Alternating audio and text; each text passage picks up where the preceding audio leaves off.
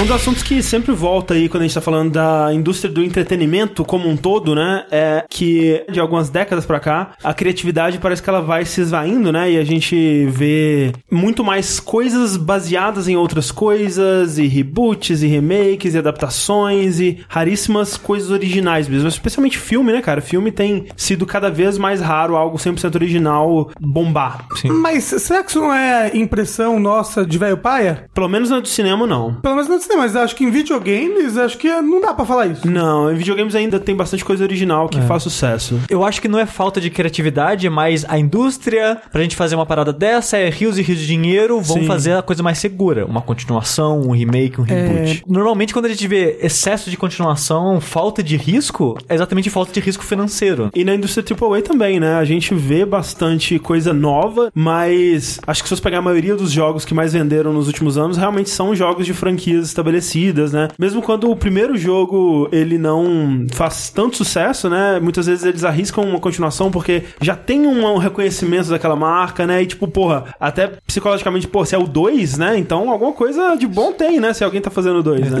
NEC que o diga. É verdade.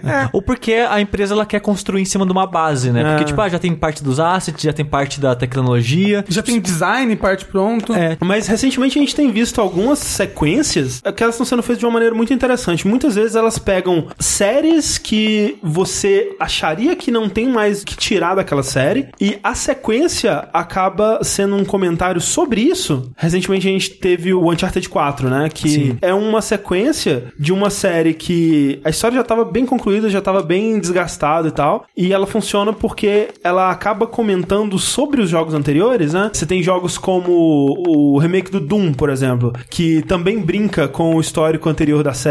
Tomb Raider também faz um pouco disso. O bacana, por exemplo, do Uncharted 4, que o paralelo dele com God of War parece que são duas séries que elas maturaram nessas sequências, e isso só é possível justamente porque são sequências, né? Exato. É o contraste, né, do antigo com o novo que realça o sabor. A gente tem esse costume de ver, tipo, ah, a sequência ela tá só querendo aproveitar uma base e tal pra ter menos esforço, né? Parece uma coisa menos valiosa do que algo 100% novo, mas nesses casos são sequências que elas só funcionam porque são sequências, né? Elas não funcionariam de outra forma. Ou funcionariam de outra forma, mas seriam outra experiência, né? E eu acho que esse God of War de 2018 é um ótimo exemplo disso. Eu sou o André Campos eu sou o Eduardo Sushi. Eu sou o Rafael Kina. e esse é o 98º Dash Podcast no Jogabilidade.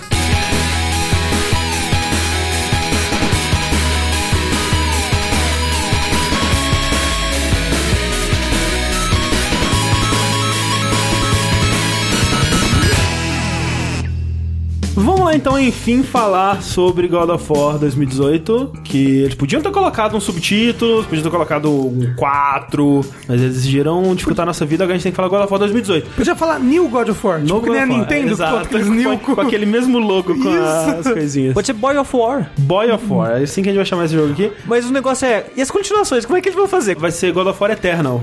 Não, e aí o último vai chamar God of War Ragnarok. Não, então, ó, já falando disso aí, eu acho que o próximo vai se chamar God of War Fimbulwinter e o terceiro vai se chamar God of War Ragnarok. Faz todo sentido. Mas estamos nos adiantando, porque alguns avisos antes da gente começar aqui. O primeiro é que a gente sente muito de ter demorado tanto pra gravar esse podcast, a gente tá pronto pra gravar ele há uns dois meses já, alguma coisa assim. Rolou toda uma tentativa de trazer uma entrevista com o pessoal da equipe e parecia que ia rolar, e parecia que não ia rolar, aí depois parecia que ia rolar com outra pessoa e não rolava. E a gente tava tentando, pô, seria muito legal se a gente conseguisse, mas ficou naquela, né? E a gente tentou também muito trazer algum convidado pra gravar com a gente, né? E acabou que a gente não conseguia marcar e sempre dava algum problema e tal, ao ponto que a gente tava achando que o podcast tava amaldiçoado mesmo. Então a gente tá decidindo gravar só nós três aqui mesmo e tentar fazer o melhor possível pra soltar esse podcast antes que as pessoas esqueçam o que é God of War, né? Exato. Antes que as pessoas esqueçam o que é Dash. Exato.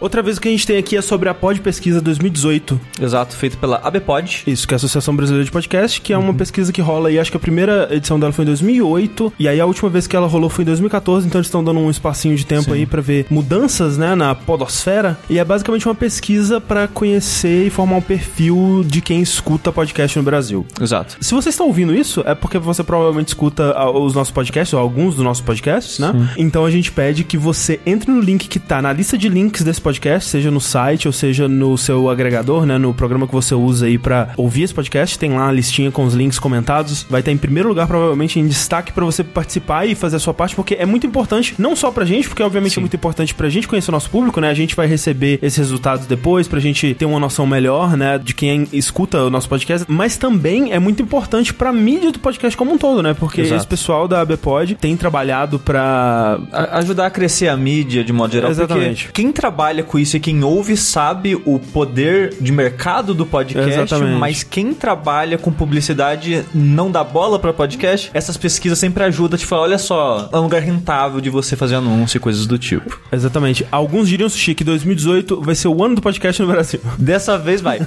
Quando a pesquisa te perguntar os cinco podcasts que você mais ouve, não coloca jogabilidade, porque jogabilidade é o nome do site. O nome dos nossos podcasts é Dash, Vértice, Fora da Caixa, Linha Quente. Então esse é o negócio. E outro aviso é que se você não jogou God of War 2018, você provavelmente deveria pular esse podcast, porque a gente vai tentar seguir na ordem cronológica dos eventos do jogo, né? A gente não vai te dar o spoiler final de cara aqui, mas a gente vai discutir o jogo e os eventos que acontecem nele, levando em consideração que você jogou, né? Então, pode ser que surja algum spoiler no meio, assim, então a gente não recomenda.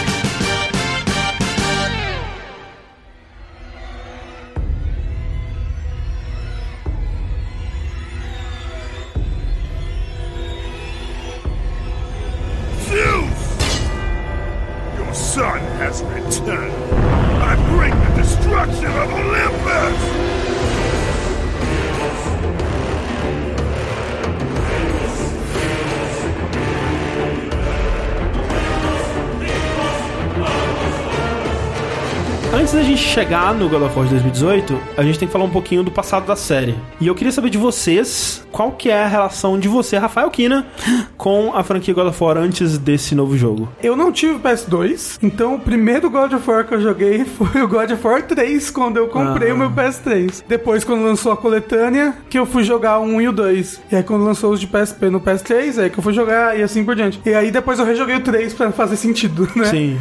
E o último que eu joguei, que foi bem recente, foi o God of War Ascension. Eu joguei depois que eu joguei o God of War 4. Mas você gostava do- dos jogos? É que era? Gostava, gostava bastante. Eu não gostava da história. O desenvolvimento era legal, os acontecimentos eram legais, mas o personagem, Ah, o Kratos, eu achava ele insuportável. É bacana que o Ascension mostra o como ele não é um personagem, ele é só um plot device, ele é só um- Ah. uma skin que você botou em alguma pessoa genérica. Como é que você ranquearia aí os God of War antigos? O God of War 1 foi meu favorito em questão de história Aham. e até a parte de que a maior parte dele se passa dentro de uma dungeon, que é a dungeon que fica nas costas do Sim. Cronos, né? E você volta em vários lugares. É meio Dark Souls, assim? Uou!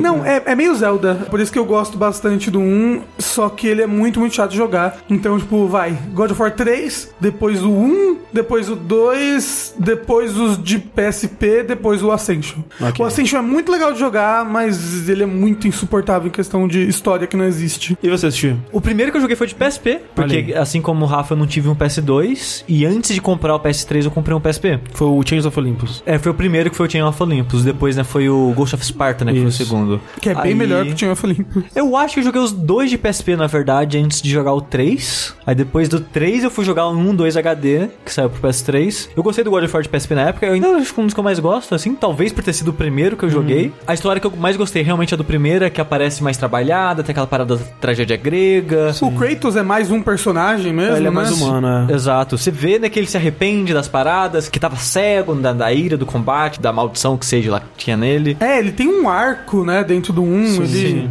Eu não acho tão ruim de jogar quanto o Rafa diz, pelo menos eu não lembro de ter achado tão ruim de jogar assim. E eu vejo muita gente falando que dos God of War do formato clássico, digamos assim, o 2 era o mais elogiado, né? E eu prefiro um ao 2, porque, tipo, por mais que o 2 seja melhor de jogar, eu não acho o 2 tão melhor assim de jogar, então a história do 1, que é, pra mim é tão superior que eu acabo preferindo God of War o primeiro, assim. Aí depois eu colocaria, sei lá, o 3 pelo espetáculo gráfico que ele foi na época, assim, porque ele era visualmente bem impactante, né? Era um jogo que você colocava pra família assistir, assim. Só que não a parte do começo, porque era É. bem violento. Você botava depois ali. É. Ah, olha, olha, os, olha os mortos caindo do céu quando falam no inferno, era bem legal. Aí depois o 2 e os de PSP, assim. É, eu joguei os jogos, curiosamente, na ordem. Por mais que eu não tivesse um PS2, na época que lançou o primeiro, eu fui ter um PS2 em 2007, que foi o ano que saiu o 2, né? Então eu joguei o primeiro, depois joguei o 2, aí esperei, né? Eu lembro de ter esperado de 2007 até 2010, que na época parecia muito tempo, né? O Ascension foi o único que eu não joguei, porque realmente, quando eles anunciaram o Ascension, eu já tava assim, não quero mais God of War, cara.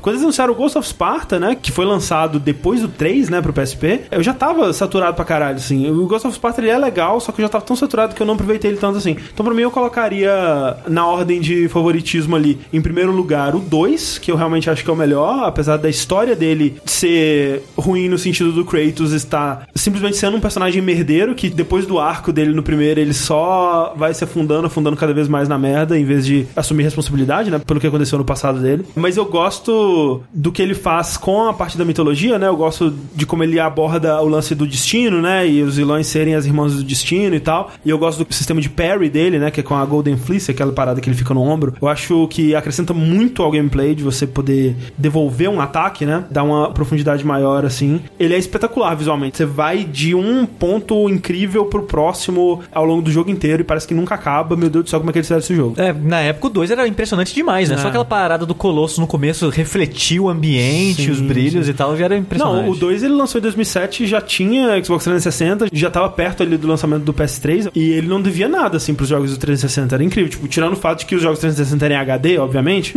mas né, ele era muito bonito. Mas isso é engraçado, né? Porque tem um vídeo na internet, no youtube.com/vídeos e até mandaram bastante pra mim, eu imagino que deu um tempo marcado vocês também, falando sobre como que God of War, na verdade, sempre foi profundo e que a gente que tá esquecendo o passado da série, pra falar bem desse jogo, a gente tem que falar mal do resto, que é algo que eu concordo que não precisa ser assim, né? Pra falar bem de algo, você não precisa desmerecer o resto, mas eu discordo bastante dos pontos levantados no vídeo, que tipo, sim, o Kratos ele já teve momentos humanos, especialmente no primeiro jogo, e God of War sempre foi um jogo sobre família. Seja o Kratos matando a própria família dele, seja no Team of Olympus ele indo atrás da filha dele lá nos Campos Elíseos e tudo mais, aquela coisa toda No Ghost of Sparta ele tá atrás, né? do tem irmão, a história do né? irmão. Exato, tudo, é sempre é. sobre família. Isso não é novidade, de fato. Mas, cara, são momentos muito isolados num jogo que é sobre o Kratos simplesmente gritando e matando no geral, sabe? Não tem como você negar que o foco não era esse. São cenas muito isoladas. O 1 é realmente o que tem mais profundidade, Exato. blá, blá. mas tipo, no Ascension, ele tem uma introdução grande, como todos os jogos, né? Tem essa Uhum. tradição de ter um momento wow, impactante desde cara, uma grande batalha. E nessa parte toda de introdução, eu acho, eu tenho quase certeza absoluta, que o Kratos não fala uma palavra que não gritar. Uhum. Ele só grita a introdução inteira. Você nem sabe o que tá acontecendo com ele ali. ele começa apanhando lá, sendo torturado e preso, e ele grita, grita até o final da introdução. É, e tem que lembrar que são seis jogos, cara. Se você for contar aquele de celular, né?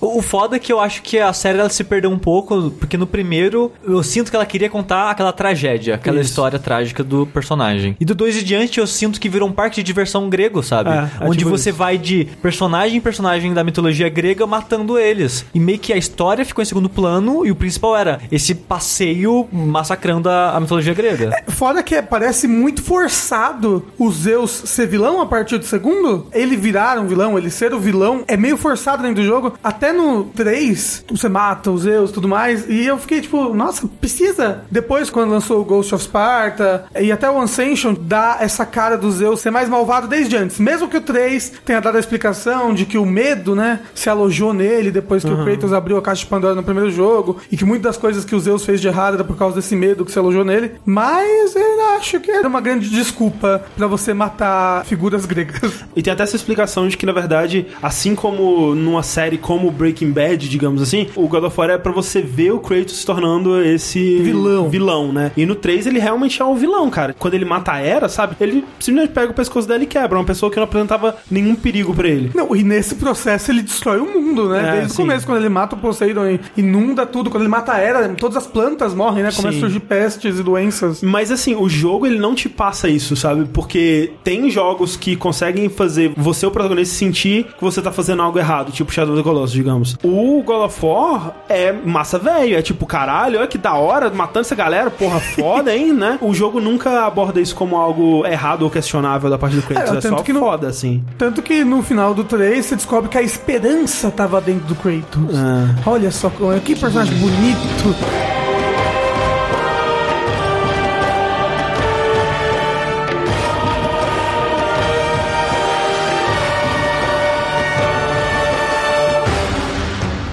Então o que aconteceu com a franquia, né? Nós temos um sujeito chamado Cory Barlog aí, que ele tá em God of War desde o começo, né? Desde o primeiro. No primeiro ele foi o diretor de animação, né? Então quando você vê ali o Kratos abrindo os baúzinhos ali, provavelmente teve o dedo do Cory ali, animando aquela coisa bonita. E aí, no 2, quando o David Jeff, que tinha sido o diretor e idealizador original do God of War, ele saiu pra fazer outras coisas da vida dele aí, o Cory se tornou o diretor do jogo, né? E fez ali o jogo que muitos consideram como o melhor da série. Foi um grande sucesso pro PlayStation 2 na época e tal. E logo depois ali, em 2007 mesmo, quando o jogo lançou, ele já tava começando a pré-produção do que seria o 3 e ele se manteria como diretor. Só que ele tinha achado a experiência de dirigir o God of War 2 muito desgastante. Foi uma coisa bem corrida, né? Quando você para pra pensar no tempo que eles levaram pra fazer o jogo. E em 2007 mesmo, um amigo dele avisou pra ele que o George Miller, né, o, o cara do Mad Max. do Mad Max, né, o criador de Mad Max, e Happy Feet, E também do Baby, porque... Baby um pouquinho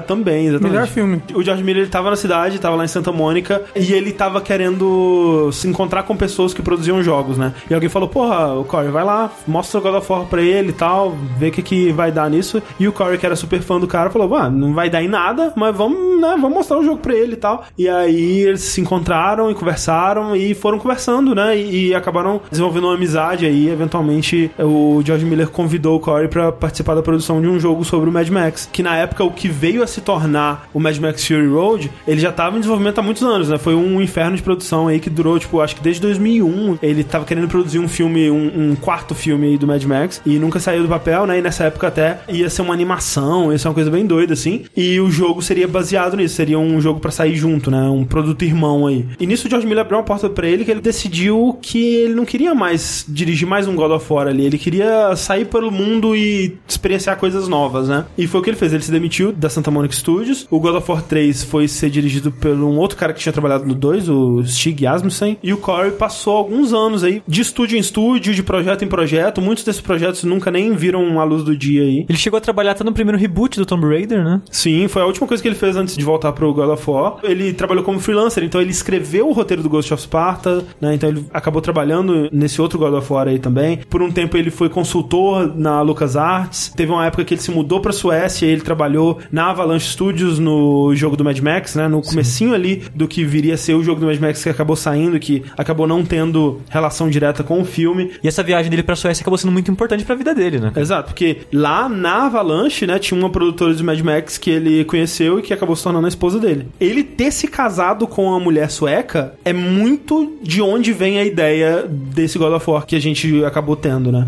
Porque os dois tiveram um filho, ele foi educado em sueco e em inglês, né? Eu acho que a língua principal dele acaba sendo sueco. Tem muito dessa distância entre os dois e uma distância de linguagem até entre pai e filho ali que ele tentou passar um pouco no God of War. É. O God of War, né? A premissa dele ser com o filho, sobre essa dificuldade de uma pessoa que não consegue cuidar do filho direito. Sobre Ah, paternidade. paternidade, é. Vem tudo disso dele, É né? bem direto tirado dessa experiência dele. Até o fato de ser mitologia nórdica não é só isso, mas Ah. também tem muito da esposa dele ser sueca, né? A partir disso, ele começou a pesquisar mais sobre Sim. a cultura da região e dos países. E na pesquisa de qual panteão que a gente vai colocar pro próximo jogo, ele começou a pesquisar vários, de vários cantos do mundo. Por muito tempo quase foi egípcio, né? Eles quase decidiram pelo egípcio. Que bom que não, né? Porque eles teriam ficado bem putos com Assassin's Creed.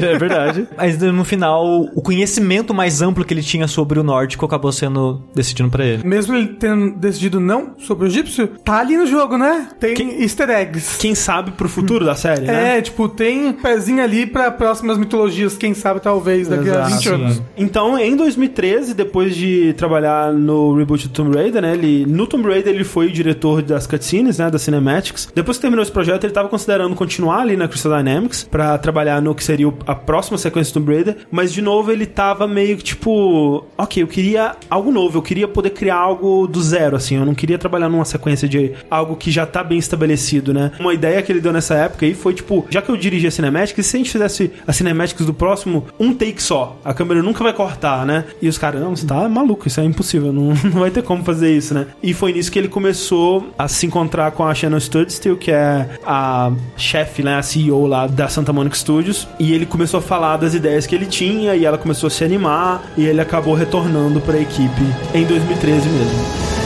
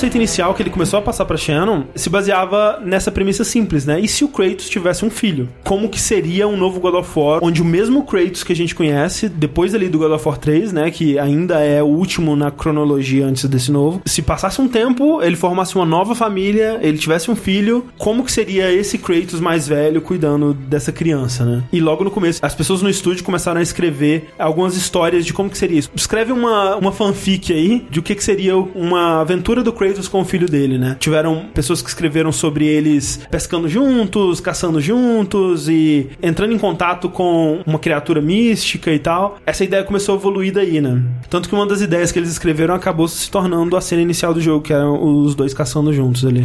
É engraçado você ver quase que um full circle disso com os primeiros concepts do Kratos, Uhum. que era, né, um moço com um bebê nas costas. Exatamente. Isso é muito doido, né? Tipo, quando eles estavam criando o Kratos original, né? Pro primeiro God of War, lá em, Isso. sei lá, 2003, alguma coisa assim. Que, né, tinha o conceito do Kratos como um ninja, como um, um guerreiro de armadura e tal. E tinha um que era um velhinho, um cara mais velho, com barba mesmo, com um bebê nas costas, né? Isso. Eu não acho que foi não, por não causa foi, disso. não foi, mas é É engraçado, bem sabe? engraçado. Uma reação curiosa é que muita gente do estúdio era muito contra essa ideia inicial. Não, é muito louco que o estúdio era contra quase tudo o que o Corey sugeria. Tipo, Sim. o jogo não vai ter pulo. O que? O jogo não vai ter pulo? É, câmera sem corte. Você tá maluco? A gente É. não vai conseguir fazer isso. O Kratos com a criança, nem fudendo, É. não tem nada a ver com o Kratos Sim. e tal. É, o combate vai ser câmera nas costas com a pegada Dark Souls, que ele já citou em entrevista, né? É. Que parte da inspiração pro combate foi Dark Souls. Os caras, tudo, tudo que ele falava, os caras, tipo, não, cara, isso não vai dar certo. Não, e, e tanto é que rolou realmente uma rixa forte aí, porque tinham pessoas que estavam no estúdio desde o começo, pessoas envolvidas na produção do God of War Ascension, que estavam lá vivendo God of War no dia a dia muito mais do que ele, que ficaram assim, cara, quem que é esse cara? Tipo, ele saiu, agora voltou e tá achando que tá mandando na porra toda. Tiveram pessoas que se demitiram no- nesse começo porque não aceitavam esse rumo que ele tava tomando. É, Em entrevistas, né, o Corey comentou que até, tipo, um mês antes do jogo sair, parte do estúdio, ele fala acho que 70% do estúdio, uma coisa assim, tava achando que não ia dar certo o jogo. Tipo, É. eu tô fazendo porque aqui é meu trabalho, É. mas eu acho que esse jogo vai flopar, não vai ser bom. E quando o jogo tava quase pronto, né, que aí eles começaram a jogar o jogo. É. Porque assim, desenvolvimento não é todo mundo que joga o jogo. né? Não, é bem particionado as coisas nesse É, momento. Exato. E Ah, quando... não, é, tem pessoa lá que a única coisa que ela sabe é a textura do mármore. É, ela tá é. fazendo textura do mármore por cinco anos ali. É, é até meio alienante É. se você pensar como é um desenvolvimento de um Exato. jogo. E quando tava próximo de concluir, né? Já tava tipo Gold, só faltava atualizações pro lançamento e tal. Ele comenta que várias pessoas chegaram nele e falaram: Desculpa por duvidar de você e tal. Realmente o produto final foi muito bom. Porque tá mudando tudo. E é uma Sim. franquia de seis jogos nessa parada, 10 anos fazendo um jogo de um jeito e mudar do nada realmente é uma resistência muito grande. Mas pra você ver que como mudar foi muito benéfico pra franquia, mas como é, né? Mudar é uma coisa muito difícil. É muito difícil, não. é, é muito difícil externamente e internamente dentro da empresa, né? E nu- num projeto desse que é tão grande, sabe, que tem centenas de pessoas envolvidas assim, é muito importante você ter um líder que tenha a visão, porque a gente fala assim: "Ah, é o jogo que o Corey fez". A a gente tem esse hábito de colocar tudo nas costas de uma pessoa só. E não é bem assim, né? Porque você tem centenas de pessoas ali que são instrumentais e até tipo quando você vai falar da história,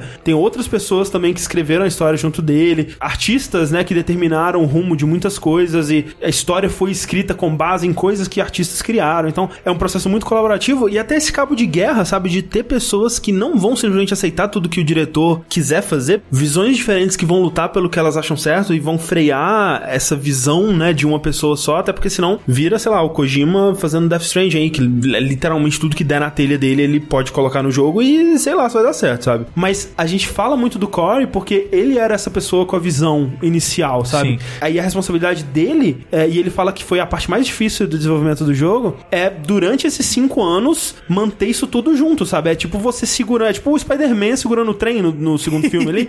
Você tem que, de alguma forma, conseguir segurar aquilo tudo junto Mas- de uma mas- forma que só você tem a visão completa da parada. Sim. É, só que no segundo filme, na verdade, o Spider-Man tá parando o trem. O Corey tá criando É. o Spider-Man no Homecoming, segurando o navio que tá cortado ao E- meio. Exatamente, é, tá juntando o navio junto. É, isso. Isso. Isso é importante porque várias pessoas sugerem várias coisas. E o jogo precisa de alguém com uma visão mais fixa, tipo, essas coisas combinam com essa visão, essas coisas vão resultar numa coisa mais coesa. E é muito importante o papel meio que de produtor, entre aspas, que ele teve, de enganar o estúdio diversas vezes, que é muito engraçado, que quase toda entrevista ele cita em uma mentira que ele contou. É. Chega a ser engraçado, porque tem uma entrevista que tá citando, tipo, ah, a tartaruga gigante, por exemplo, que a Freya vive debaixo da tartaruga. Com isso começou, tipo, ah, seria legal se ela morasse dentro de um animal. Aí as pessoas começaram a sugerir, aí surgiu a tartaruga, aí surgiu a casa debaixo da tartaruga. E quando vai ter, tipo, reunião de produtores e, tipo, de verba, quanta verba, quanto tempo o jogo vai ser feito, e chegou a parte de falar da tartaruga, os caras, não, é muito trabalho, é muito difícil de produzir, vai muito tempo e pessoas e não sei o que lá. Por uma parte tão pequena. Exato. Ele, não, não, pode deixar. Eu corto isso, isso e aquilo pra casa. E ele não cortava. É. E é muito engraçado que sempre ele cita uma outra coisa que ele falou que ia cortar Sim. e nunca cortava, Não, sabe? o, o lance do Mimir, né? Da, da cabeça na, na cintura do Kratos, foi bem isso assim, foi quase um Inception que ele fez na equipe, que ele Sim. começou a citar assim. E, gente, imagina se o Kratos tivesse uma cabeça na cintura e todo mundo. "Ah, que engraçado, né? Nada a ver, cara. tipo, nunca que isso vai acontecer. E aí ele foi repetindo, ele foi falando aos pouquinhos, assim, até que as pessoas foram se acostumando com a ideia e ele deu esse Inception, assim, na parada e a coisa se tornou realidade no fim das contas. É nisso que você vê que meio que o jogo funcionou, porque é um jogo arriscado no sentido que tá pegando uma franquia gigantesca, que as pessoas já têm um carinho específico por ela, e mudando muita coisa que tem naquele jogo.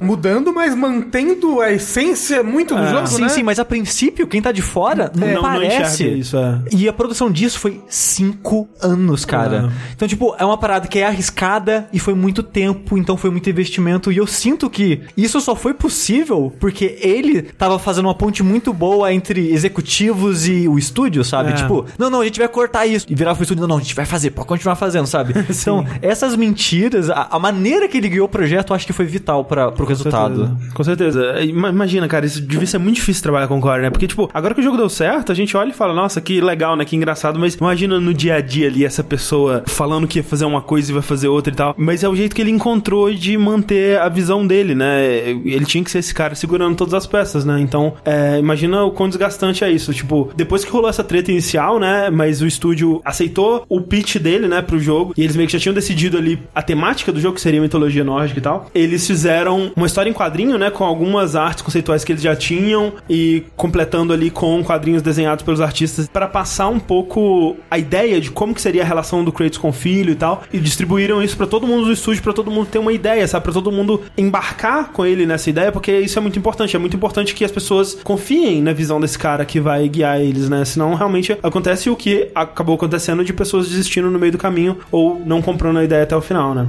E a escolha da mitologia nórdica pra ser um, o setting desse novo jogo, eu acho que é a melhor escolha possível. Assim, a melhor escolha possível que não é a mais polêmica de todas, porque eu acho que a melhor seria no cristianismo, seria muito da hora. seria muito da hora, cara. Mas tirando ela, eu acho que, pelo menos das que eu conheço, né? Das que eu tenho algum conhecimento, eu acho que a nórdica é a que se encaixa melhor, porque é onde os deuses são mais filhos da puta. É, é a mitologia com os deuses mais filhos da puta que eu conheço, cara. E eu não sei a quantidade de liberdade poética que eles tiveram na hora de contar os mitos nórdicos ao longo do jogo, porque tem muito disso no jogo e é um dos aspectos favoritos meu.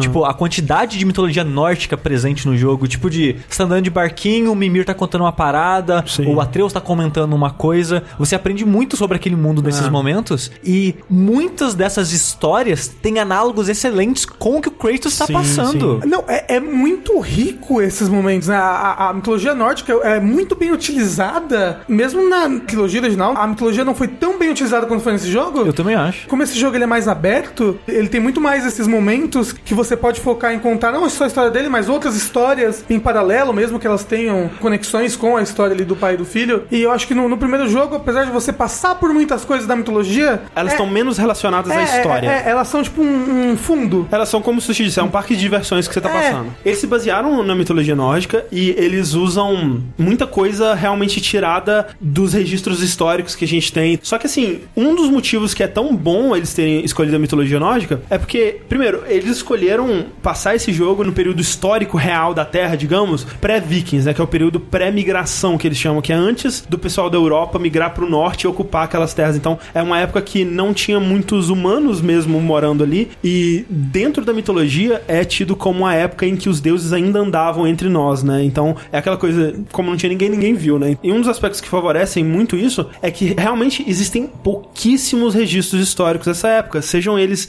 registros escritos ou arquitetônicos ou arqueológicos, materiais e de ferramentas e de coisas, sabe? De coisas que realmente existiam naquela região, naquela época. Então dá muita liberdade pra eles criarem, sabe, em cima. Ah, não, a própria mitologia nórdica, é, quando a gente discutir um pouco mais à frente sobre os personagens e tudo Uhum. mais, você vai ver que ela tem muitas versões de um acontecimento só, Sim. ou de uma pessoa, uma divindade só. Ao contrário de outras religiões, por assim dizer, ela quase não pode ser considerada uma religião, porque ela não tem um livro. Não tem. Ela né? não tem um livro que foi inspirado por uma divindade, como a Bíblia, como o Corão. É. Então, a maior parte dessa cultura, ela era passada através da via oral, sabe? Exato. Através de contos, através Canções, de canções. É. O nosso conhecimento, hoje em dia, vem na maior parte de um compilado, né? É. Que foi feito lá no século XIII por historiadores, que é a, a Eda poética e, em seguida, a Eda em prosa. Que é basicamente um compiladão. É onde você tem a história do Ragnarok, é onde você tem a história do começo do mundo. Só que mesmo dentro da Eda, você ainda tem muito dessas contradições, né? Porque Exato. foram contos por pessoas Por diferentes. pessoas diferentes, exato. Então é, dá aquela sensação de que a mitologia nórdica é um bando de histórias totalmente não relacionadas que se conectam em alguns pontos. Então é difícil você saber qual que você vai pegar, né? O que, que você vai tomar como verdade ali. Até em questão de personagens, assim. Tem histórias que tratam um personagem como duas entidades, tem outras que agrupam esses dois personagens num ser só.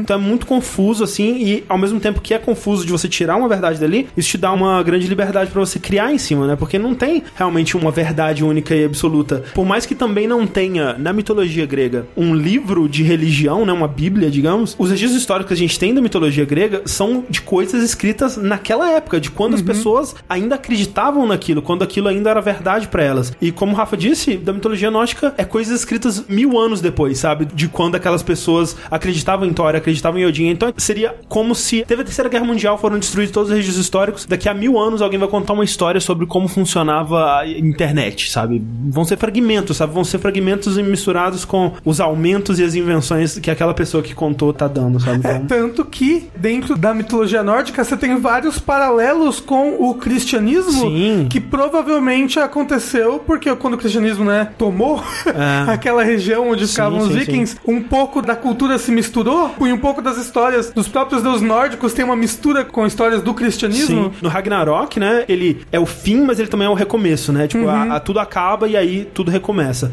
E aí, nesse recomeço, o que eles falam é que sobraram alguns deuses aqui e ali e um homem e uma mulher que se esconderam na Yggdrasil, né? Na É. árvore e tal. Total Adão e Eva, sabe? É, que vão repopular a Terra Exatamente, então- depois do Ragnarok. E até, por exemplo, quando você pega os dois panteões de deuses que tem na mitologia nórdica, né, que estão os Vanir e os Aesir, muitos historiadores acreditam que eram grupos diferentes que acreditavam em deuses diferentes. Grupo A acredita nos Aesir, grupo B acredita nos Vanir. Eventualmente aconteceu alguma fusão ali e eles tiveram que inventar histórias onde esses dois deuses coexistem existem, né? Então a mitologia nórdica acabou tendo os deuses das duas religiões. A mitologia assim. nórdica é tipo um MCU.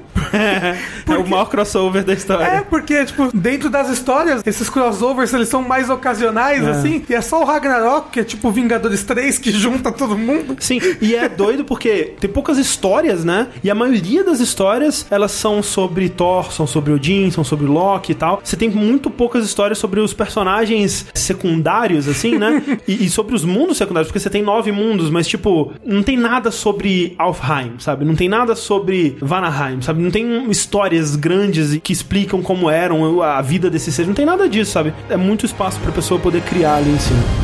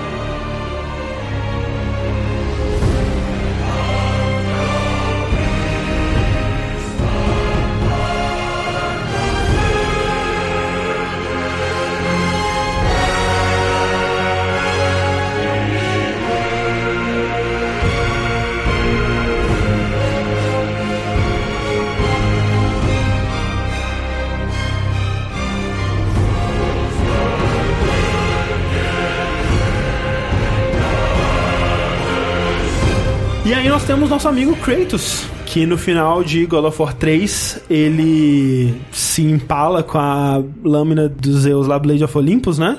Que é uma, não é uma espadinha pequena. Não. Né? Mas na cena pós-créditos ali, a gente sabe já que ele sobreviveu ou o corpo dele foi levado, né? Deixa De esse mistério. forma. É, porque você vê só uma trilha de sangue assim pra montanha, né? Então você sabe que o Kratos não tá mais lá e fica esse mistério do que aconteceu. Eu lembro na época de ter ficado bem decepcionado com esse final, porque Porque você queria que ele tivesse que- morrido eu- ali. A única coisa que pode acontecer com o Kratos é ele morrer. Eu não quero mais Kratos. Chega, chega de Kratos. Mas eu tava enganado, porque É aqui verdade. eles aproveitaram bem isso, né? E ele sobreviveu e de alguma forma que a gente não sabe ainda, ele foi parar nesse mundo nórdico. Que eu não acredito que é uma migração geográfica. Não é como se ele tá na Europa, no sul da Europa, e ele vai pro norte, sabe? Eu não acho que é isso. Eu acho que é. Ah, Eu é. acho que não. Você sabe por que eu acho que não? Ele destruiu o mundo no 3, né? Não só porque ele destruiu o mundo, mas porque quando mostra o Tyr cruzando ali na- É, isso que ele também. pula, mostra que é ali que ele vai pra outras mitologias. Então eu acho que são outros mundos mesmo. E até quando eles acham aquela pedra preta que o Tyr tava escondendo e tal, eles falam, ah, então é assim que ele fazia pra viajar entre os outros reinos Mas e tal. eu acho que, tipo, o Kratos não tem essas paradas pra viajar entre os reinos.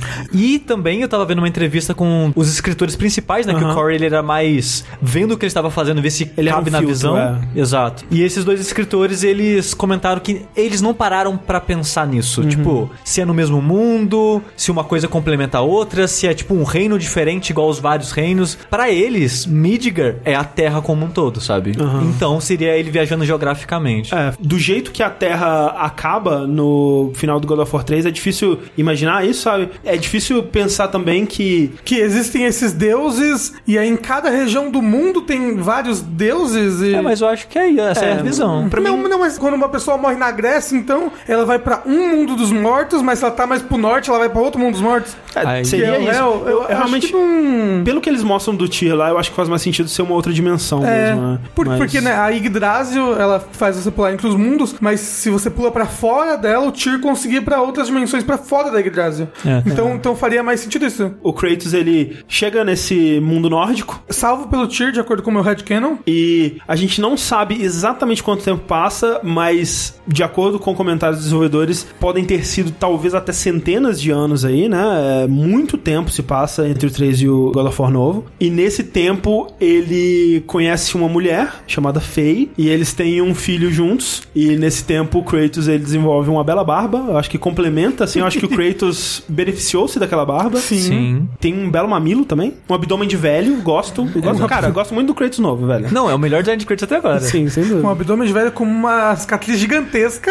Exato. Exato. E de alguma forma, a gente também não sabe exatamente o que acontece, mas essa esposa dele, ela morre, né? É uma morte recente, porque quando começa o jogo, a primeira coisa que você faz, a sua primeira atividade no jogo é cortar uma árvore pra pira, né, dela, onde ela vai ser cremada. Mas, apesar de ser uma morte recente, nem o Kratos nem o Atreus parecem super afetados, assim. Eles estão tristes, né? O Atreus até chora quando ele vai fazer a oração pra ela lá e tal, mas parece que é algo que eles já sabiam que ia acontecer, parece que é algo que eles já estavam preparados pra acontecer, Como uma sabe? doença, alguma, É, alguma coisa. que foi tomando ela aos poucos e tal. Não foi um assassinato, não foi uma cobra que picou ela na floresta, sabe?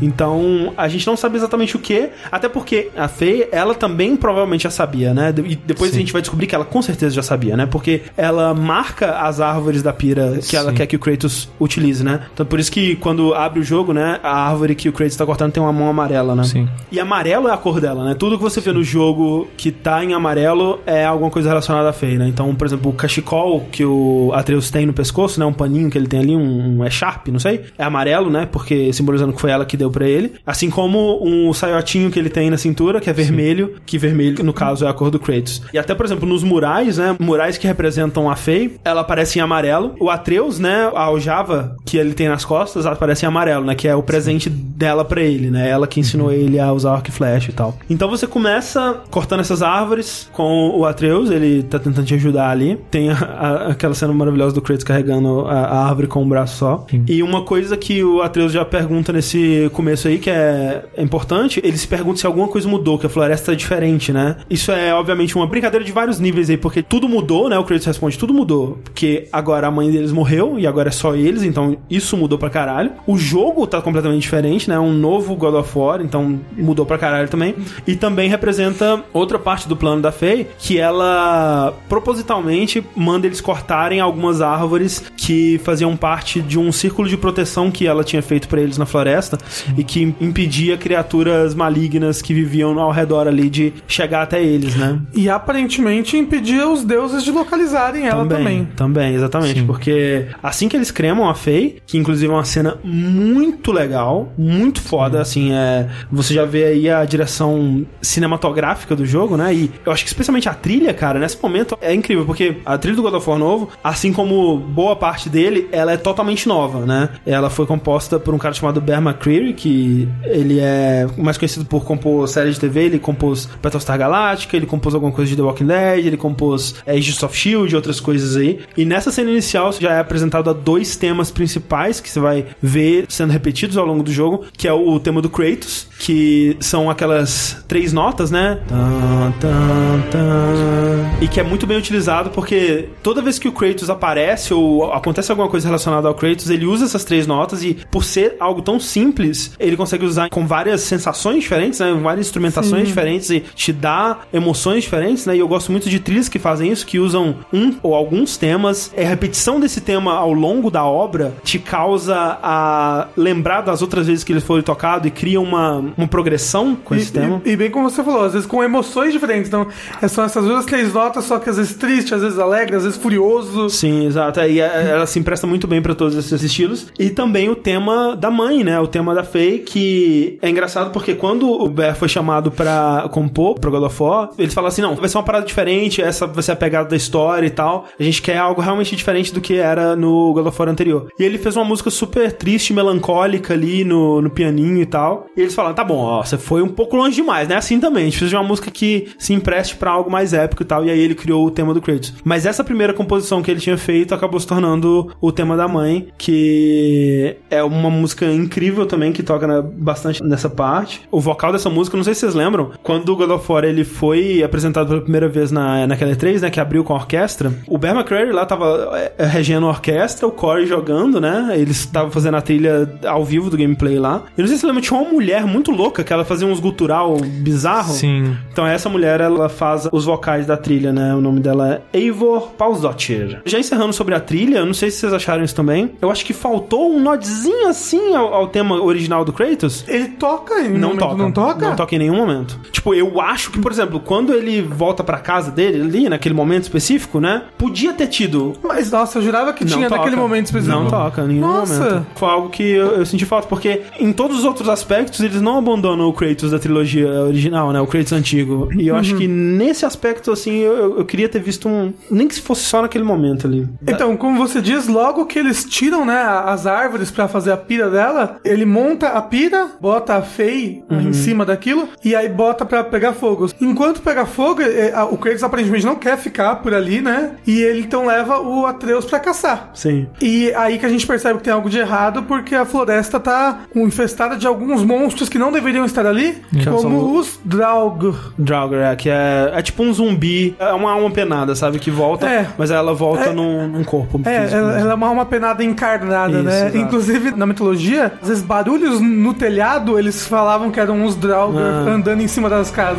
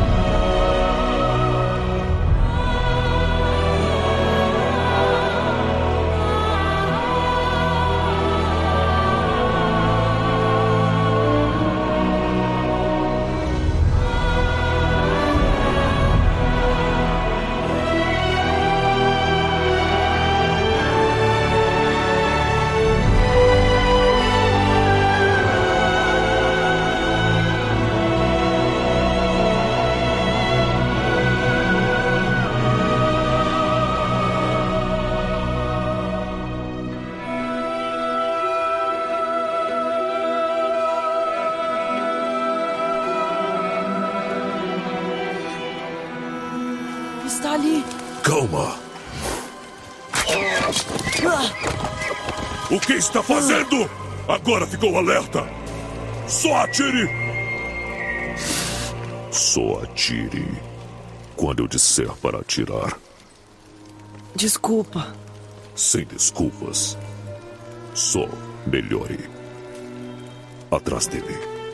E nesse começo aí você já vê que o Kratos, ele não sabe como é que é pra ser pai, né, Não. gente? Eu acho que ele nunca viu a criança na vida. não, não, ele, ele não sabe como é pra ser humano, né? Tipo isso. é. Já esqueceu, foi muito tempo. Faz. Ele é um péssimo pai. Primeiro, né? Obviamente ele é emocionalmente fechadaço, né? Sim. Sempre foi, né? Quer dizer, tirando a parte da raiva, né? Mas você vê que nesse tempo que ele passou distante, ele conseguiu dar uma controlada na parte da raiva dele, né? E a gente vai ver que ele conseguiu trabalhar as atitudes dele no passado e internalizar elas e entender o que, que ele estava fazendo, né? Algo que ao longo dos outros seis jogos ele nunca faz.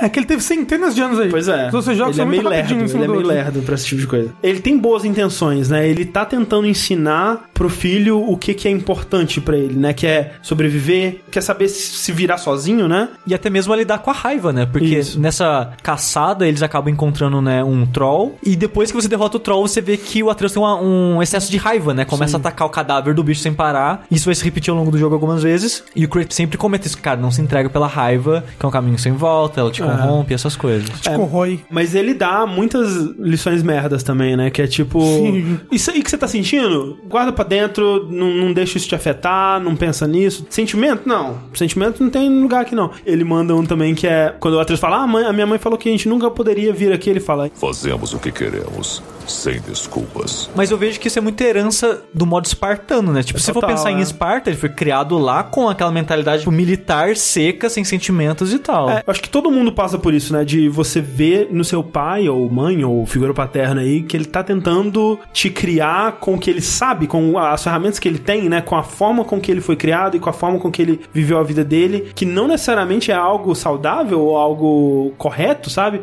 E é o que o Chris tá tentando fazer. Tipo, ele se vê nessa situação onde ele tem que preparar esse menino pra vida e ele não sabe como fazer isso, sabe? E a gente, com a nossa visão de fora, de tempos modernos e É. tal, a gente sabe que essa maneira não é uma maneira correta de fazer isso, mas é o que ele sabe fazer, sabe? É, exato. E se ele fosse diferente, eu acharia estranho. Sim, eu acho que não, eles não. fizeram um bom trabalho de reproduzir o Kratos nessa situação. Não, e é um, é um bom trabalho justamente porque o Kratos, no decorrer do jogo, e no arco dele, ele vai aprendendo coisas com o Atreus e aprendendo É. que não é só aquilo, né, que ele tá vendo. Né, que a visão dele às vezes pode mudar e evoluir. E o Atreus, ele tem alguma doença no passado, né? Que ele fala que já tem muito tempo que ele não fica doente, né? Que eu já não tenho mais problema com isso e tal. E tem essa coisa de quando ele começa a ficar nervoso, ele começa a passar mal, ele começa a tossir e tal. Que a gente vê isso quando o Kratos começa a tentar provocar ele, mandando ele socar a mão dele e tal. Nesse momento aí, a gente recebe uma visita. Um cara muito bem apessoado, ou nem tanto. Que é um momento interessante no jogo, porque ele meio que brinca com as suas expectativas, né? Uhum. Que tipo, ele começa a bater na porta, o Kratos, eita caralho, uma pessoa estranha aqui, já pede pro Atreus se esconder no porão, digamos assim, da casa, Ah.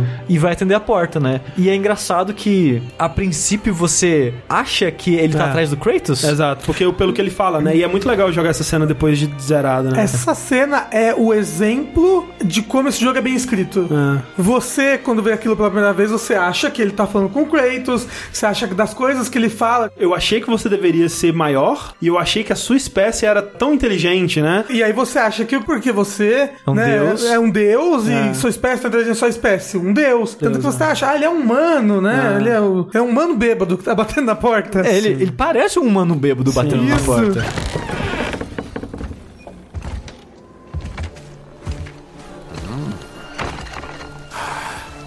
Pensei que fosse maior.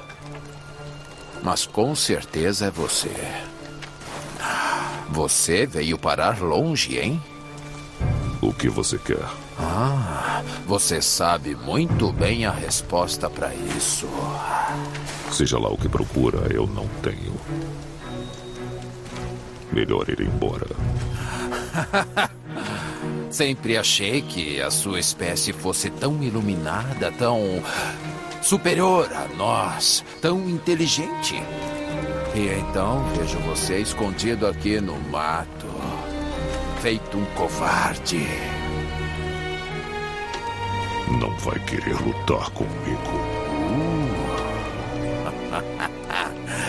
Mas eu quero sim. Ele começa a tentar provocar o Kratos, né? Dando soco, e você descobre ali que, porra, o Kratos tá aguentando bem, né? Uma provocação ali, algo que ele não faria no passado. E os dois começam a lutar. E é uma batalha contra um ser humano, menor que o Kratos até, mas um ser humano super poderoso, né? E é muito bom, porque tipo, o Kratos dá um soco nele, aí ele devolve um gancho e o Kratos sai voando. Você, Eita caralho, não é É. um bêbado qualquer. E a batalha tem várias fases, e ao longo das fases ele vai te falando um pouco mais, assim. Primeiro ele fala que ele foi enviado pelo Odin, né? Pra encontrar, você presume que o Kratos. Depois você descobre que ele é incapaz de sentir dor, né? Que ele fala, tudo isso aqui que você tá fazendo, eu não tô sentindo nada. É legal porque eu sinto que o jogo, ele tava tentando te enganar um pouco sobre quem é esse cara, até porque se você conhece a mitologia nórdica, esse personagem não é assim na mitologia nórdica, né? Que no caso, Não. o estranho, na verdade, é o Baldur, né? Que é o deus da justiça e sabedoria É. e é conhecido e clamado pela sua beleza. O que não é Exato. muito isso Não, no jogo. ele é, na mitologia nórdica, ele é o deus mais belo e o mais querido, né? Depois o mais querido, eles passaram pro Tyr no God of War, deram essa bela adaptada nele. Eu, eu acredito que se alguém tivesse muito atento à mitologia nórdica, poderia sacar que por ele não sentir dor, ele é o Baldo, porque isso é parte do que define ele na mitologia nórdica, né? É, mais ou menos, né? O- É, eles eram adaptados, é. É, porque na mitologia nórdica as coisas, os, os perigos desviam dele. É, os perigos se recusam, né? É. Porque como que é então? Na mitologia ele é esse deus maravilhoso, todo mundo ama e tal, só que ele tem uns pesadelos loucos de coisas ruins acontecendo. E ele tem uns pesadelos com a morte dele. Com a morte dele, exato. E o Odin vai tentar descobrir o que, é que tá acontecendo, né? E ele vai numa vidente em Hell, né? O mundo dos mortos, e essa vidente fala: Não, é isso mesmo, a gente tá esperando ele aqui em Hell. Porra, ele é uma pessoa ma- maravilhosa, vai fazer a gente aqui no Hell muito feliz, cara. Vai ser demais quando ele vier. E aí ele fala isso pra Frigg, né? Que é a mãe dele. E ela, não, quem, quem vai matar meu filho? Todo mundo ama meu filho. E ela vai pra todas as coisas do universo e pergunta: Ó, você não vai matar meu filho, não, né? E aí todo mundo promete que não vai matar. Então é tipo. Todas as coisas, Todas né? as coisas. atenção. pedra, metais, Todas as plantas. água, todas as plantas, tudo. Tudo no mundo fala, não, não vou matar seu É. filho não, seu filho é maravilhoso. Ela não chega pra entidade árvore, Não. ela vai pra cada uma das espécies de árvore. É, tipo, cerejeira, goiabeira, bananeira. Isso. Mas esse exagero, eu adoro isso em É, mitologia, é cara. maravilhoso. É legal. Só que aí, o que ela faz? Ela fala, não, eu fui pra todas, menos uma, que era uma plantinha que tava crescendo ali no canto. era muito novinha, muito uma bobinha, uma plantinha, né? plantinha de nada, era o visco, né? Eles estão tendo uma festa pra falar, caralho, que da hora, né? Vamos jogar as paradas no Baldur aqui e ver, né? E tipo, eles ficam jogando as pedras, jogando flecha, e tudo realmente nada dá certo a ele. Aí o Loki fica pistola, odeia esse cara, esse cara tem que morrer mesmo. E ele descobre que a Frigg só não falou com o visco, né? Pra Uhum. proteger. E aí ele engana um dos irmãos do Baldur, né? Que é o Deus Cego. o Roda. Ele tava triste ali no canto porque ele era cego. É. E aí ele tava com medo Tava de. todo mundo de- se divertindo É, e ele tava com medo de jogar e não, e não acertar, né? É. Tipo, jogar longe. Aí, não, ó, joga essa flecha que eu vou te ajudar. Então, essa flecha que joga lá no teu irmão mão. E aí joga e o Baldur morre. E aí, eventualmente. joga de- no coração dele É. e ele morre. A morte dele marca o início do Ragnarok. E depois do Ragnarok, ele retorna e ele se torna o deus principal ali. Isso. Que isso, inclusive, muita gente diz que vem daquela influência do cristianismo, né? Tentando fazer esse paralelo com o Deus mais belo e querido com Jesus, né? Que morre e depois retorna e tal. Que é bem diferente do que a gente vê aqui. Que aqui ele é realmente é um cara sem camisa, barbudo, bêbado, magricelo, assim, muito louco. E eu acho que eles estavam querendo que a gente acreditasse que ele era o Loki, porque ele é meio É brincalhão verdade. e tal. Eu, eu achei que ele era o Loki no começo, agora que você falou. É. Aí eu falei, caralho, ele já matou o Loki. Que loucura. Que loucura. Por quê? Porque depois dessa luta, que é ultra épica, inclusive é, ela é a luta épica do começo do jogo, É, né? Que é a é. tradição da série. Sim. Mas um pouco segurada em comparação aos jogos antigos, Isso, né? isso. Porque até em entrevistas, né, o Corey comentou que, tipo, cara, a gente não podia continuar subindo. A gente ia ter que parar, respirar Exato. e retroceder na escala das coisas. Não, Né? isso é muito bom, porque como a câmera tá mais próxima, como você tá muito mais próximo do Kratos ali, se fosse uma batalha épica nos moldes do que era anteriormente, não Ou- ia ou- se encaixar com nada do que tá sendo agora. Sim, e até nova. assim, se eles fossem tentar continuar a escalada de coisas maiores, tipo, no Ascension tem umas paradas absurdas, né? Tem um sujeito que ele é um, um templo, né, no começo também. É, é, é o da introdução, é a batalha É, da introdução. Que é talvez a maior coisa que God of War já fez. É, assim. ele é o gigante de 100 braços, ele segura um templo, ele, ele é o templo, tipo, o templo foi construído nele, e aí você tem que matar ele no começo do jogo. É, é uma coisa absurda. Então, assim, não tinha como continuar, sabe? Você vai enfrentar uma galáxia, sei lá, É, sabe? não, ia, ia ser ninguém topa. Você É. ia jogar galáxias de shuriken nos seus inimigos, ia ser muito louco. Sim. Então é bom que eles voltem pra esse começo, mas depois dessa batalha, o Kratos quebra o pescoço dele. Tipo, parece que ele morre, mas você já sabe que ele não morreu, né? Eu gosto dessa luta porque ela parece mais real, sabe? É. Tipo, o final dela do Kratos tentando quebrar É. o pescoço do cara é muito bem feito, porque, tipo, Não, aquele mata-leão, aquele, aqueles go- golpes de jiu-jitsu É. E ali. ele tentando Exato. pegar a cara do Kratos ali. Então, Nossa. é, exato. É- Essa batalha, esse tipo embate, parece muito mais humano. É meio visceral, sabe? Meio. Cru, é É, exato, né? Você vê. É duas caras lutando pela vida ali, sabe? E, e você sente que o Kratos tá mais velho, que ele não tá naquele pique que ele tinha antes, sabe? Que você- aquilo tá tirando alguma coisa dele, ele não tá aguentando. Se aquilo se estendesse um pouco mais, ele não ia aguentar, sabe? Exato. Então, acaba a luta, ele tá rastejando pelo chão. É, exato. Isso apressa os planos do Kratos, né? Porque todo esse começo, que era ele testando o Atreus pra ver se ele tava preparado pra jornada que eles precisavam fazer levando as cinzas da esposa, ele percebe que, embora o filho, né, embora Atreus não esteja preparado, eles têm que sair dali porque os caras descobriram eles e vai vir mais Exato. gente atrás eventualmente. E ele acha que é ele, né? Ele, exato. Ele tá muito crente que ele é o que os deuses de Asgard estão procurando lá e tal. Exato. Porque faz muito sentido pro jogador também, né? Porque o jogador acha que, porra, eu sou o Kratos, eu sou o centro do mundo, a história é sobre mim, ela é em volta de mim e eu sou o protagonista, né? Então faz sentido.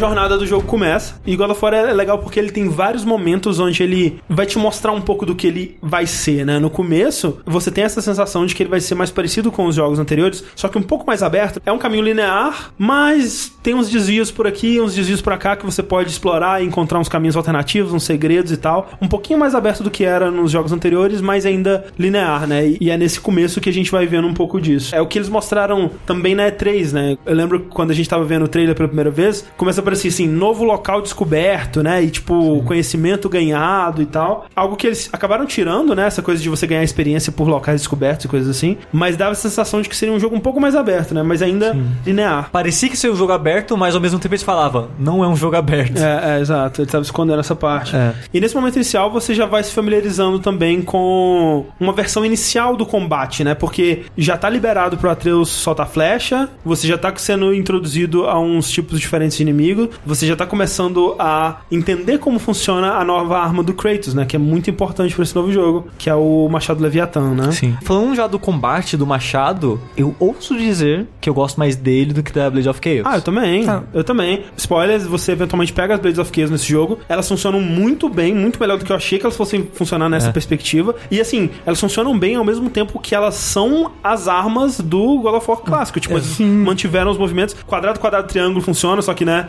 fraco, fraco, forte funciona e é o Sim. mesmo golpe, sabe? Só que, tirando momentos onde você precisa usar ela porque ela é realmente mais eficiente, de modo geral eu fiquei com o machado. Exato, porque eles fizeram o machado pensando em todas as possibilidades É. do jogo, sabe? Tipo, eles fizeram puzzles pensando no machado. Sim. E é até interessante você ver o pessoal que fez parte do- da criação do machado, do game design e tal. Tem textos deles, né, explicando a origem do machado e como que foi feito isso. No começo, eles queriam que o Corey tivesse algum projétil. E eles falaram, como que a gente vai fazer? Ah, ele atira um, um raio do machado. Aí o Corey, não, e se a gente jogar o machado? Sim. Aí todo mundo, pô, jogou o machado, vai ter que pegar de volta? tipo, não. Caralho, vocês estão loucos, a gente tá na mitologia nórdica, seus burros. É. E é legal que é estágio, né? Tipo, o machado voltava automaticamente. Aí depois, não, vamos colocar um botão pro machado pra você ter a liberdade de fazer o que você quiser. Ah, não, tipo, vai ser chato pegar o machado de volta. Aí alguém vem, não, e se der soco? Aí beleza, aí começa a ter o soco. É muito legal ver como o machado foi evoluindo e crescendo. Como, Como ele encaixa no jogo e nos puzzles, né? Sim, porque, tipo, quando você arremessa em alguma coisa, ele congela. Então tem muitos puzzles que são coisas móveis que você usa o machado pra parar aquilo.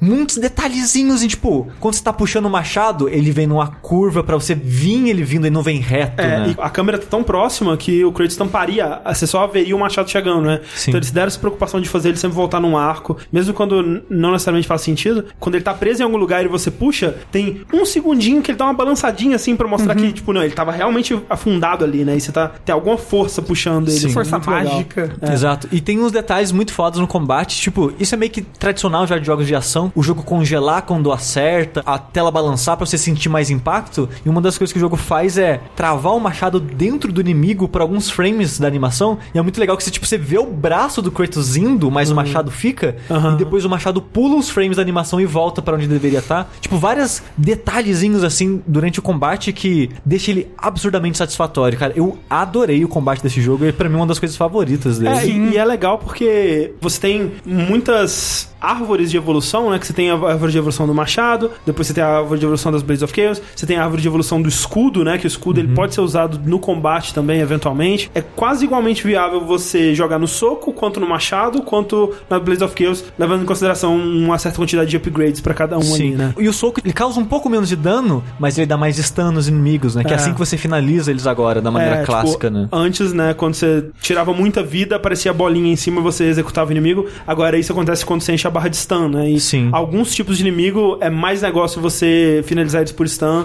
Alguns inimigos, quando você dá stun, você pode usar eles no combate de alguma forma Sim. também, né? Tipo, pilotando o ogro, né? Exato. Que é uma coisa bem God of War, né? Bem God Sem serviço é. de você controlar os inimigos. Isso. O único triste do jogo pra mim, do combate, o jogo de modo geral, assim, eu acho que o começo dele não vende ele muito bem. Aham. Porque todo o começo do jogo, tirando essa parte até do estranho, é legal. Só que depois disso eu sinto que tem umas 4 horas aí de jogo que meio que não acontece muita coisa né, em, relação, em relação à história. O combate parece repetitivo e simples demais. É, também acho. Só que o jogo abre em todos os aspectos, né? Ele cresce em todos os aspectos, né? Sim, porque você ganha mais habilidades, o Atreus ganha mais habilidades e você aprende a usar melhor o que você tem disponível pra você. E Uma- começam a aparecer vários tipos de inimigo que te forçam a usar todas as habilidades ali do Kratos, Exato, né? porque, tipo, o machado é impressionante como ele é simples e complexo ao mesmo tempo, porque você tem uns ataques básicos lá, fraco e forte, e você tem um combinho bem simples que você pode fazer com isso. Só que com o tempo você descobre que, ah, se eu arremessar o machado com um botão de ataque forte, ele crava no inimigo, o inimigo congela, tem um inimigo a menos na luta. Ah. Então você pode usar isso estrategicamente. Se eu arremessar com um botão fraco, o machado ele passa direto do inimigo. Então se acertar na perna, o inimigo cai no chão. Sim. Ou se até se eu puxar e na volta bater na perna, o inimigo cai no chão.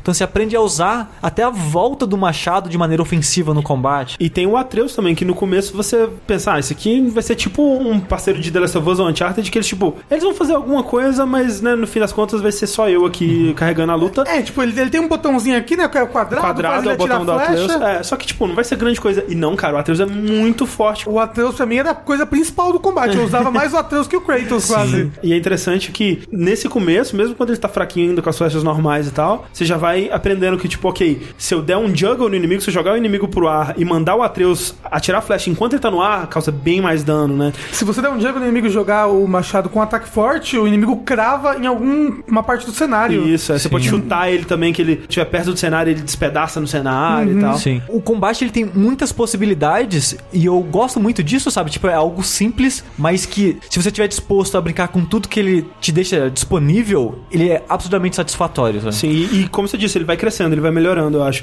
À medida Não, não, você é- vai abrindo novas habilidades, novas É, vai abrindo muitas, muitas, muitas coisas e até tá chegando um momento que você tem bastante coisa pra decorar. Ah, tá. Se eu jogar com esse botão, segurar esse botão vai fazer uma coisa, se eu segurar outro botão vai fazer outra coisa. E- Tem esse tipo de combo, esse é aquele outro tipo de combo. É, e eu gosto muito da introdução do escudo, sabe? É, Sim. Fica um pouco mais Dark Souls, como vocês falaram, apesar de que ele não tem barra de estamina, né? Não. Mas eu acho que o principal, e que eu acho que eu gosto muito que tenha isso em todo jogo desse tipo, é um parry, cara. E é um parry- muito bom ter um parry, Parry sabe? satisfatório pra caramba. É, exato. Parry satisfatório porque não só, né, é aquela coisa de você defende no momento exato, você reflete o ataque do inimigo e deixa ele aberto pro seu ataque, mas um parry que, à medida que você vai evoluindo as suas armas, você pode responder a ele de formas diferentes, com o escudo ou com a arma e fazer coisas diferentes de acordo com o que você quiser. Uma coisa que o Corey queria fazer com o mundo do jogo era deixar ele o mínimo guiado pela interface possível. É um jogo que, se você quiser, você consegue jogar ele com a UI toda desligada, inclusive o combate, né? Porque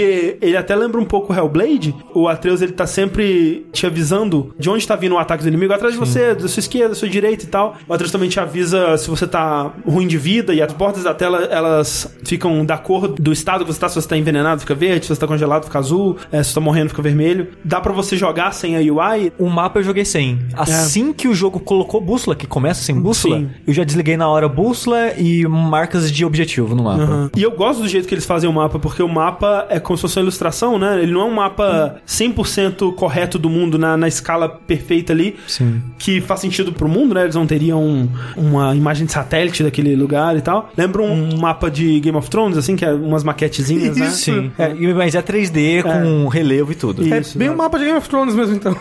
É. É. Uma outra coisa que acontece em relação ao combate nesse começo é que você encontra inimigos humanos, né? E é a única vez no jogo que você encontra inimigos humanos. Sim. Que eles são bem fáceis, né? É, como deveriam ser. Sim. E você entende por que, que não tem inimigos humanos no jogo. É, porque tipo, você mata, parece manteiga os, É, os Você você dá, uma- você dá uma machadada numa pessoa, a pessoa Morre. caiu. E é isso. E é isso aí. Uma cena importante pro Atreus, né? Sim. Porque um cara pula em cima do Atreus, o Atreus se defende com a faquinha dele e acaba matando o cara. E ele fica impactado, né? Porque a mãe dele tinha ensinado pra ele sobre monstros e tudo mais. E tipo, porra, monstros, né? não são pessoas. Mas quando ele tem que matar uma pessoa mesmo, ele fica traumatizado por alguns instantes. É e engraçado que isso é, é bem no começo do jogo, né?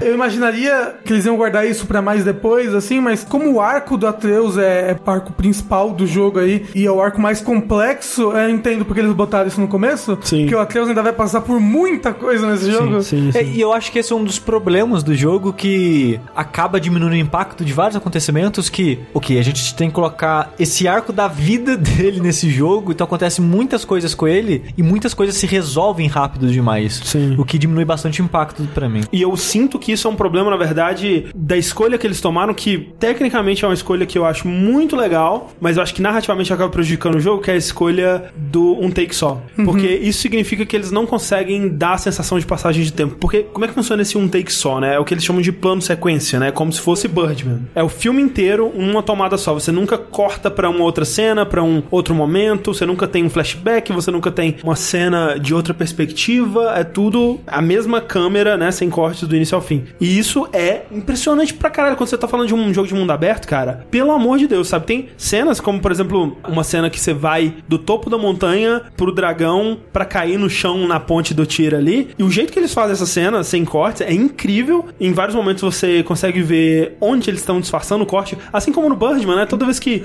no Birdman eles dão uma girada rápida de câmera ou passam por um lugar escuro, você sabe que, ó, aqui rolou um corte disfarçado. E é a mesma coisa aqui também. Muitas vezes você tá indo de um lugar pro outro, aí tem uma cena gigante do Kratos e o Atreus passando devagarinho por debaixo de uma caverna, assim, tipo, onde não tem nenhum cenário em volta, e aí eles saem e tá, porque tava carregando o cenário, né? É um loading disfarçado.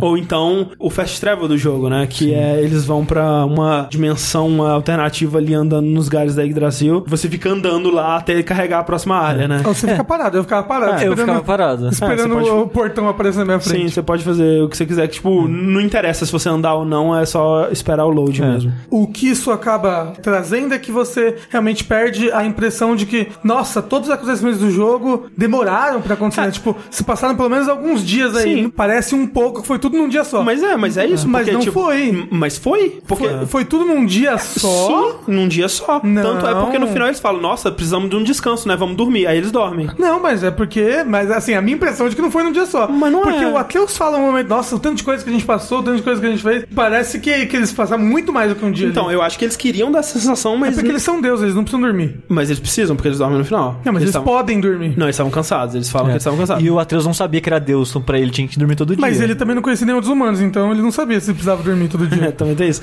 Mas assim, é num dia só, porque não corta em nenhum momento. Em nenhum momento você vê eles parando pra descansar, não vê eles parando pra comer, não vê eles E parando não pra tem ciclo nada. de dia e noite. É porque é Deus, eles não precisam. Mas então, mas de qualquer forma, acontece num dia. É, mas assim, se tivesse ciclo de dia e noite, talvez, né, fosse Sim. melhor pra passar essa É. impressão de Eu- que passou bastante tempo. Eu acho tecnicamente impressionante demais, mas eu preferi que o jogo cortasse Eu também, eu sim. também. E, tipo, os loadings eu acho chatos por causa disso. Não, isso não me incomoda. Não. E eu acho que a história ficaria melhor também com cortes. Não, mas sabe o que fica maravilhoso das batalhas? Essa batalha do Baldur no começo, o fato de que é tudo sem corte, aí a câmera faz umas brincadeiras muito loucas pra te reposicionar no mapa. Tipo, toda vez que você pega o Sim. Baldur e roda ele, a cara dele passa perto da câmera, perceba que ele te reposiciona pra lugares que você precisa estar para as cutscenes acontecerem. Mas sabe quem que faz isso? O Kojima, no Metal Gear Solid 5 e no Death Stranding, quando mostra cutscenes, você vê que dentro da cutscene ele tenta fazer sem cortes. A câmera passeando e tal, e é muito da hora. O que ele consegue fazer, a direção de câmera dele ali, eu acho muito foda. Mas não precisa ser totalmente sem cortes. Pode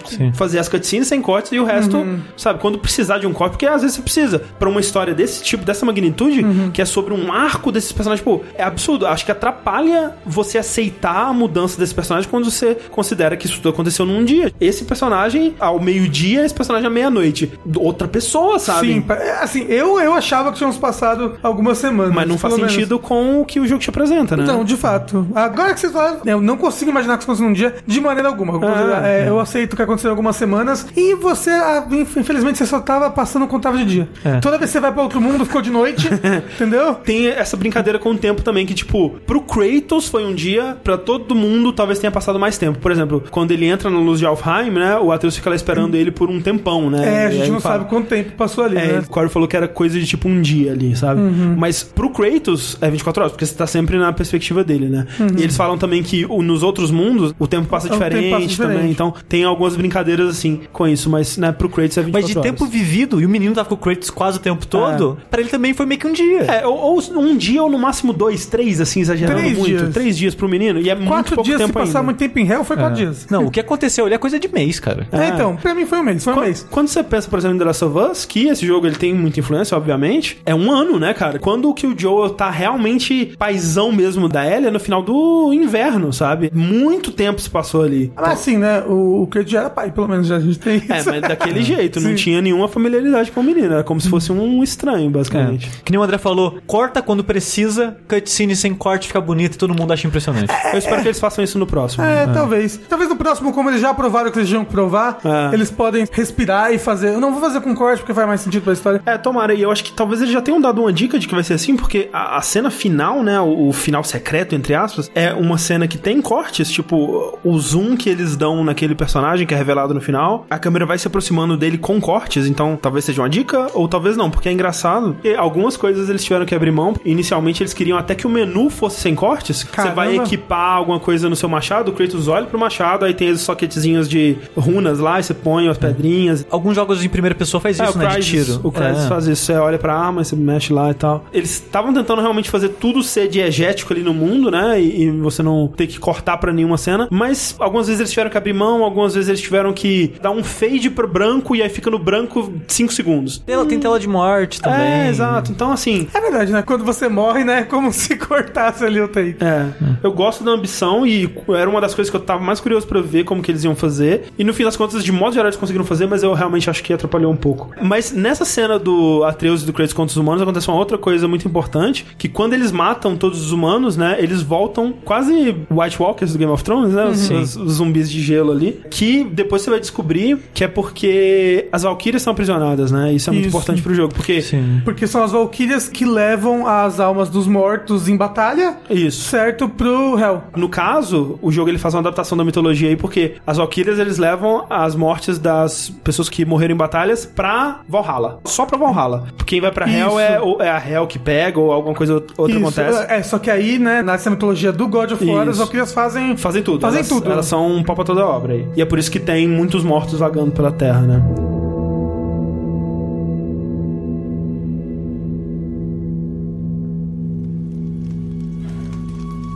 Sei que você é um. Não deste reino, mas não há dúvidas. Ele não sabe, né? Sobre a sua natureza e a dele. Isso não te interessa. Os deuses daqui não gostam muito de forasteiros. Acredite. Eu sei. Quando acharem você, e vão achar, vai ser difícil. O garoto vai querer respostas. Isso é problema meu. Seja lá o que você esconde, não pode protegê-lo para sempre. Mas tem razão. Não me interessa.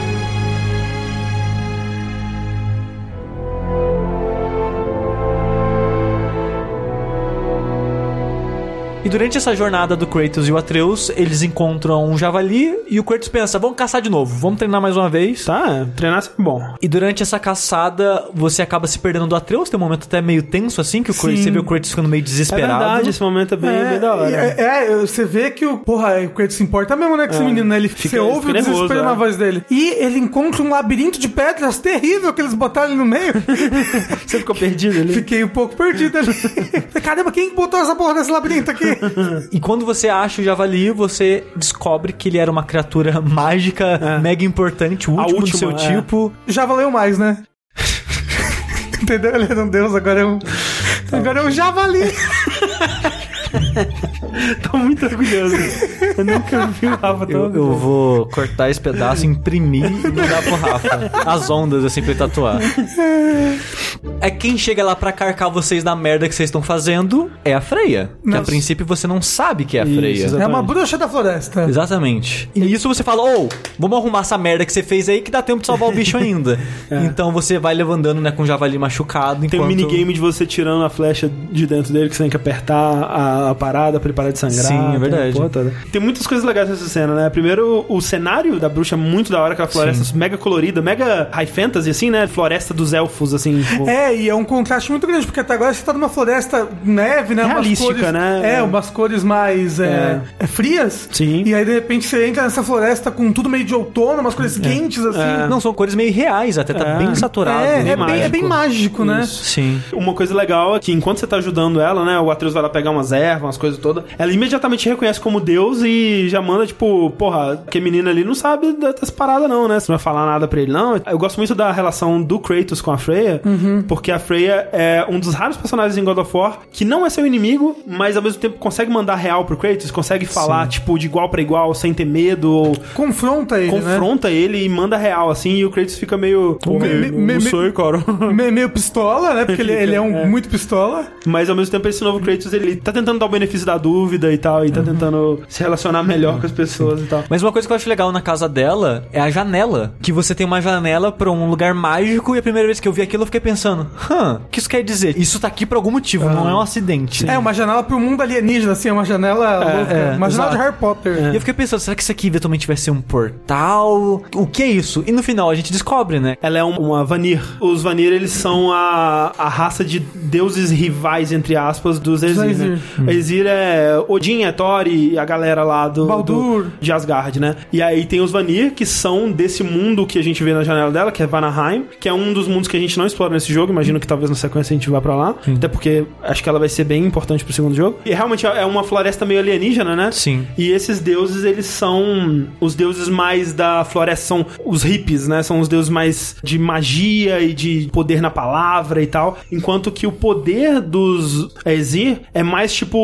eu sou Superman, eu sou super forte. E os poderes deles muitas vezes vêm de ferramentas que eles têm, né? É, armas que eles ganham ou coisas que eles têm e tal. E aí eles usam a super força dele com essas ferramentas, suas armas mágicas. E eles são super poderosos, enquanto que os Vanir é mais a magia que a gente vê ela usando, né? Invocar a natureza ou atirar flechas de luz e tal, e aquela coisa Que- mágica. Que é como o André falou no começo, provavelmente eram deuses de tribos É diferentes isso. que acabaram se cruzando quando essas tribos se fundiram de alguma maneira, sabe? Tanto que em algum momento fala que ela se casou com Odin Isso. justamente por causa dessa rivalidade entre os dois deuses. Sim. Porque na própria mitologia, o jeito que essa rivalidade é resolvida é que meio que alguns deuses de Vanaheim vão morar em Asgard e alguns deuses de Asgard vão morar em Vanaheim. Meio que como se eles cruzassem reféns, assim, sabe? Isso, eles guerreiam por muito tempo e eventualmente eles fazem as pazes meio que pra enfrentar um inimigo comum deles que é, são os gigantes que né, tem toda essa coisa do Odin tá constantemente tentando impedir ou tentando se preparar, né, pro Ragnarok, que é quando todos os deuses Ezir, Vanir vão morrer por causa de uma batalha com os gigantes. É, porque o Ra- Ragnarok, inclusive, significa o destino dos deuses. É. Ou o crepúsculo dos deuses, mas é mais o destino dos deuses do que o crepúsculo. O que é muito louco porque o Odin mesmo saiu de um gigante. Mas isso é muito também em paralelo com a mitologia grega e tantas outras mitologias, né? Que, Sim. tipo, o Zeus também é filho de um titã e Sim. o Kratos, no 3, ele mata o Cronos, que é o avô dele, sabe? Depois Então, o pai dele. E depois o pai, então é essa coisa toda. E é mesmo. uma coisa que eles puxam esse negócio de na mitologia filhos matarem pais, né? Sim, e, sim, exato. E que isso, né, é como se fosse um ciclo que ele É. quer parar. Total, é um tema muito importante do jogo. Uma outra coisa que a gente comentou breve, mas é importante ressaltar, a tartaruga, cara. Eu acho muito da hora a tartaruga, Sim. velho. O Charlie. Charlie.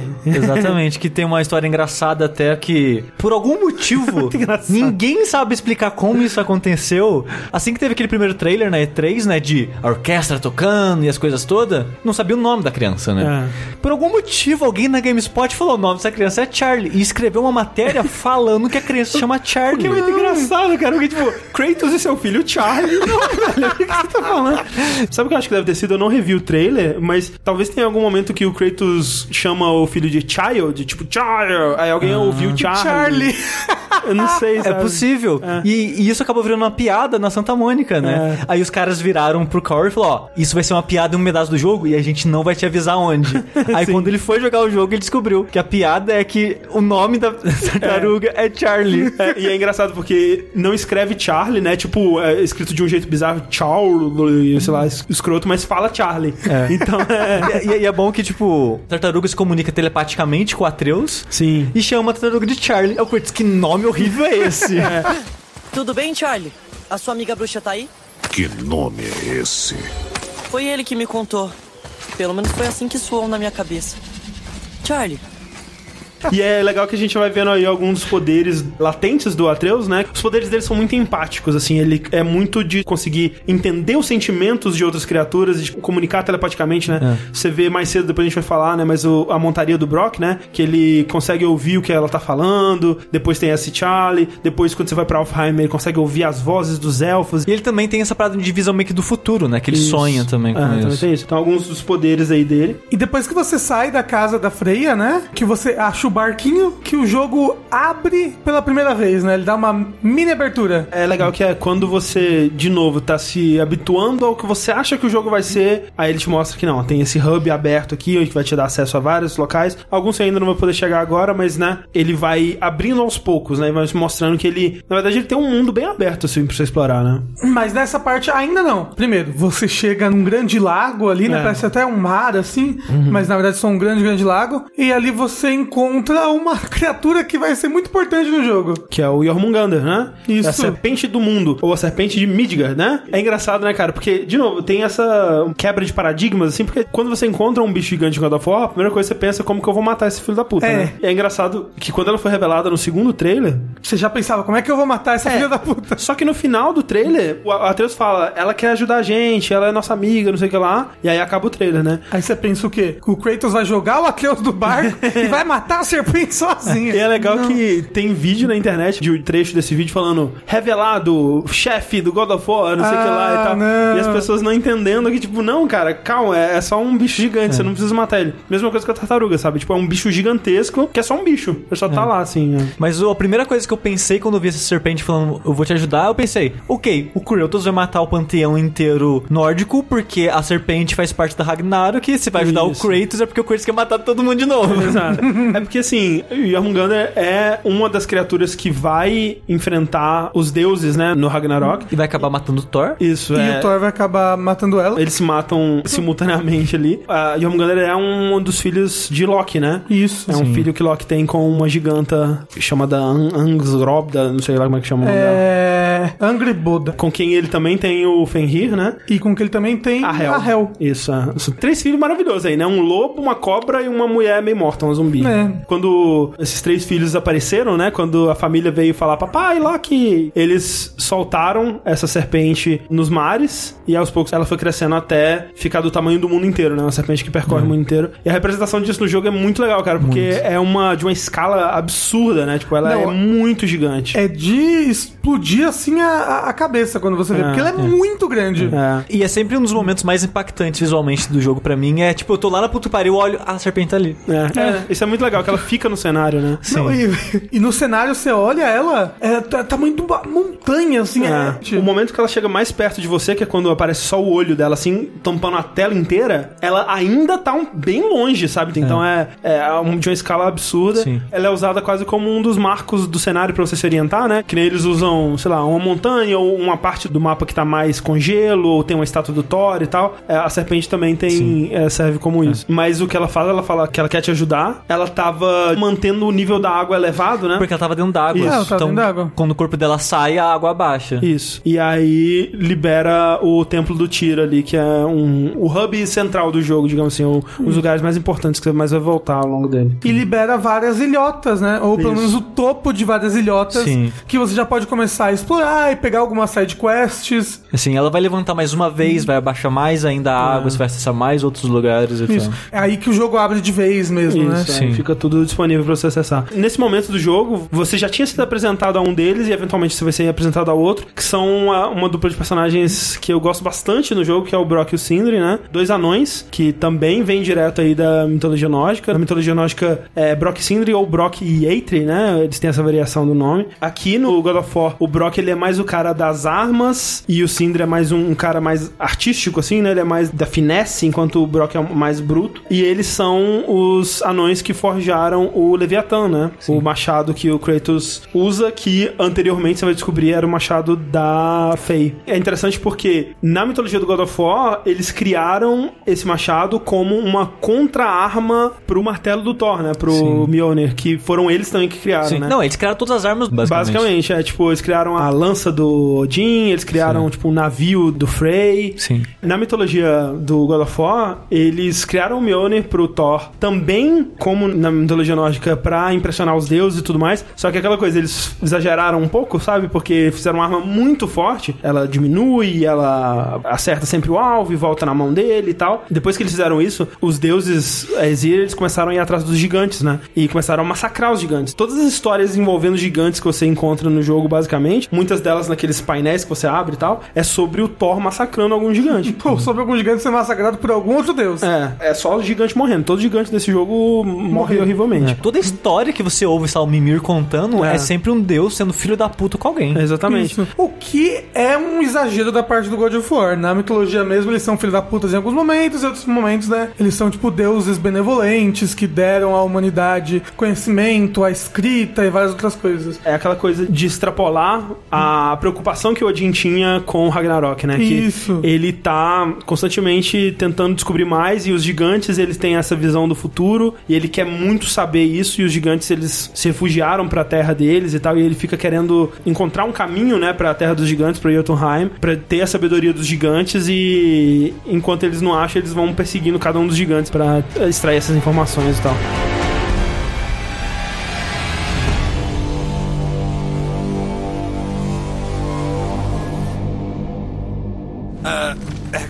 Licença, mas é, como você arrumou esse machado? Não é da sua conta. Eu ah, não vou discordar disso, mas eu conheço essa lâmina. É das nossas, mas mas não era pra você. Saia da frente. Ah, não dá. Fizemos pra uma mulher que eu é bom. Eu gosto muito e eu acharia bem desagradável se você tivesse feito alguma coisa com ela. Era da minha mãe. Deixou pro meu pai antes de morrer. A Faye morreu? Eu sinto muito por isso. Era uma grande guerreira. E uma boa pessoa.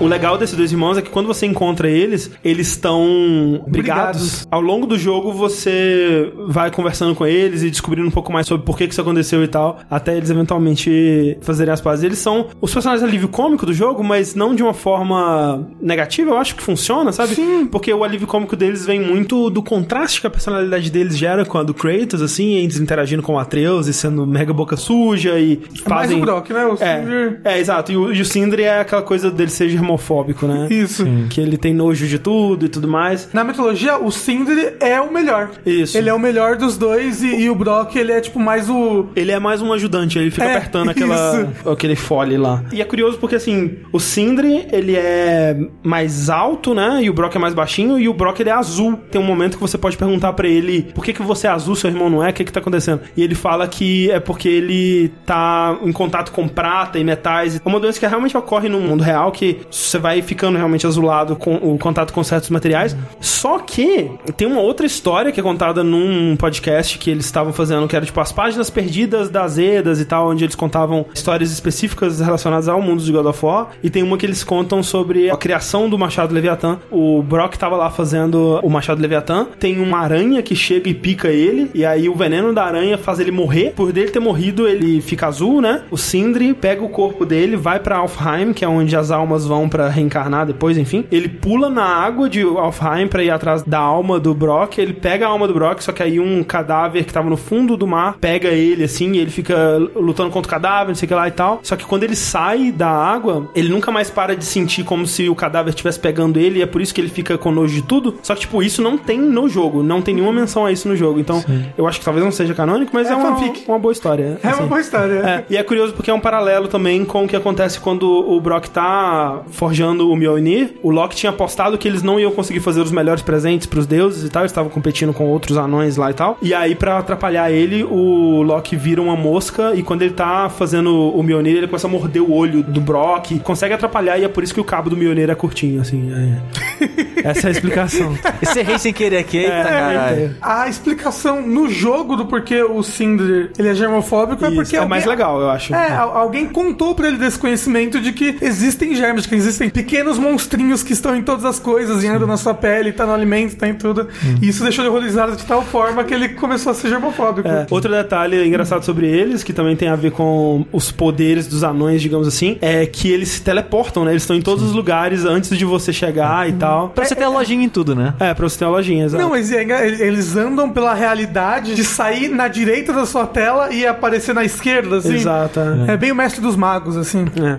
E uma outra curiosidade também é que eles fazem uma diferenciação, porque assim, na mitologia nórdica, você tem um mundo dos anões que chama Svartalfheim. Alfheim é o mundo dos elfos, Svartalfheim é o mundo dos anões, porque Svartalf é elfo negro. Os anões da mitologia nórdica são os elfos das sombras. Até porque os outros elfos, eles são os elfos da luz. Só que aí tem essa diferenciação porque no mundo de God of War também tem os elfos sombrios, né? E quando você vai enfrentar o rei desses elfos, o nome dele é Svartalf alguma coisa. A desculpa que eles dão no mundo do God of War é que os Asgardianos, que foram quem deram os nomes pra esses mundos e pra essas raças e tal, eles não conseguem diferenciar anão ou elfo ou sombrio, é tudo uma coisa pra ele, é uns bichos esquisitos lá.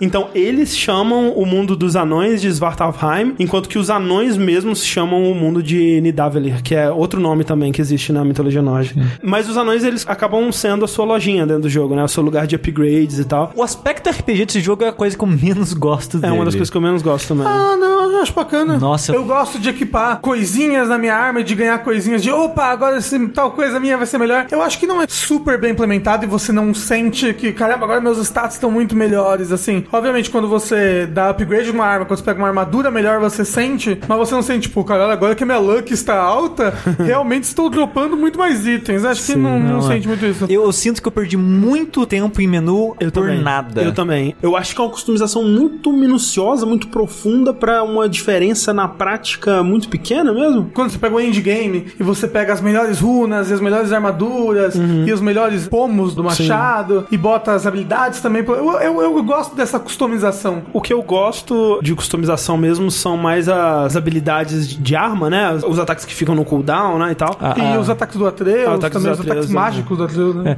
Por mim, podia ter descartado totalmente o sistema de loot, de também, crafting, viu? essas paradas É. e deixar só o upgrade mesmo. Tipo, É. você ir melhorando as suas coisas com o tempo do que, tipo, ah, não, tem esses materiais, agora eu posso craftar aquilo e. Não, não o gosto sistema de crafting disso, todo pra mim podia ter saído. É. E tem também toda essa parte de tipo, cara, toda vez que eu troco o meu material, eu tenho que ir lá e colocar as runas em cada pedacinho e ver o que, que é melhor e tal. Podia ter pelo menos uns presets, sabe? Tipo, eu quero focar em força, eu quero focar em, em destreza, eu quero focar. É, é porque, sei, porque velho. essa customização te permite você jogar de maneiras diferentes, pouco Não tão diferentes, é. Mas você pode focar mais em habilidades, Sim, entendeu? sim. Deixar suas habilidades mais fortes e com um cooldown bem baixinho, Uhum. mas seus ataques vão dar menos dano. Talvez isso pudesse ter sido feito de alguma maneira diferente, mas do jeito como eles fizeram o mundo ser aberto, acho que eles precisavam dar recompensas pela exploração, né? E acho Sim. que essa foi a maneira que eles encontraram. Eu não acho ruim. É, eu acho mal implementado. Tipo, pra mim, definitivamente tinha uma maneira melhor de fazer isso. E da maneira que tá aqui agora, pra mim, é- eu só acho chato, Quem sabe? sabe do 2 eles não melhoram. Minha magia é inútil contra o sopro negro e não tem outro caminho. Odin garantiu isso faz tempo.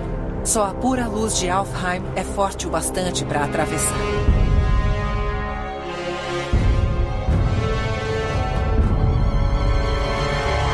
Mas então, Kratos e Atreus continuam a jornada deles pra chegar na montanha mais alta, né? Levar as cinzas da mãe pra montanha mais alta. Só que aí, quando você vai chegar ali pra subir ela, você atravessa uma ponte, tem uma fumaça escura. Uma fumaça tampando, assim, saindo do nariz, de um rosto da montanha, assim, escorrendo pelo chão. E esse é o ponto que eu menos gosto no jogo. Quando o jogo te para, não, não, não. Você vai ter que voltar aqui pra fazer uma outra parada. Eu gosto da maneira como ele brinca com várias vezes você achar que o jogo tá acabando ou que tá se caminhando por Você fim gosta e não disso? é. Eu gosto porque eu não queria que o jogo acabasse nunca mais.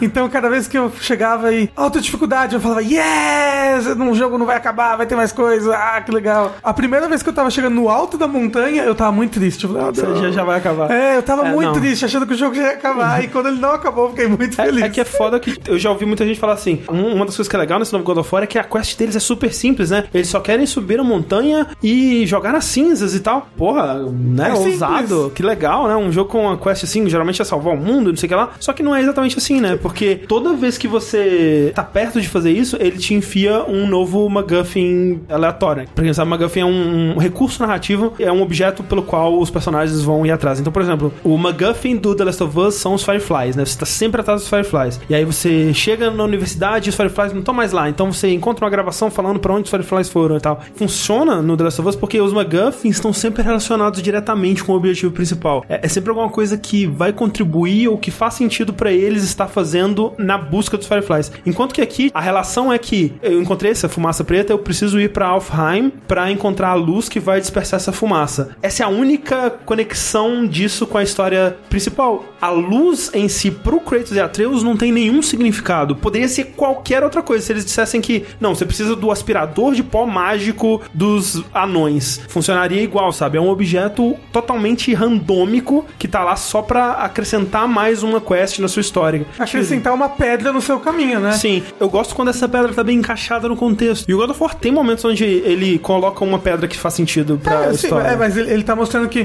pô, um negócio que era pra ser tão simples, né? Só É. vai ser encontrando problema, atrás de problema, atrás de problema, atrás de problema, e vai ficando cada vez mais complexo. Você só quer ir na cozinha beber água, mas meu Deus do céu! No vídeo que eu fiz, eu falei da síndrome do Pato Donald, que é tipo Isso. isso. É, o Pato Donald vai tentar fazer qualquer coisa, velho. mas Vai ter 100 bilhões de obstáculos no caminho dele até ele conseguir chegar lá. Apesar disso ser meio bobo, eu acho que funciona. É um MacGuffin, às vezes é literalmente um MacGuffin, porque no sentido clássico, né? É. O MacGuffin ele é realmente um objeto Isso. pelo qual a trama se move. É. Vamos falar, ah, meu Deus, a minha mãe está envenenada. Só a flor do alto da montanha É. recuperada. Então essa flor é o meu MacGuffin, sabe? É o que faz a, mi- a minha trama continuar rodando, né? Tipo, Mas até esse McGuffin, que é a flor que vai salvar e tal, tá mais diretamente, logicamente conectado ao objetivo final do que que, nesse caso, poderia ser qualquer coisa que eles quisessem inventar pra tirar aquela parada. mas- mas eu eu acho- fraco, sabe? Narrativamente fraco. Mas eu acho que eles utilizam isso pra introduzir gameplay, Não, in- então. in- introduzir novos mundos. Eu, tipo, eu adoro Alfheim, eu acho mu- muito é, então, legal, sabe? E é, e é um momento que quebra muita estética do Eu jogo. gosto Eu acho bastante bem lá. bacana. Tipo, eu concordo e discordo de vocês em alguns pontos que, tipo, eu acho que pode ser bem feito isso. Por exemplo, em vez de ser uma parede em frente à missão, podia ser paredes que você encontrou ao longo do jogo que eventualmente você encontrou a luz e agora você pode Sim. passar. O que acontece com o arco do Atreus, que você direto aprende habilidades. Sim, que é mais uma coisa vai Metroidvania, né? Exato. E que são caminhos, às vezes, da história Sim. que você vai liberar dessa maneira. E você não se incomoda por isso. Tipo, nossa, essa porta aqui, que coisa. Você segue,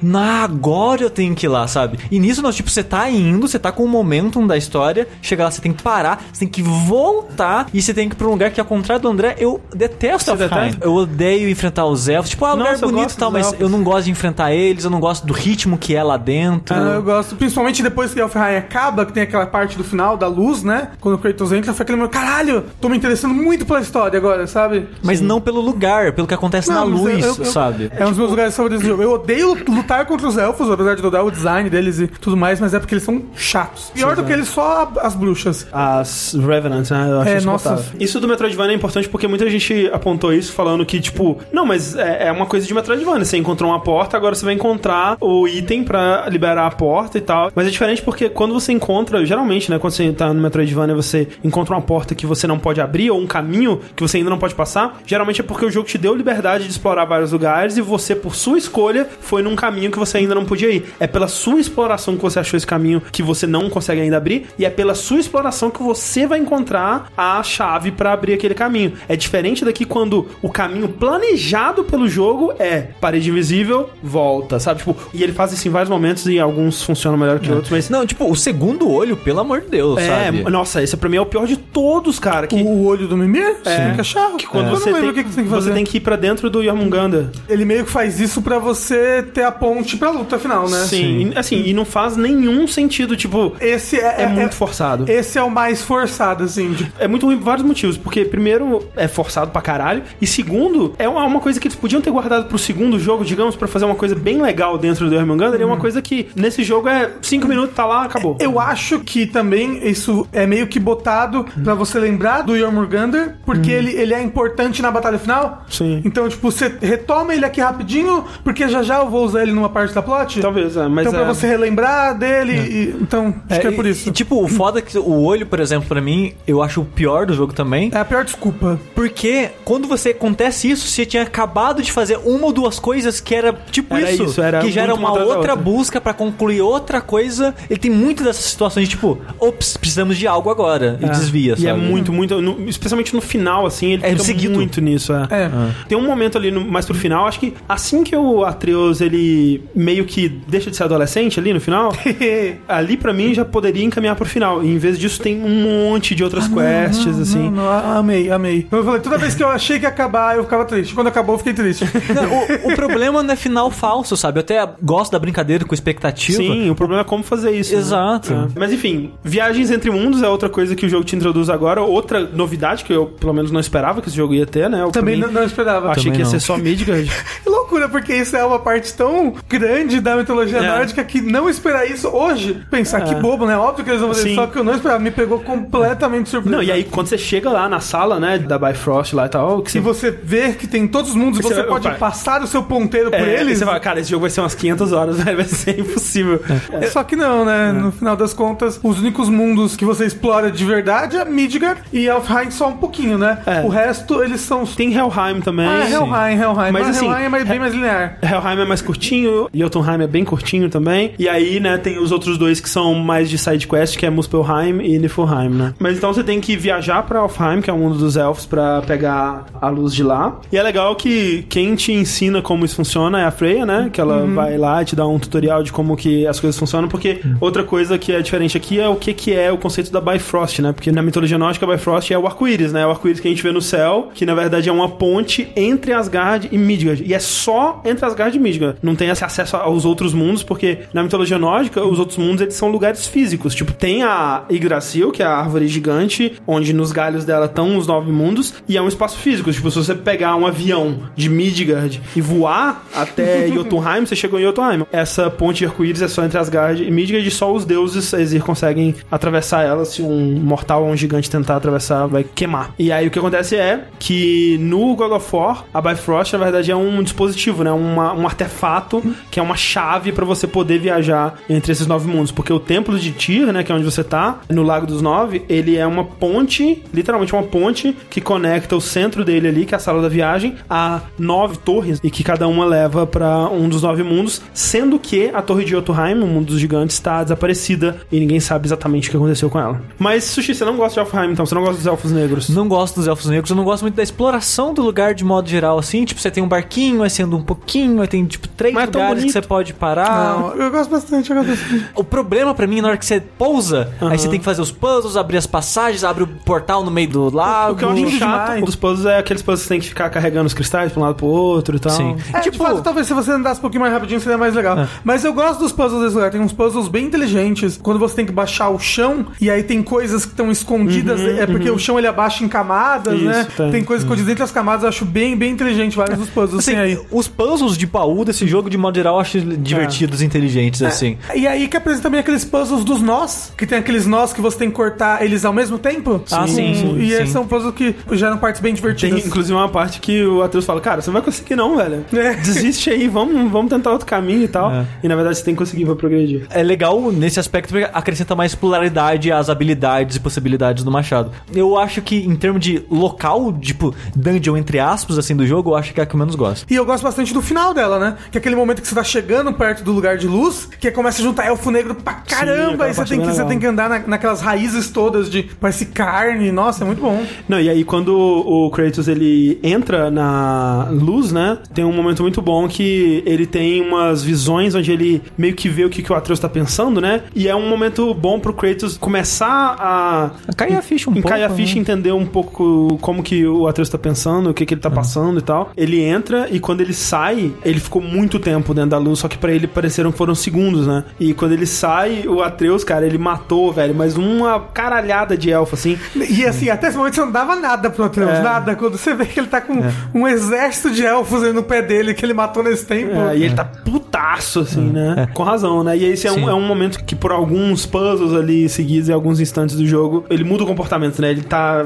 bem pistola, assim, né? É, mas também o Kratos não explica, né? O Kratos só explica depois. Que, ó, pra É. mim só se passou um momento, né? Na cabeça do Atreus, o Kratos tava lá porque ele quis. Ele me abandonou. Sim. O Atreus ficou com esse E- medo e- de ter sido abandonado. De novo, né? Porque. É, E a mãe acabou de morrer. Sim, né? Então, Em aspas, ela abandonou ele também. Sim. É. Mas o Kratos não consegue se abrir com ele porque o Kratos não consegue se abrir, sabe? É ponto. É, Sim. ele vê o menino puto, caralho, o que, que eu fiz? E congela. E segue, sabe? É, e é nessa hora, inclusive, quando na volta, que eles têm aquele diálogo do luto, né? De não Isso. confunda o meu silêncio pela falta de luto. E é bom porque, nesse momento, o Atreus também entende um pouco mais sobre o pai. Os dois estão entendendo melhor um ao outro, assim. Tipo, ele percebe que, ok, não é porque o meu pai tá calado, né? Que ele não tá passando por nada. Veja como fala!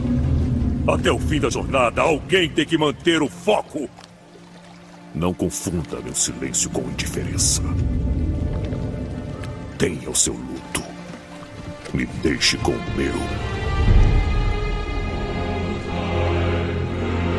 Uma outra coisa legal que eu acho em Offheim é todo o backstory dos elfos, né? Dos elfos da luz e os elfos sombrios lá. E eles estão tendo uma guerra. E é uma guerra que acontece já há milênios, ao ponto que eles falam que eles nem lembram mais por, Por quê, né? Mas é guerreando? pelo controle da luz, né? Quando você chega, o Kratos fala que a gente tá vendo, na verdade, o final da guerra. E dessa vez os elfos sombrios eles estão ganhando, né? Eles veem, tentam te atacar e tal, e aí você acaba se envolvendo. Outra coisa importante sobre isso é que quando você tá entrando em Offheim, a Freya, ela fala: cuidado pra não se envolver, e aí ela é puxada, né? Porque uma das maldições que Odin colocou nela é que ela não pode sair de Midgard. Supõe-se que ela ia falar pra eles não se envolverem na guerra entre as duas raças de elfos. Quando você derrota o elfo rei, né? Que é o chefe desse lugar, que é uma luta bem difícil, inclusive, ele fala assim: você cometeu um grave erro. E por que isso? Até hoje eu não entendi. Então, uma explicação mais simples é só que, no ponto de vista deles, eles estavam fazendo o correto, que era segurar a luz e o lado deles pra eles estava certo, e agora que eles derrotaram o rei, os elfos da luz vão ganhar, e pra eles isso é muito ruim e tal. É tipo, é só uma coisa de Perspectiva daquele perspectiva personagem. daquele personagem. Mas tem uma teoria também que tudo o que Kratos e Atreus fazem ao longo da jornada é pra acelerar o Ragnarok. Tanto é que quando começa o Fimbulwinter no final do jogo, eles falam que tá acontecendo 100 anos antes do previsto, né? De acordo com as profecias, do que Odin sabia e tal. Isso por causa da influência do Kratos e do Atreus. Uma dessas coisas é justamente o que eles fizeram com a luz, eles terem libertado a luz, porque um dos propósitos do mundo de Alfheim, da luz de Alfheim e tal, é jogar as almas das pessoas que morreram de volta pro mundo dos vivos, né? As pessoas morrem, aí as almas dela passam pelos, sei lá, seis estágios da morte, da mitologia nórdica, enfim, e aí elas são jogadas na luz e da luz elas reencarnam, né?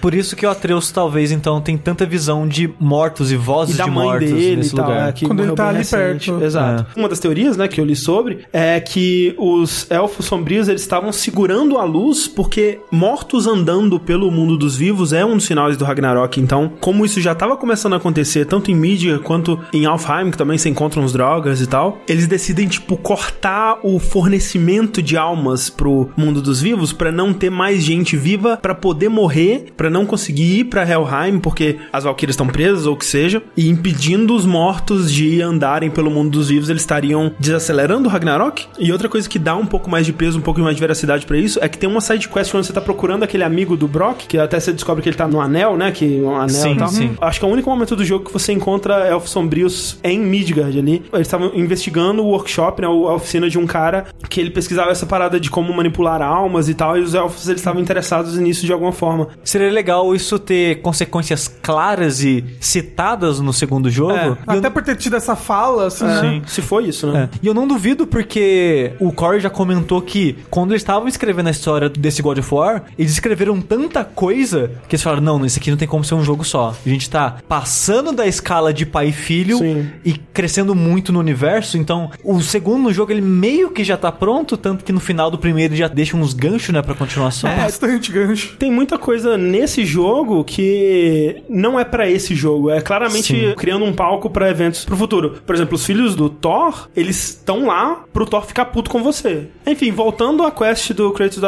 Atreus, eles voltam a subir a montanha. Dentro da montanha, que eu acho um bom lugar, por sinal, de é se bom. explorar, Aham. tem o momento da lanterna. Ah, um bom momento. Enquanto você explora a caverna, você acha várias lanternas quebradas, né? E o Atreus ouve vozes explicando pra ele a função das lanternas, né? Que era uma parada meio que de luto, de desejo. Aham. Pra quem tá- sabe que tipo de lanterna que é, é, lembra de Enrolados. Sim. Que é uma lanterna que é, na verdade, um balãozinho. Um balãozinho, é. Isso. Que você joga pra cima com ela acesa e ela, o balãozinho que flutua. E quando você já tem essa informação e você encontra uma inteira, o Atreus resolve fazer uma em homenagem à mãe dele, né? Sim. Que é um momento bem bonito, de novo, de tentar trazer os dois juntos de novo e eles veem a lanterna subindo. então. Isso. E, E- o Kratos sempre fica naquilo de "Oh, eu quero abraçar meu filho, eu quero encostar nele, mas ele. Não eu cons- acho que ele, ele se sente meio ainda impuro, meio sujo, né? Então, tipo, ele não encosta nele, ele vai encostar na Atreus ele volta, assim, Sim. sempre. De novo, o Corey tirando coisa da vida dele, né? Que é de uma vez que ele e o filho dele foram ver esses fogos de artifício e tal, ficou marcado pra ele, ele quis colocar no jogo. Então é, bem legal. Mas subir na montanha tem um chefe bem inesperado, que é o dragão. Eu não tava esperando que a gente Não. fosse enfrentar um bicho desse tipo nesse Nada. jogo. É um lugar ultra épico. que Você tá subindo no elevador tal da montanha É. e tem tipo uma cidade dos anões, assim, parece Senhor dos Anéis, assim, É, é. que tá esculpida por dentro da montanha. Isso. Que na verdade não é dos anões, é dos gigantes, né? É os dos gigantes. gigantes? É os gigantes Ah. que fizeram aquela caverna. Eu assumi que era dos anões porque parece com a cidade dos anões do Senhor dos Anéis. é. Esse dragão é um bom chefe que, tipo, são múltiplas fases, né? Primeiro você enfrenta ele dentro da caverna, depois fora. Uma boa luta, mais uma, uma finalização da hora do Kratos, né? Nossa, Que ele- finalização, acho que é a melhor do jogo, né? É Provavelmente. muito boa. é. E o jeito, e- nossa e o jeito que ele morre, né? Que o Kratos cai e aí o dragão cai atrás com a boca aberta entre Uhum. ele, assim. E nessa parte, né? O, o Sindri, ele também tava fugindo do dragão ali e quando você mata ele fica super grato e ele dá umas flechas especiais pra Atreus, né? Umas flechas verdinhas, que vai ser muito útil aí. Uma flecha feita de visco. E é engraçado que por um momento você usa, né, as flechas. Elas não são nada diferentes de flechas Não. normais. É, até achei estranho isso. Tipo, não, parece que é uma flecha normal, né? É. Pensei, ah, talvez depois, né, É, você aprenda a utilizar melhor essa flecha, alguma coisa assim. É, e eu nem me toquei. Tipo, eu conhecia a história do Baldur e tal, do Visco, mas eu não passou pela minha cabeça, assim, na hora. E aí, quando vocês estão continuando o caminho, né, no finalzinho ali, o Atreus percebe que a aljava dele tá arrebentada e o Kratos faz um, uma gambiarra ali, amarrando a aljava dele com um pedaço da flecha de Visco. que é Ele muito quebra uma flecha e usa a ponta, né? Isso. Pra dar uns nós, assim. Que é estranho. muito importante. Aí no topo da montanha, você escalando ali, você ouve umas vozes, você ouve Troy Baker e Nolan North, olha só que coisa bonita. O que é engraçado porque eu ouvi vozes, parei de escalar na hora. Eu falei, vocês vão me ver. Eu Mas também não. parei pra ouvir É, tudo. então, eu não vi ninguém. Esse que é o louco, sabe? Eu só sabia os Ah, nomes. é? É. Ah. Eu também não vi ninguém. Depois, quando eu vi o Bruno jogando, que ele continuou, tipo, ah, É. vou continuar. E aí eu vi que aparece os dois ali, porque eu parei, fiquei, tipo, eu É, é tipo, me veja. eu não parei pra pensar que o jogo não, o jogo é claro que o jogo não vai querer que eu seja visto. Eu falei, não, eles vão me ver. Aí É. eu parei. Você tá tão dentro É. do jogo naquela hora. Sim, felizmente nesse momento, infelizmente pro jogo de modo geral, eu deixei ativada a opção de nome de personagem Sim. enquanto ele fala. Então eu sabia o nome das pessoas Ah, tá. antes deles falarem o nome deles e sabia quem tava falando ali, né? É, eu não tinha deixado isso. Quando eu subi, eu vi um cara loiro, sem camisa, assim, o cara, ele é Thor. Tá, e agora vai ter que enfrentar Thor também. Na verdade, não, né? Quem tava lá em cima, eram quatro pessoas conversando, né? Era o Baldur, que agora, você, né, nesse momento você descobre que ele é o Baldur. O Magni e o Molde, que são os dois filhos de Thor. E o Mimir, né? Que tava preso ali na, na árvore. árvore. É curioso, né? Que o Magni é o Troy Baker e o Molde é o Nolan North. E é engraçado que nessa parte eles fazem uma brincadeira que eu acho que é proposital. Eles estão perguntando pro Mimir, porque o Mimir ele é um cara super inteligente que sabe de tudo, né? Perguntando onde que tá o cara tatuado com a criança e tal. Se você ficar sabendo de alguma coisa, você fala pra gente e tal. E aí o Mimir não vou falar porra nenhuma, não, não sei de nada, vocês vão se fuder, vocês não podem me matar porque o Odin precisa de mim vivo e não sei o que lá. E aí quando eles estão saindo, ó, cuidado com esse cu aí, que a gente tá por toda parte, né? Eu acho que o Molde fala, é mesmo, né? A gente tá em todas. Essa brincadeira. Eu achei muito bom.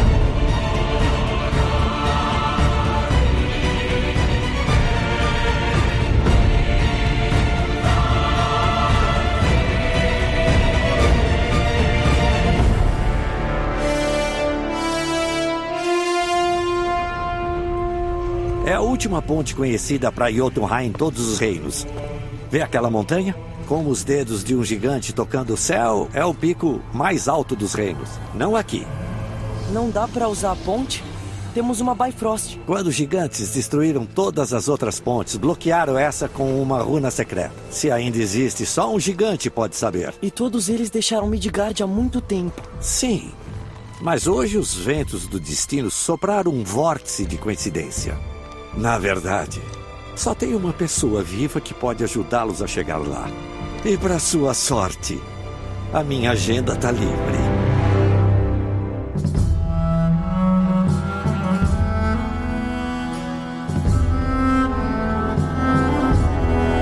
Quando a galera vai embora, então você sobe lá e o Mimir te fala: Ah, você tá querendo jogar as cinzas do ponto mais alto? O ponto mais alto não é aqui, não. O ponto mais alto é lá na caralho de Jotunheim. O mundo que não tem nem mais torre pra acessar, porque a coisa que o Odin mais quer na vida é chegar em Jotunheim. Porque ele ia jogar as cinzas do ponto mais alto de todos os mundos. Isso. Não era de Midgar, né? já. E aí, até eles começam a se perguntar assim: será que é por isso que os deuses estão indo atrás da gente? Porque a gente tá tentando chegar em Jotunheim, mas a gente nem sabia que a gente queria ir pra Jotunheim? O que que tá acontecendo e tal? Eu, eu acho que até o Mimir comenta, não, a visão do futuro. ele É, sabe o que vai acontecer. Sim, ninguém sabe como chegar lá, mas tem alguém que pode te ajudar e é o próprio Mimir. Que aqui no jogo é apresentado basicamente como ele é apresentado na mitologia nórdica. Ele também é um ser mais sábio, o mais sábio do mundo, né? Tem um porquê dos chifres dele? Dos chifres, não. Acho que o chifre é a invenção do jogo mesmo. É, eles não falam qual é a raça dele, de onde, qual que é a origem dele. É. Ele é humano, né? Não sei. Ele é simplesmente um- uma criatura que ele morava num dos lagos da Yggdrasil, né? Porque a Yggdrasil ela é alimentada, né? Ela é abastecida por três lagos, um em Midgard, um em Asgard, o outro acho que em Niflheim, alguma coisa assim. E ele morava num desses lagos, ele bebia desse lago e que dava conhecimento pra ele. Aí um dia o, o Odin viajou até lá pra beber da fonte de conhecimento ele falou: nem fudendo, não vai beber do meu lago nem fudendo. O Odin, por favor, cara, deixa eu beber só um pouquinho. Aí ele só se você arrancar seu olho. Aí o Odin arrancou o olho e bebe do lago dele. E aí é engraçado que no, no God of War, ele contando essa história, ele fala que, ah, então eu fui trabalhar pro Odin, né? E pra trabalhar pra ele, eu falei, ó, eu tenho um lago aqui, cara, que dá conhecimento pra caralho. Mas na verdade isso era só uma água com os cogumelos que eu joguei lá pra ele ter uma alucinação doida. E ele acreditou, achou que tava vendo altas loucuras. Mas o Odin, a história não é que ele se prendeu numa árvore Tem pra ter também. visão das runas. É, então ele se enforca num galho da Yggdrasil pra entender as runas e tal, mas é, é coisa separada. Né? Ok. É, o engraçado é que na mitologia o Mimir também perde a cabeça. Ele tem a cabeça cortada É. por alguns rivais aí dos deuses. É. E aí o Odin revive a cabeça dele pra continuar pedindo conselhos e conhecimentos. Tipo, o Mimir ele é meio que mandado como meio que um espião, quando eles fazem aquela troca dos Vanir e dos Eziras e trocam pessoas, o Odin manda o Mimir pra ser o conselheiro do rei pra manipular o rei, né, por trás, aí quando eles descobrem, eles cortam a cabeça dele e manda a cabeça pro Odin, aí o Odin revive a cabeça. Tem um pouco disso no jogo também, né? Da relação Sim. dele entre a união dos dois. É. Sim, é, é, no jogo ele é meio que quem convence Os Aesir e os Vanir a fazer essa paz esse e, diálogo. e o diálogo e acaba ele que joga a ideia da Freya se casar com o- Odin, né? É. Eventualmente a gente vai descobrir, né? Eles, tipo, ó, eu preciso tirar você daqui, como que vai tirar? Ah, eu corto sua cabeça fora e Isso. conheço alguém que pode ajudar a trazer É, você é de tipo volta, né? Aí ele corta a cabeça do Mimir, ele coloca ela na cintura e ela fica escura na hora e você pensa, ok, acho que na hora que ressuscitar não, não vai ter mais a cabeça na cintura. É. Não, fica pro resto do jogo a É muito cabeça na cintura. Não, e assim, a preocupação que eles tiveram de tipo, vai entrar no barco, passa a cabeça pro Atreus, Atreus põe ela do Sim. lado dele, vai levantar, pega a cabeça, põe do lado. Em cutscene, o Kratos pega a cabeça,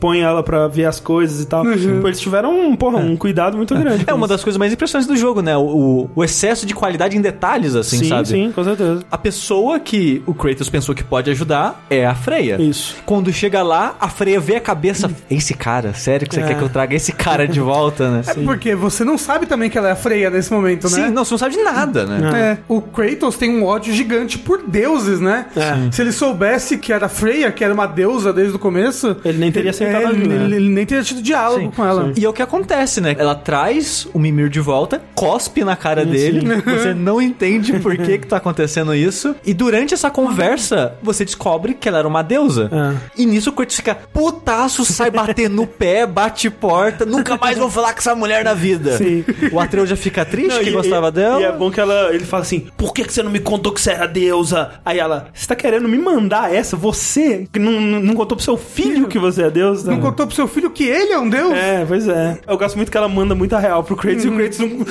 Então tá, então tá bom, eu vou embora. Aí fecha a porta e bate assim.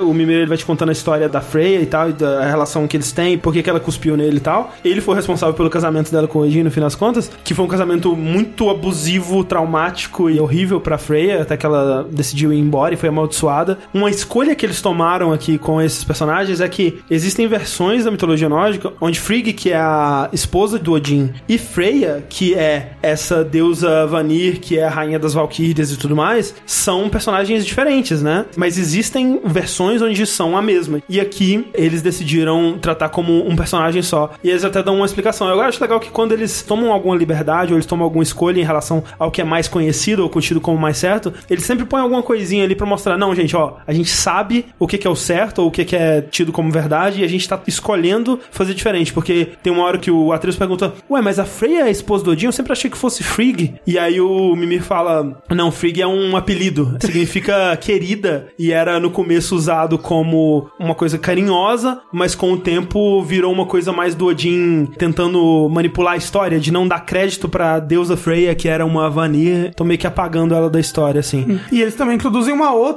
rainha das Valkyrias, né? Então, a verdadeira rainha das Valquírias sempre foi a Freya. Uhum. Só que ela teve o- os poderes dela removidos pelo Odin, Odin. quando ela foi amaldiçoada a ficar sempre mídia. Ela teve as asas removidas, ela não pode mais usar a espada dela nem pra se defender e tal. E aí, quem ficou como rainha temporária é aquela Sigrun, que é a última Valkyria que você encontra Hum. no jogo pra derrotar. Que inclusive, uma das melhores coisas do jogo, né? O, o combate contra as Valkyrias. Sim, é, eu acho os melhores chefes. Tipo, são todos muito semelhantes, que acrescentam um golpe a mais. Sim. Mas que quando você enfrentar o último e tem todos ao mesmo tempo, faz sentido porque o jogo tava te ensinando aos poucos a enfrentar a mais forte de todos. É, Elas são semelhantes, mas elas têm, tipo, frequências com que elas usam. Ah, sim, Que eu é. tenho certeza que uma usa pouquíssimo tal golpe e usa bastante de outro, Ah, sabe? sim, é. Sim. É engraçado, né? Porque, tipo, a gente sabe que as Valkyrias são personagens legais, entre aspas, assim, não são tidos como evil necessariamente, né? No máximo, elas seriam neutras ali, porque elas são os personagens que, na mitologia, elas carregam os mortos pra Valhalla. Pra dar uma desculpa de você poder enfrentar elas, é que elas estão numa forma física no mundo, elas foram aprisionadas numa forma física no mundo, e você tem que libertar elas dessa forma física pra elas poderem voltar a trabalhar e você liberta elas descendo a porrada. Mas eu achei legal que a existência dos inimigos no jogo tá refletido nessa side mission, sabe? Aham, Podia é. ser só algo citado, Sim, é mas legal. eles implementaram de uma maneira muito mais crível e interessante dentro do mundo. Quando o jogo saiu, eu acho que até o André comentou isso, que tipo, ele gostaria que tivesse mais a mitologia nórdica no jogo. Quando eu fui jogando, já fui sacando essas brincadeiras e eles implementando isso e tal. E pra mim eu já senti que teve bastante da mitologia nórdica, sabe? E eu acho que tá guardado bem o que já tá pro próximo jogo. Então, né? esse que é o lance, porque eu talvez eu tava comparando, sei lá, com God of War 3, que como o Sushi disse, é um parque de diversões da mitologia grega, e tem mais quantidade de referências, mas eu acho que nesse realmente ele tem menos deuses e menos referências e tudo mais, mas estão todas muito bem usadas. Ele tem menos quantidade, mas eu acho que mais qualidade. Sim. assim. O universo do God of War novo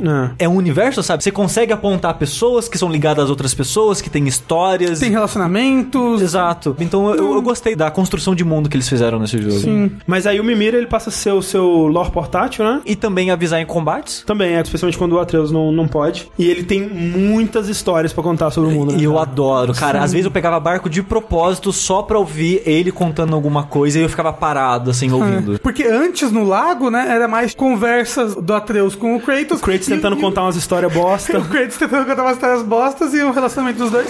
Tem outra história? Pois bem, a fábula de um sapo.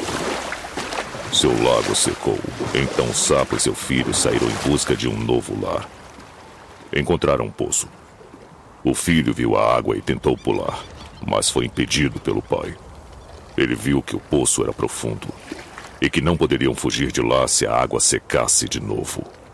Sabiamente, eles partiram. Só isso? Sim, Não é uma história. Se o filho pulasse, aí seria uma. então ele ficaria preso, passaria fome enquanto o pai assistia sem ter como ajudar. Viu? Isso é uma história. Ele tá se esforçando muito, cara, pra contar alguma coisa, ensinar uma, uma coisa valiosa através dessas histórias. Só que as histórias são muito ruins, assim. E eu acho muito legal como que eles conseguem, sem mudar o personagem do Kratos, sem colocar algo que não seria condizente com o personagem, tornar ele cômico, sabe? Só por conta da situação que ele tá inserido, né? Sim. E aí, quando entra o Mimir, ele começa a contar várias histórias legais e você. Aí sim você começa a entender direito os deuses, os relacionamentos deles. E assim, eu entrava no barco, eles começavam a falar, eu parava. Agora eu Sim. vou só ler e prestar atenção, porque é muito É divertido. muito legal. Eu só acho foda realmente, porque quando você sai do barco, tem aquela mecânica que a gente viu no Uncharted, tem outros jogos também, que é muito legal, que ele fala, ah, bom, melhor deixar essa história pra depois, né? E aí, quando você volta, eles continuam de uma forma bem natural e tal. Mas eu gostaria que eles fizessem isso quando começasse um combate, ou quando você fosse fazer alguma coisa da história, outra coisa. Porque só falar no barco é muito curto. Eu realmente, vários momentos, eu tinha que parar pra escutar até o final, porque eu queria saber, eu achava muito interessante. Mas, porra, eu vou sair do barco e andar à toa aqui, não vai acontecer nada. Você podia continuar contando. Pra mim não era um problema que todo jogo que tem audiolog ou alguém falando enquanto eu ando, eu paro de andar. Porque eu É. não consigo fazer os dois Ah, ao mesmo tá. tempo. Eu também. Se eu tô andando com o parquinho, eu não presto atenção, então eu paro e fico só prestando atenção. Só queria dizer que as histórias ruins do Kratos são boas, porque assim, aquela do cavalo É muito bom, é cara. um excelente análogo da vida dele, sabe? Ele sim. tá contando sobre ele, da maneira que ele sabe, sabe? É. Que é sempre só lição de moral. tipo a história do Sim. sapo e coisas assim. É muito bom. Que nem a gente falou, todas as sidequests mesmo, né? Que você faz enquanto você explora explora esse mundo, são todas muito sobre isso, né? Geralmente é uma, sobre uma coisa familiar, alguma coisa que deu muito errado, né? Tem aquela que eles são prometidos que eles vão conseguir falar com o espírito da mãe, e na verdade era uma criatura querendo matar eles Sim. e tal. Tem duas histórias que eu lembro mais, que é uma side mission que é dividida em duas. Você vai num lugar investigar, aí você descobre que mataram o líder dos bandidos. Isso, E né? depois você vai ver a continuação dessa side mission, você descobre que era o filho matou o pai, e o Atreus fica tipo, cara, por que, que um filho mataria um pai? Aí o Kratos fica... "Ah." Tipo, ele tem os seus motivos, a gente não pode julgar. É engraçado que quando eu fiz a última parte dessa missão, foi depois de eu ter terminado a, a parte da história. Então não fez muito sentido. O Atreus, tipo, como assim um filho matando o pai? Que loucura, não é ah, mesmo? que loucura, não. Então, fiz antes. é, Ficou meio. É, te- é, isso aí é ruim, porque, tipo, tem muitas coisas que você faz fora de ordem, perde o contexto. Tipo, tem momentos que o Atreus, o diálogo dele é pra aquele momento, então É. se ele tá puto adolescente, ele vai estar com um diálogo fixo daquela side mission, aí é. não vai encaixar. Sim, exato. Mas de modo geral, se você fizer na ordem que o jogo te entrega, vai fazer sentido e tal. Não, e, e eles até fazem muito bem, assim, de se você encontra uma parada, depois que você ouviu uma história do Mimir sobre ela, o Atreus faz um comentário, ah, é aquela parada que você falou, Mimir. Então, É. assim, eles fizeram algumas coisas bem bem feitas. E tipo, assim. por exemplo, tem aqueles murais de madeira, todos eles têm diálogo do Mimir também, mesmo Sim. que você pode encontrar antes dele. Então, por exemplo, tem um mural de madeira que tá no comecinho do jogo que eu não encontrei. Aí eu encontrei depois, então, entre os diálogos do Atreus, tinha um diálogo do Mimir encaixado que Ah, fazia legal. sentido com o que o Atreus falou. E outra história que eu lembro é a do capitão da tripulação, não sei se vocês vão lembrar dessa. Sim, sim, que ele quer que você mate o pessoal que virou. Exato, que é, é- eu acho que é a última side mission que você pode fazer, porque é, é quando a, a água baixa de vez, é o último fantasma que você pode Ah. conversar, né? Todas as side missions do jogo, o Kratos não quer fazer. É. Ele faz porque o Atreus pede, mas ele faz, ah, tá, se você quer, então o quê, vamos fazer. E nessa ele fala, não, beleza, eu vou fazer, vou matar sua tripulação. O Atreus fica tipo, por que que você quer fazer isso? Você sempre negou. Ele, não, porque você precisa do treinamento. é toda vez que você mata um, vai andar mais um pouquinho. O diálogo dos dois vão crescendo em relação a isso, até o ponto que o, o fala, não, a gente treina direto, a gente tá toda hora matando monstro. Eu tô pronto, você sabe disso. Por que que você quer fazer essa missão? E ele, não, porque eu acho que a, a história que ele tá contando de ser um bom líder, de cuidar da sua tripulação e tal, eu acho que é um bom exemplo pra você, sabe? Então, é, é um momento que eu gostei muito dos Sim. dois, que o Kratos, enfim, se abre e fala, olha, eu tô fazendo isso porque eu acho que isso é algo legal de você aprender e você vai se tornar uma pessoa melhor por isso. E também porque ele era um capitão, né? E ele tinha muito apreço pelo exército dele também. Essas sidequests, elas são chamadas de favores, né? E são Sim. poucas, acho que são 14, né? Por aí. Cada uma tem uma história bem legal, uma história bem única. Que complementa a que relação dos dois. complementa. E em nenhuma delas você sente aquela coisa de sidequest nesse tipo de jogo que, tipo, porra, mas a Zelda tá sendo esganada pelo Ganon e eu tô pescando aqui, tá ligado? Esse sentimento não acontece aqui porque o jeito que eles colocam a quest principal é: a gente só tem que levar as cinzas. A mãe já morreu, não tem o que fazer. A gente só tem que levar as cinzas. Mas a gente pode se preparar porque a jornada vai ser difícil. Então faz sentido, né, eles fazerem essas sidequests de coletar equipamento e tal. Então é, é muito bem colocado. Assim, se não tivesse queimado, podia ter pedido pra Freya que ela fazia voltar pra vida, né, gente? É verdade.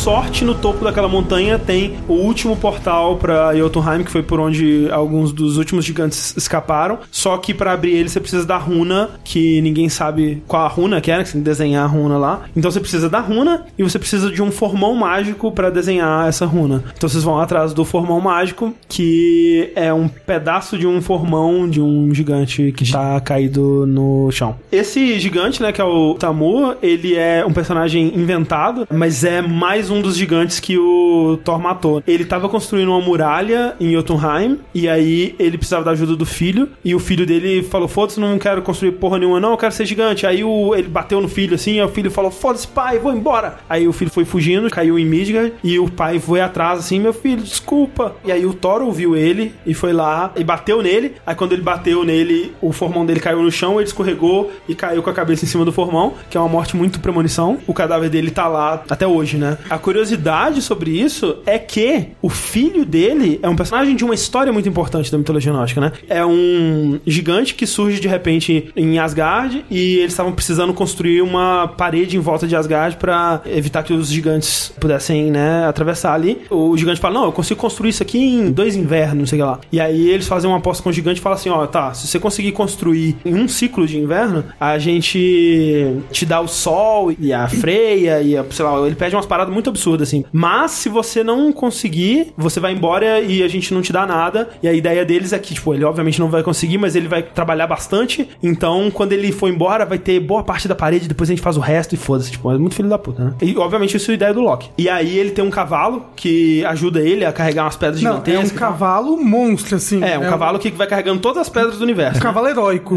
Aí o Loki, porra nenhuma, não vai conseguir. Aí o Loki se transforma numa égua Isso. e vai distrair o cavalo, né? E aí ele distrai tão bem o cavalo que o cavalo vai lá e creu na égua, né? Aí engravida o Loki. Ele engravida o Loki e o cavalo não consegue fazer o, O trabalho o dele. trabalho dele. Aí, ou seja, o gigante não consegue terminar o muro. Não consegue terminar o muro e realmente, né, o plano deles funciona e tal, só que o Loki fica grávido e Isso. dessa gravidez nasce o Sleipnir, que é o cavalo de oito patas do Odin, Do lá. Odin. Então É. o Loki é mamãe. Não, ele é mamãe de várias coisas. É, é, o, o Loki tem um milhão de filhos. Só que olha só, a história que eles contam no God of War é uma versão mais family friendly.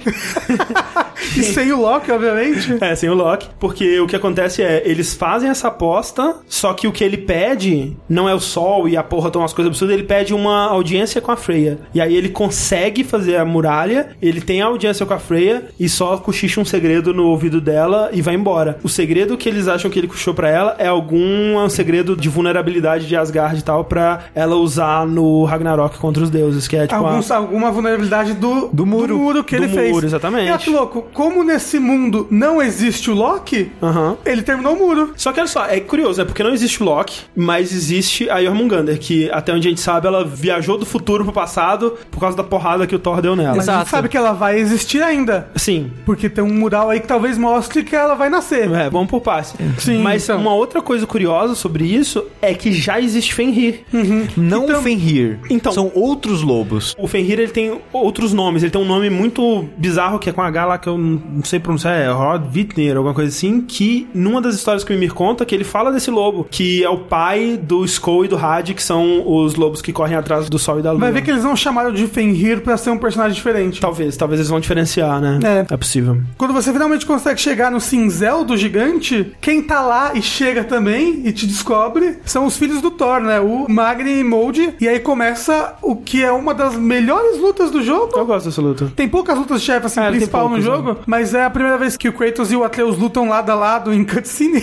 É, eu acho que essa luta é legal por causa disso, sabe? É. Enfrentar os dois em si eu acho ok, eu acho divertido, mas não diria que é caralho, é a melhor luta do jogo. Mas esses momentos que os dois ficam juntos, um de costas pro outro É. e tal. que você já vê que eles estão se confiando na É, batalha. sim, tipo, sim. o Kratos tá confiando o suficiente no Atreus pra proteger as costas dele. É, que nem você falou, o jogo ele tem poucos chefes, né? Tem Uhum. o estranho, tem o dragão, tem esse, e eu acho que só o chefe final, que é um repeteco do primeiro, basicamente. Mas todos eles, ele- eles tentaram fazer uma coisa bem única, né? Uma batalha bem única. Ao contrário, E épica. God of War 3 tem tipo uns 40 chefes, mas a maioria é você contra um cara e só uma luta, sabe? Que é legal também. Tipo, ele considera os Trolls chefes também. É, só que aí é um problema do jogo que eu, eu acho que eles repetem demais o troll, cara. Muito. É. Tem uns 20 trolls no jogo. E quando você vai pra Hell, né, que você vai enfrentar o Guardião, o Guardião é um troll também, caralho. Mas aí que tá, ele é um troll com um twist, porque É. ele é um troll com os quase todos os poderes Mas são é diferentes. reciclando o, Sim, o sim. bicho, né? É. Mas mesmo assim, eu diria que é bem broxante, sabe? Porque eles usam demais. E eu acho o inimigo chatíssimo de É, que é muito enfrentar. demorado. E Talvez se jogar no hard ele demore mais, assim. Porque eu joguei no normal, ele é bem rápido. Toda vez que aparecer um, era, é, luta. É uma luta qualquer, que se repete assim umas nove vezes no jogo, né? Esse jogo ele tem muito problema de repetição, assim. É, talvez não teve tanto dinheiro assim pra confiança. Assim, Assim, ó, é. o negócio não foi dinheiro, foi. Que nem a gente falou, o jogo ele tem muito foco em detalhe. Cada coisinha que acontece no mundo tem uma história.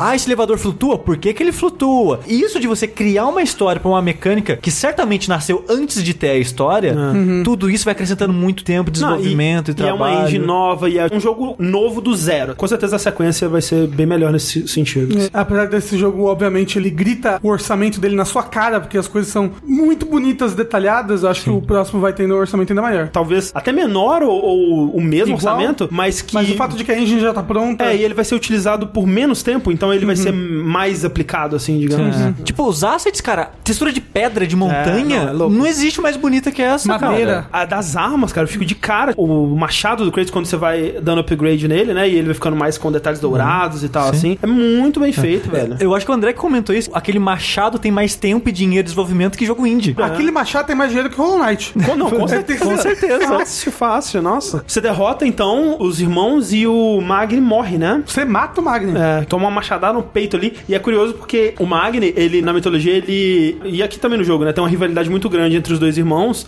Eles ficam sempre querendo. é, Impressionar o impressionar o pai, né? E o Magni, ele é o mais bonito, né? Ele é mais loiro, ele é mais musculoso, ele é mais alto, ele parece mais o Thor. Tem essa coisa toda de que ele seria o sucessor do Thor. E aqui ele morre, ele é o primeiro a morrer, né? E só sobra o Molde. E é curioso porque no jogo tem toda essa rivalidade deles pra ver quem quem ia ficar com o Mjolnir. E na mitologia nórdica, eles são dos deuses que voltam depois do Ragnarok. Eles são alguns dos poucos que sobrevivem. Não é que um deles fica com o Mjolnir. Os dois precisam ficar juntos pra carregar o Mjolnir, porque é pesado demais. Não é como na Marvel, que tem aquela coisa do Rei Arthur, que Só quem é digno. só quem é digno consegue levantar o Mjolnir. Não tem isso. Ele é Mas pesado é mesmo. só pesado, é. Então eles tiraram isso daí. O negócio é que martelo de batalha normalmente é cabo longo, que você usa as duas mãos pra manusear ele. Só que o Thor é tão forte que ele consegue manusear mesmo com uma mão. Exato. Mesmo com o cabo curtinho, que deu errado o cabo. Exato. Nessa luta, uma coisa que eles fizeram muito também foi provocar pra caralho o Atreus, né? Eles ficaram falando É, da mãe dele. Tática de batalha, É, né? Tipo, é. E ele começa a passar mal, né? E agora eles têm a- o cinzel, né? O formão, e eles têm que pegar a runa que tá no cofre do Tyr, né? Que Exato. agora você pode abrir aquelas passagens com o cinzel, né? Que são as Exato. passagens de vida um minigame meio esquisito. É Dá meio- pra você desativar no. É, é- é um lockpick meio É, bosta. sim. Como sempre, né? Você abre uma passagem pro meio que o subsolo, né, do templo, e lá você tem que fazer aqueles puzzles que você já fez um milhão de vezes no jogo, que é escrever uma runa na areia de acordo com um puzzlezinho, um Sim, enigma. Que o jogo ele tem muito essa coisa das runas, né? Do poder das runas, do poder da palavra. Tipo, quando Sim. o Atreus ele usa as magias dele, né? As flechas mágicas e tal, ele sempre fala uma palavra, né? Sim. Mas isso na mitologia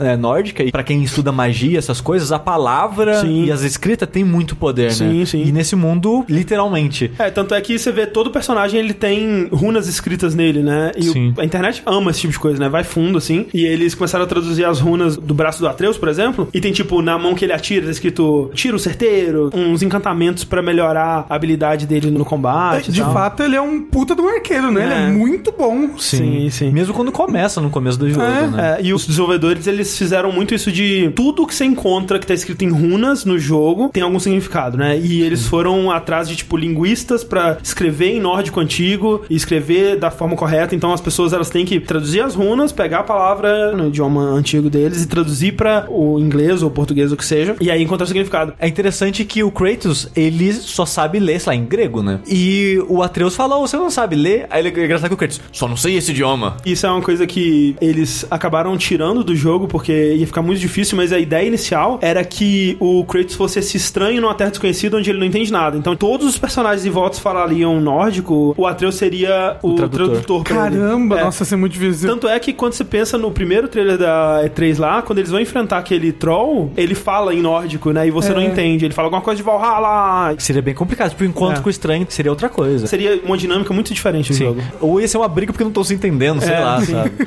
Um momento que eu acho interessante é que muito do jogo é meio que o Kratos tentando ensinar algo pro Atreus, e o Atreus agora tá tentando ensinar algo pra ele. É. E é um momento que tá sendo bonitinho, sabe? que legal. tá explicando o conceito das runas, né? Que, tipo, as runas não são algo fixo, né? Elas representam alguma coisa, você tem que entender o contexto com todas juntas Sim. e tal. Nesse momento, chega um molde e tenta arrumar briga com eles. Ele tá prendendo o Kratos num raio, eletrocutando o Kratos enquanto ele faz uns taunts sobre a mãe do Atreus, o Atreus fica pistola. Sim, aí o Atreus dá um momento meio Kratos, né? Não, ele tenta começa- ativar o o Spartan Spartan Rage. Rage, ele é. tem Sim. o, o efeito especial do Spartan Rage ao redor Sim. dele. Sim, só que Nesse momento ele... eu achei que ele ia ativar. Falei, caralho! Só que nisso ele desmaia, É. o Kratos levanta e fala, fudeu. Você tem o Spartan Rage, né? Que você vai acumulando raiva, né? Ao longo das batalhas. E aí você ativa, gasta a barra, tem que esperar acumular a próxima, né? Só que em todo momento que o Atreus tá em perigo, quando os elfos sombrios capturam ele, começam a voar com ele, ou então no comecinho, quando o Baldur pergunta quem que tá nessa casa e eu vou lá ver e tal. Aí ele ativa um Spartan Rage que é quase infinito, assim, que ele fica Sim. nele um tempasso, assim, né? Ah, ele é um Spartan Rage Paterno. É, paterno, que é, muito maior. Nisso ele assusta o Molde e vai resgatar o menino, né? Que tipo, tá desmaiado ali, Morreu, tá morrendo, fudeu. morreu. Nisso você tem que voltar pra ver a Freia meio que... É a única maneira, né, de salvar o menino. Chuta a porta, mulher, me ajuda aqui, ela vai embora. Não, ele, Ele tá, tá muito, muito- desesperado. muito, É, é.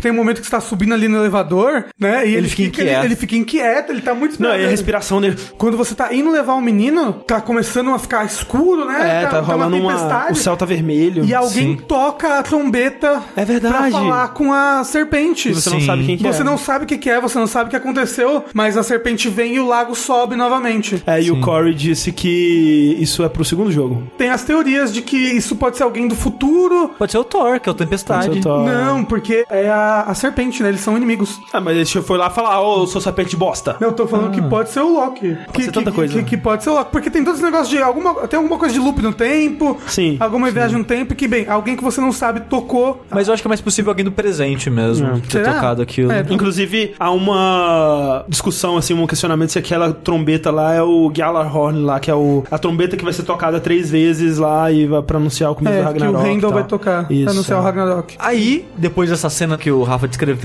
da parte do elevador, que é realmente muito boa, que ele- você vê ele inquieto e tal. É. Eu acho que o jogo ele faz muito bem esses momentos que, tipo, você tem que ficar parado, mas vai acontecer alguma coisa de significante aqui. Sim, essa cena ela é muito boa porque o Corey já falou algumas vezes sobre isso, que as pessoas no estúdio falavam, não, você não vai fazer a gente andar até lá, tipo, põe um teleporte, faz até mais sentido narrativamente, né? Ele quer chegar lá rápido, né? Pro Corey era muito importante esse processo, você ir até lá, depois você ir de lá até a sua casa, né? Pra cena seguinte e tal. E eu, eu concordo. Sim, e até porque você fica nervoso com É. o Kratos. Caramba, eu preciso chegar logo nesse lugar. Meu filho tá morrendo. Sim. Nesse momento você já tá muito apegado ao Atreus, né? Sim, sim. E você precisa de tempo pra absorver o que tá acontecendo e sem ter sentimentos enquanto isso, Sim, sabe? sim, é. Se for algo só, tipo, acontece, acontece, acontece, você fica meio que entorpecido e não É. sente muito, né? Exato. Quando ele chega lá pra pedir socorro pra Freya, a Freya ajuda porque vê que é um menino passando mal, né? É, ela gosta muito dele. Ela gosta muito Tipo, do A. Freya, ela tem muito de ver dela mesma no Kratos, né? E depois a gente vai entender melhor porquê, mas ela tem muita afeição pelo Atreus, assim. Exato. E ela fala: Ó, pra salvar o menino, você precisa fazer uma macumbaria que vou precisar de coisa lá de Helmheim. É, o coração do guardião da ponte de Helheim. né? Só que os bichos de lá são meio complicados. Então você vai precisar de uma arma específica É. pra lidar com esses É, é, caras. os bichos de lá são de gelo. O seu machado de gelo não vai conseguir lidar com Que é o que você já, já sabia, né? É. Jogando o jogo. Porque quando você encontra um inimigo de gelo, você guarda o machado e vai na porrada. Vai porque na o machado quica, né? Ele assim. não, não funciona muito bem. Ele pensa, né? Ok, eu acho que eu sei como lidar com esses inimigos. E nisso você tem um, um momento meio Dark Souls de caralho, eu tava aqui o tempo todo. De quando você acha atalho no Dark Sim, Souls, sim. sabe? Você vê, nossa, eu tava aqui. Porque você pega um barco da casa da Freya. E é- é, você sabe que é o barco da Freya, porque ele é todo cheio de florzinhas. Sim, Não, então, e ele é um barco mágico, ele seguia é sozinho. verdade, ele seguia sozinho, é verdade. É. E você começa a subir o rio, chega no ponto onde você cortou a árvore do começo do jogo, depois chega na sua casa. Essa parte de subir o rio e chegar na casa é talvez o melhor momento do jogo. É um dos melhores. Esse momento todo, pra mim, é o melhor momento do A jogo. sim. música, a tensão e quando você tá indo no barco, que aparece Atena sentada no, barco. É muito bom. Quando ela fala assim, você precisa de uma nova arma, de uma arma especial e tal, ele fala assim, ah, então eu vou ter que voltar pra casa. Primeiro que nesse momento eu achei que ele ia voltar pra Grécia, eu falei, caralho, isso é. No caminho, é, é muito bom, né, cara? Porque o- a câmera começa a girar em volta do barco. Ele fala Atena, ela gira uma vez, não aparece nada. Quando gira da outra vez, ela tá lá sentadinha assim, Sorridente.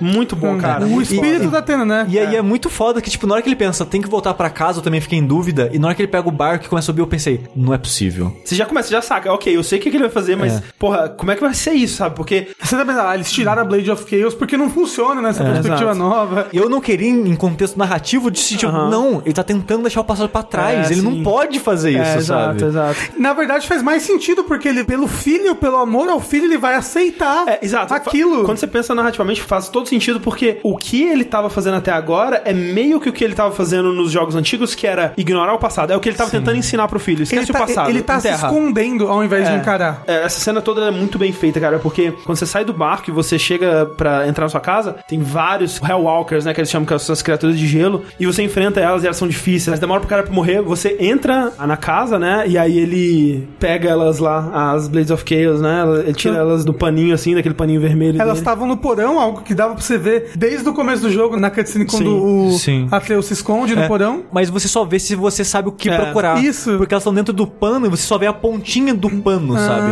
Então, mesmo que você vê algo, você não sabe que é espada. E o próprio Atreus, depois ele fala que ele já tinha visto essas armas no porão. Ele fala, tipo, ah, eu já tinha visto isso aí, eu não sei o que, que é, depois você me conta aí o que, que é. As Blades, elas estão bem enferrujadinhas, assim, né? Ele começa a enrolar as correntes da Blade of Sim. Chaos ao redor do braço novamente. Sim. E a Atena aparece na porta, né? Essa parte é, é meio confusa, porque eu vi muita gente se perguntando, ué, mas como é que ele tirou as Blades of Chaos? Elas não eram uma maldição nos outros jogos? Era uma maldição só no primeiro jogo. Exato. Muita gente fala, mas elas não tinham sido fundidas no braço dele, né? E tem uma cena, né, que mostra elas super quentes enrolando, assim, saindo, tsh, saindo Que, fumaça que e tal. no- que no primeiro jogo era isso mesmo. É, que é o, a maldição que o Ares dá. Só que no primeiro jogo mesmo, o Ares mesmo tira essas correntes, né? Sim. Tanto é que aí a Atena dá as Blades of Athena pra ele. E aí depois, no 3, elas quebram no, no Rio Styx lá e tal. E aí a Atena dá as novas lâminas, que é a Blades of Exile, né? Pra ele. Mas aí que eu acho que é o, o confuso pra mim é que essas são as Blades of Chaos. São as lâminas do Ares. É o design da primeira lâmina que ele Sim. teve, do God e of ele já War 1. teve uma outra no 2, uma outra no 3. É, e aí Ele guardou de lembrança de um. não é, porque ela- elas caem, né? Não faria sentido o Kratos ir atrás dela, não faria sentido narrativamente o Kratos. Eu acho que aí é um retcon mesmo, que eles estão considerando que essas são as lâminas que ele tinha no final do 3, sabe? Sim, eu acho que sim. É. Outra coisa que não faz sentido é por que, que tem um monte de bicho de gelo na porta dele, sabe? Por que, Ah. que tem mais ainda depois? É só gameplay pra você. Não, é bem legal, que é pra você ver o poder das Blade of Chaos e pra você. Ver o contraste, né? É, pra você ver o contraste, pra você, cara, você pegou ela e usou na hora. Você não vai esperar até chegar em Hell pra usar, entendeu? Mas é talvez o, o meu diálogo favorito, assim, do jogo nesse Sim, momento. nossa, né? é o diálogo que define o Kratos e a evolução dele agora, Exato, né? é. Eu queria muito ver o que, que eles iam fazer com o personagem do Kratos e eu tinha uma visão muito particular do que eu queria que eles fizessem com o personagem do Kratos e foi nesse momento que eu vi, eles estão fazendo o que eu queria que eles fizessem. O Kratos, ele não tem como ter uma redenção, porque o que ele fez é muito horrível e, assim... E ele sabe que é muito horrível É, agora. esse que é o lance, porque se fosse um jogo sobre o Kratos, agora eu paguei pelos meus pecados e eu sou um paladino da justiça, não faz sentido, ia trair o personagem. O que eles fazem nessa cena é mostrar que o Kratos sabe que ele é um monstro, ele sabe que ele não tem como ter redenção, mas ele tá tomando responsabilidade pelas coisas agora. Ele tá fazendo as coisas por ele e não por vingança ou seja lá o que for. O mais louco é que tudo é na cabeça dele mesmo. Não é. Então, a gente não dá pra saber, porque o espírito da Atena. O tipo, espírito da Atena no 3 não era na cabeça dele. a gente não sabe, podia ser. Ela deu as lâminas pra ele, como é que pode ser? Lâminas. Era lâmina imaginária o tempo Isso. todo. Na verdade, todos os God of War é, é um menino em coma que tá. O nome dele é Clayton. Mas eu acho que nesse momento específico é possível que seja só coisa da cabeça dele. São por que, que ela não se manifesta com mais frequência, sabe? Por que, que ela esperou agora pra aparecer duas cenas? Mas vê que nas Sabe? centenas de anos ele consegue dar um shutdown nela, mas nesse momento ele fraquejou. É, eu acho que Apareceu. ela, ela tá lá mais pra simbolizar isso, ele encarando o passado, e eu acho que por isso que é- faz mais sentido ser da cabeça dele. E é um momento assim que você. É maravilhoso. Quando ela aparece já é. caralho, muito bom. os outros God of War existem? Como assim? Eu fiquei um pouco assustado também. Na hora que ela apareceu, eu falei, será que ela vai falar alguma coisa? E logo em seguida, eles não iam pagar uma dubladora do outro jogo pra vir aqui falar duas frases? Mas pagaram. É a Mas pagaram. voz? Você não pode se esconder, espartano.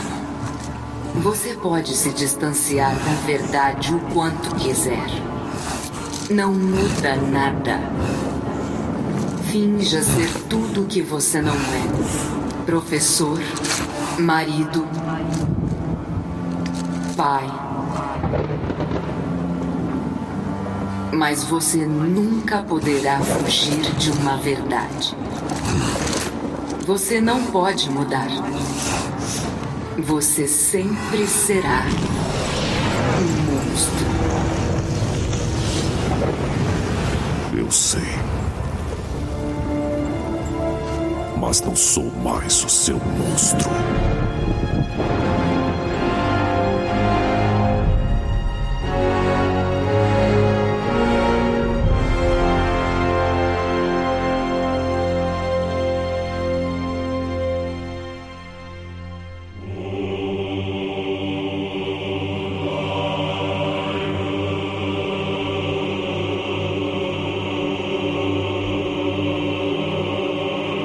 Aí você tem toda a sua jornada, né, pra Helheim, que, que nem a gente comentou, uma área um pouco mais curta, um pouco mais linear. Que Você- Helheim é um inferno, né? É o análogo ao nosso É o inferno. análogo ao inferno, mas só que ele não é um inferno de fogo e chamas cristão. Não. Ele é um E inferno de gelo, né? É. Sim. E é bizarro, sabe? Que nem a gente tá falando da mitologia nórdica, elas parecem que são uns contos muito desconexos, assim, não tem uma timeline, sabe? Porque, tipo, Helheim é pra onde vão as pessoas que morrem por doença ou fora da batalha, né? Basicamente, de formas não honrosas, de acordo com as É crenças pessoa que morre por doença ou por velhice. E- É uma forma não honrosa Não, de é, morrer. é. E Só que quem cuida de Helheim, a rainha de Helheim, que é Hel, né? O Hela, é filha do Loki. Sim. Então, tipo, tem o Loki, aí ele tem uma filha, aí tem um lugar pra onde as pessoas vão quando elas morrem, sabe? Tipo, como assim? É mitologia. bizarro, é mitologia. É Não, não tenta achar sentido. Eu acho esse lugar meio chato. Eu acho ele visualmente muito desinteressante, cara. Assim, ele tem coisas visualmente bem legais, tipo É. as pessoas congeladas que ficam um rastro assim, Mas o, o, e um gelo que bate. Só, só que realmente. o efeito não é muito bonito, sabe? eu não achei sei, cara. bonitão, achei. Tem que ver também que o André ele odeia gelo em jogos. Eu de odeio gelo. é verdade, isso é verdade, tá, sim. tá, tá. E a parte que você passa da ponte, porque praticamente só fica em Helheim ali, só na ponte, né? Sim. Então é um lugar mais fechadinho, pra quando chega naquele lugar que tá aberto e você vê aquele pássaro gigante que fica olhando tudo. Sim. E as várias construções ou coisas que tem no meio daquela névoa do Aquele inferno. pássaro é muito da hora. Eu quero saber mais. Eu quero um jogo sobre aquele pássaro. Eu, eu vi o pássaro e pensei, caralho, eu vou ter que matar o pássaro. É porque óbvio, God of War, eu vejo alguma coisa, acho que eu tenho que matar. As pessoas não sabem exatamente o que é, só existem teorias. Algumas pessoas estão supondo que ele é um dos galos que vão cantar no Ragnarok. É o mais próximo que as pessoas conseguiram encontrar, mas não faz sentido porque que ele tá no inferno. É um sei. corvão do Odin. O negócio é que você mata o guardião, que a gente já citou, né? Que é o troll um pouquinho diferente. Ah, é um troll com um teleporte muito louco. É, e uns minions e tal. É. Sim. Não os amarelos. Tira o coração dele. E nessa cena você vê o, o Zeus, né? No céu, assim, nas nuvens. Dá um susto, assim, É. dá. Você pensa, Mufasa? Ah, não. É, foi bem isso. Mas depois te explicam, né? Que na verdade essas visões é o Helheim tentando entrar na sua cabeça, te Isso. atormentar. Isso, É ele exatamente. te punindo por coisas de errado que você fez na sua vida, né? Tipo, É, então ele trazendo essas coisas, É. né? Mas quando você pega o coração do troll, o Brock aparece magicamente, Aham. entra atrás de uma pedra, dá um upgrade nas suas coisas, sai de trás da pedra. Eu gosto muito dos upgrades, que é tipo, pega um martelinho, plim, tá ótimo. Tá melhorado, toma aí. É um dos, dos poderes que eu acho mais interessantes do jogo, que as suas Blade of Chaos agora elas absorvem meio que um espírito, um- uma, É, uma são parada. Ventos de. É isso daí. E você pode pegar isso e jogar em outro lugar em 10 segundos. É. Então tem várias portas que é tipo, como eu faço pra chegar lá e soltar esse tempo? são É, é, pontos tipo, bem legais. é bem legal. Como é que eu faço pra transportar esse espíritozinho num lugar que tá muito mais do que 20 segundos Sim. de corrida? Isso Então, é tipo, muito God of War, né, cara? Tipo, é que nem o Sushi tava falando no começo, que eles mudaram muita coisa, mas no fundo ainda é God of War. É que nem o Resident Evil 7, sabe? Que Sim. à primeira vista eles mudaram tudo, né? Mas você vai jogando, você vai percebendo, não, isso aqui ainda é muito God of War, sabe? Esses puzzles que você vai encontrando no, no caminho, que eles não são super difíceis, não é sobre o puzzle, é mais sobre você ter uma coisa pra fazer entre um combate e outro, né? Pra quebrar o ritmo e tal.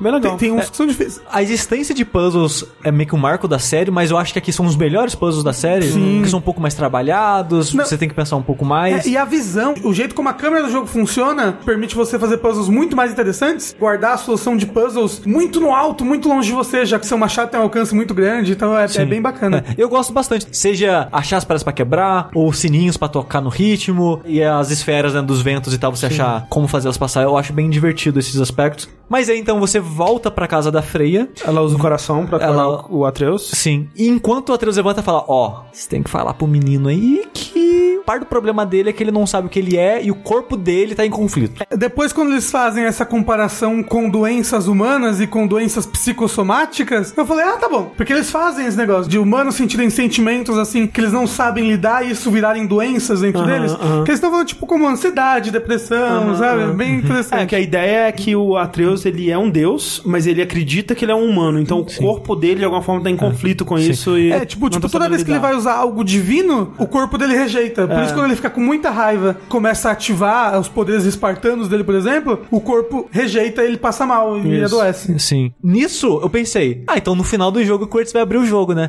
Não. Agora. É, eles descem o elevador, na hora que vai pegar o barco, ou não lembro o que o Atreus fala pra ele. Enquanto eles estavam conversando, né? A Freya fala alguma coisa e o Kratos fala: o menino é amaldiçoado, não sei o que lá. E aí ele ouve isso e aí ele traz isso de volta. Você falou que eu sou amaldiçoado, eu sei que eu não sou o que você queria, mas eu tô tentando e tudo mais. Aí o Kratos. É porque ele falou que ele é amaldiçoado no caso que ele é um deus, Ele né? é um deus, isso pro, pro E- Kratos isso é uma pro Kratos maldição. é uma maldição. É. Sim. E o Kratos abre o jogo, né? Ele fala, olha... E é muito bom como ele abre o jogo. Ele não fala assim, então, quando eu. Senta aí, Senta vamos- aí, vamos não. Ele fala, não, eu sou um deus, você é um deus, é isso aí, cara, bora.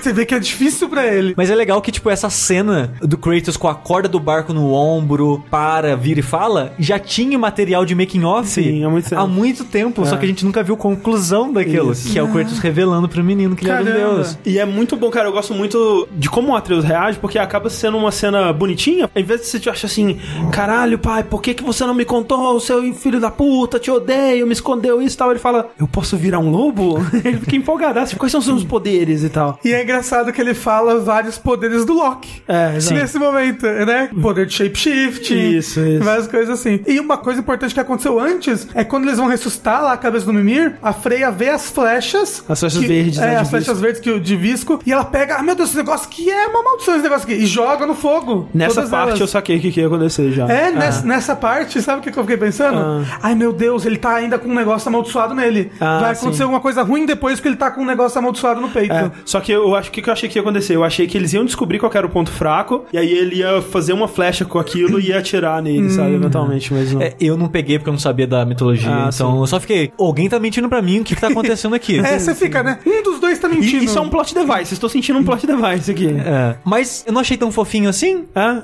Na, na hora que ele encarou numa boa, eu pensei, vai dar ruim isso aqui. Porque não é uma maneira normal de encarar uma Eu, parada eu dessa. acho que é uma maneira normal de uma criança encarar. É, Mas como ele é um pouco mais maduro do que uma criança, eu acho que ele não tá encarando isso tão bem assim. ele gosta muito de deuses, né? ele é muito fascinado. Então ele, porra, descobrir que é um deus, eu, eu entendi a empolgação dele, achei bonitinho. Não previ que ia dar merda, mas achei natural a forma como foi dando merda, assim, a, a progressão.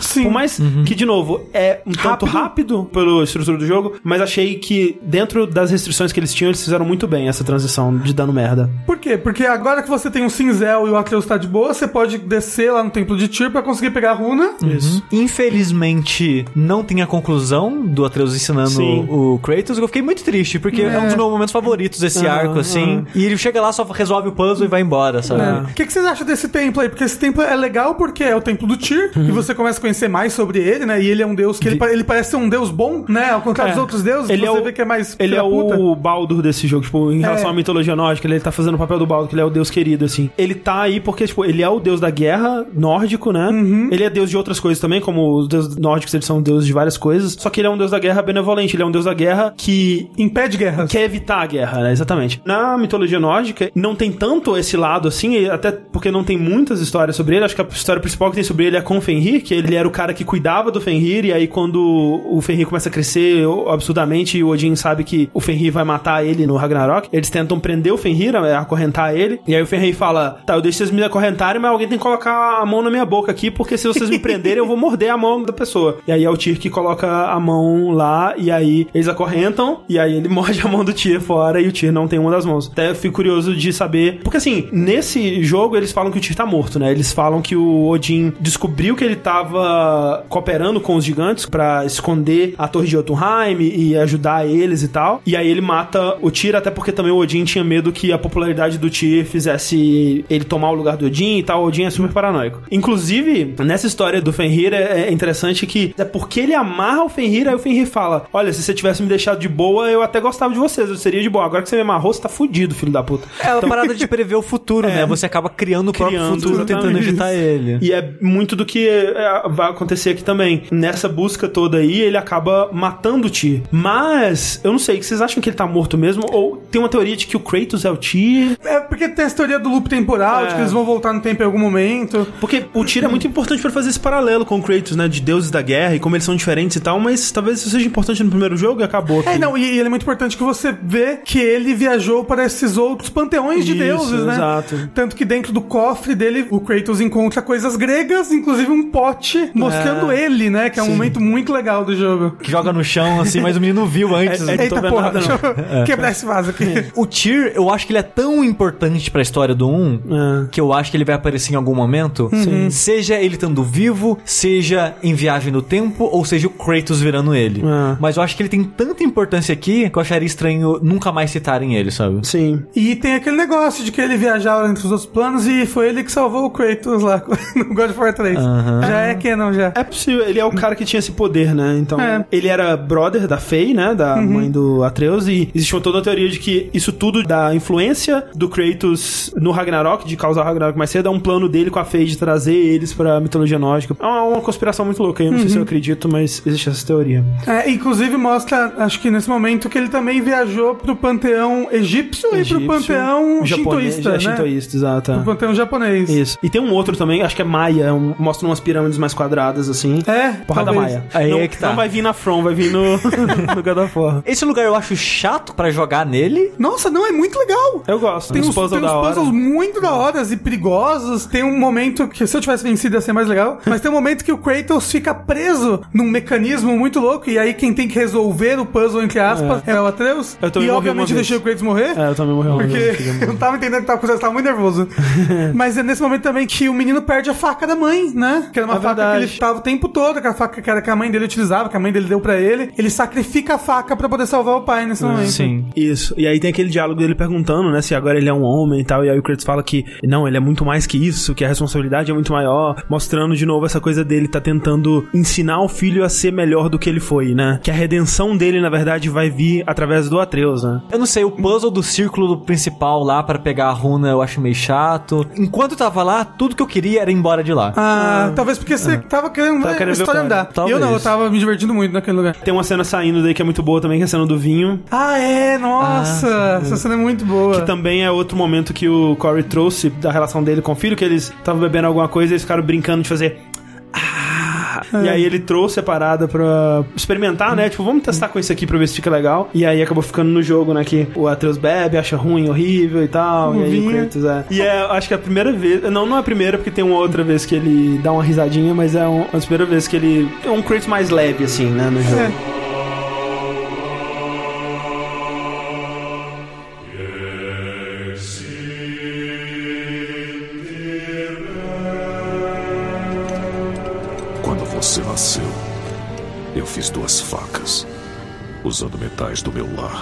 desta terra. Uma para mim. E quando estivesse pronto, uma para você. E chegou o dia.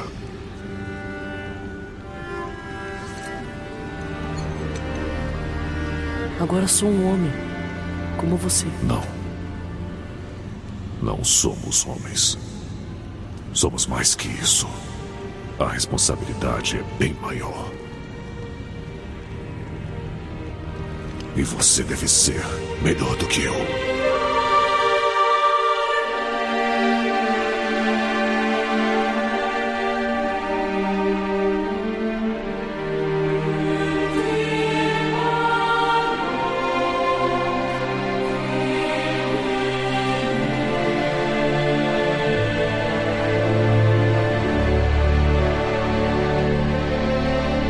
Saindo daí, você volta a escalar a montanha, que pra mim aí, ó, nesse momento aí já começa a parte ruim do jogo, que é muita enrolação, muito backtracking. Por mais que em alguns momentos aconteçam coisas diferentes e você passe por lugares diferentes da montanha, você basicamente tem que subir a montanha de novo, que eu acho muito desnecessário. Daí pra frente eu já não gosto tanto assim da história do jogo. Eu gosto do que eles fazem com o Atreus aqui, eu acho que é muito importante. Assim, eu concordo que isso é importante pro personagem. Ele em algum momento ia ter que passar por essa. Aham, adolescência. É, exato. Essa, Essa rebeldia. Não sou necessariamente rebeldia, mas eu sou um deus, então sou foda, sabe? Ah. Porque o Kratos, de certa forma, ele passa por isso também quando ele Sim. vira uma divindade. E o Kratos não tinha ninguém pra guiar ele, então ele ficou nisso por muito tempo. Exato. Mas como vocês sabem, eu odeio adolescentes. E eu queria esganar aquele moleque. Então o jogo fez o trabalho dele. É verdade. É isso que ele quer. Eu ficava, não, não, por favor, não faz isso, não.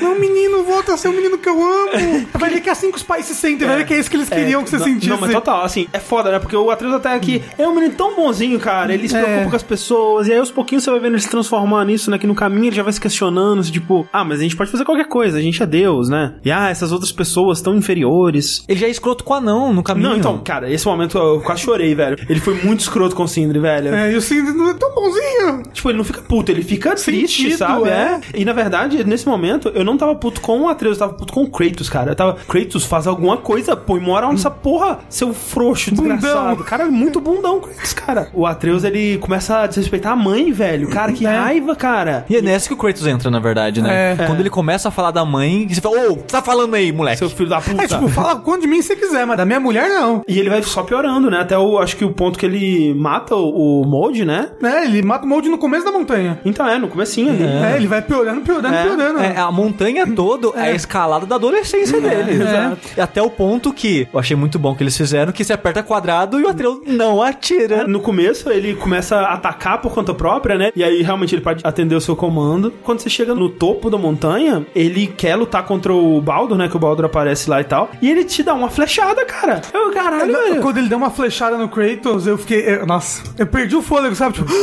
pelo amor de Deus, Kratos, não bate no menino. Não, eu tava, não, tem que bater, dar umas porradas. Não, mas dá uma ele aguenta. acalmada. Porque É. ele aguenta. Ele é um menino muito resistente. né? É, ele é um Mas Deus. não, mas não bata nos seus filhos, que É. bater nunca é solução. Exceto quando é o Atreus. Exceto quando seu filho te dá uma flechada, aí talvez. É, ó, se seu filho dá uma flechada... Cara, se eu filho der um tiro em você, aí você pode dar o quanto tapa você quiser. Dá uns tapinha na bunda, pelo menos. Sim, por favor. Nesse ponto, o que acontece é que o Baldur primeiro destrói o portal, né? Vocês estão lutando lá e acabam destruindo o portal Você pra você tá, Jotunheim. você tá quase entrando É. pra Jotunheim, assim, aí ele aparece. Destrói o portal, o Baldur pega o, o Atreus, Atreus. e pula no dragão dele. Que eu fiquei decepcionado porque, tipo, o Baldur ele tem um navio lá, que é o maior navio, ele é um navio muito legal. E aí eu pensei, o nome desse dragão vai ser o nome do navio, vai ser uma brincadeirinha assim, mas não, é só um dragão. Não fiquei triste. ver que vai ter um navio depois. Talvez tenha. Mas é legal, falando do dragão do Baldur, antes do estranho Ah. bater na porta, você ouve asas de um bicho muito grande Isso. batendo. Ah, caramba, que legal. Então é o dragão chegando e deixando ele lá. Isso. Que bacana. E aí você pula atrás, né? E aí tem um combate, eu acho bem legal esse combate em cima do dragão, que você tem que desviar dos socos assim, né? O jogo ele só pisca essa informação É. na tela e depois tenta fazer algo Mais orgânico. Exato, e acaba no último chefe acaba acontecendo de novo isso. Sim, né? sim. Eles estão indo pra ponte de Tyr pra atravessar pra Asgard. O Kratos cai e vai correndo atrás, né? E aí você consegue impedir ele de colocar a Bifrost pra Asgard e vocês. Você buga? Você não sei se você buga, mas tipo. É, dá um- dá um nesse momento eu nem percebi, caramba, onde é que eles vão cair? É. E aí eles acabam caindo em Hell, mas podia. ah, Caramba, será que eles vão cair na Grécia? será, será que eles vão cair Então, em um lugar completamente. Tem vários momentos que eu achei que eles fossem brincar mais com isso, assim, de uma dimensão nova. Esse foi um dos momentos. Sabe o que eu achei que ia ter no jogo? Ah. Porque antes da gente jogar, muitas pessoas que a gente conhecia já tinham jogado, né? Aham. Então já tinha uma reação um pouco no Twitter, tipo, caralho, tem uns momentos muito louco. Caralho, como assim a Sony deu dinheiro pra esse jogo fazer essas paradas? eu tava muito, cara, vai ter um flashback nesse jogo em que você vai jogar igual o God of War antigo com a câmera do God of War antigo. Não Ah, teve. tá.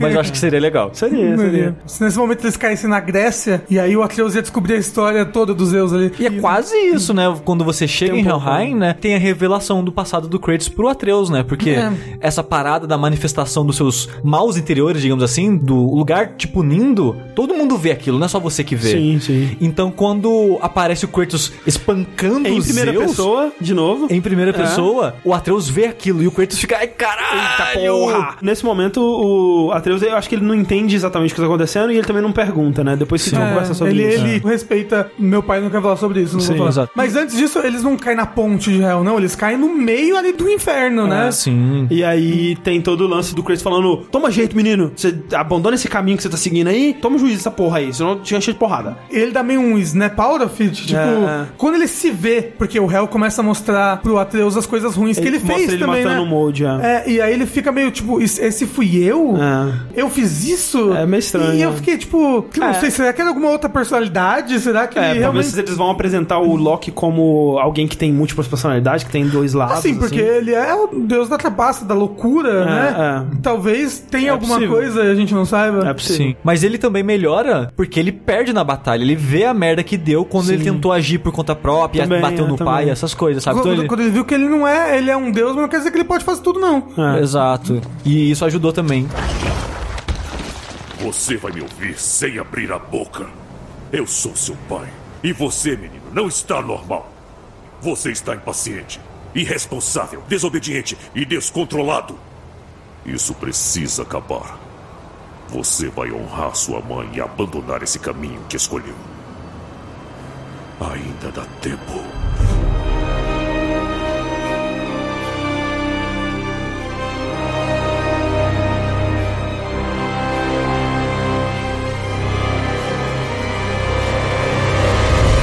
Menino se vê e tenta melhorar por conta disso. O passado do Kratos é apresentado pro menino através disso. E você aprende o passado do Baldur através Isso, disso exatamente. também. Que é toda aquela história da mãe dele que jogou essa maldição, né? Do ponto de vista dele em cima dele, onde ele não consegue sentir dor, né? Onde ele não consegue sentir nada. É, não consegue né? sentir nada. Mas ele não consegue que também morrer. Mas é um momento muito forte e é interessante que ele não é uma cutscene, né? Você tá assistindo pendurado, ele revendo o passado dele quando a mãe dele fez isso com ele, né? E ele, não, cara, vai lá, mata ela, torcendo pra parada, aí ele não consegue matar, ele fica, puta, seu covarde, por que você não fez isso? Então você já vê o que aconteceu com ele, você vê como ele se sente em relação àquilo, sabe? Então ele apresenta muito bem essa situação. E é engraçado que o Corey, ele comentando sobre essa cena, ele fala que essa cena, né, do Jeremy com a Danielle lá, que são os atores do Baldur e da Freya, foi uma das cenas mais difíceis de gravar. Foi mais exaustivo pros atores, né, que eles estavam gritando um com o outro e E é uma cena muito forte. muito nossa. forte. Só que, tipo, não é uma cutscene, é- são dois vultos dos personagens, assim, interagindo um com o outro.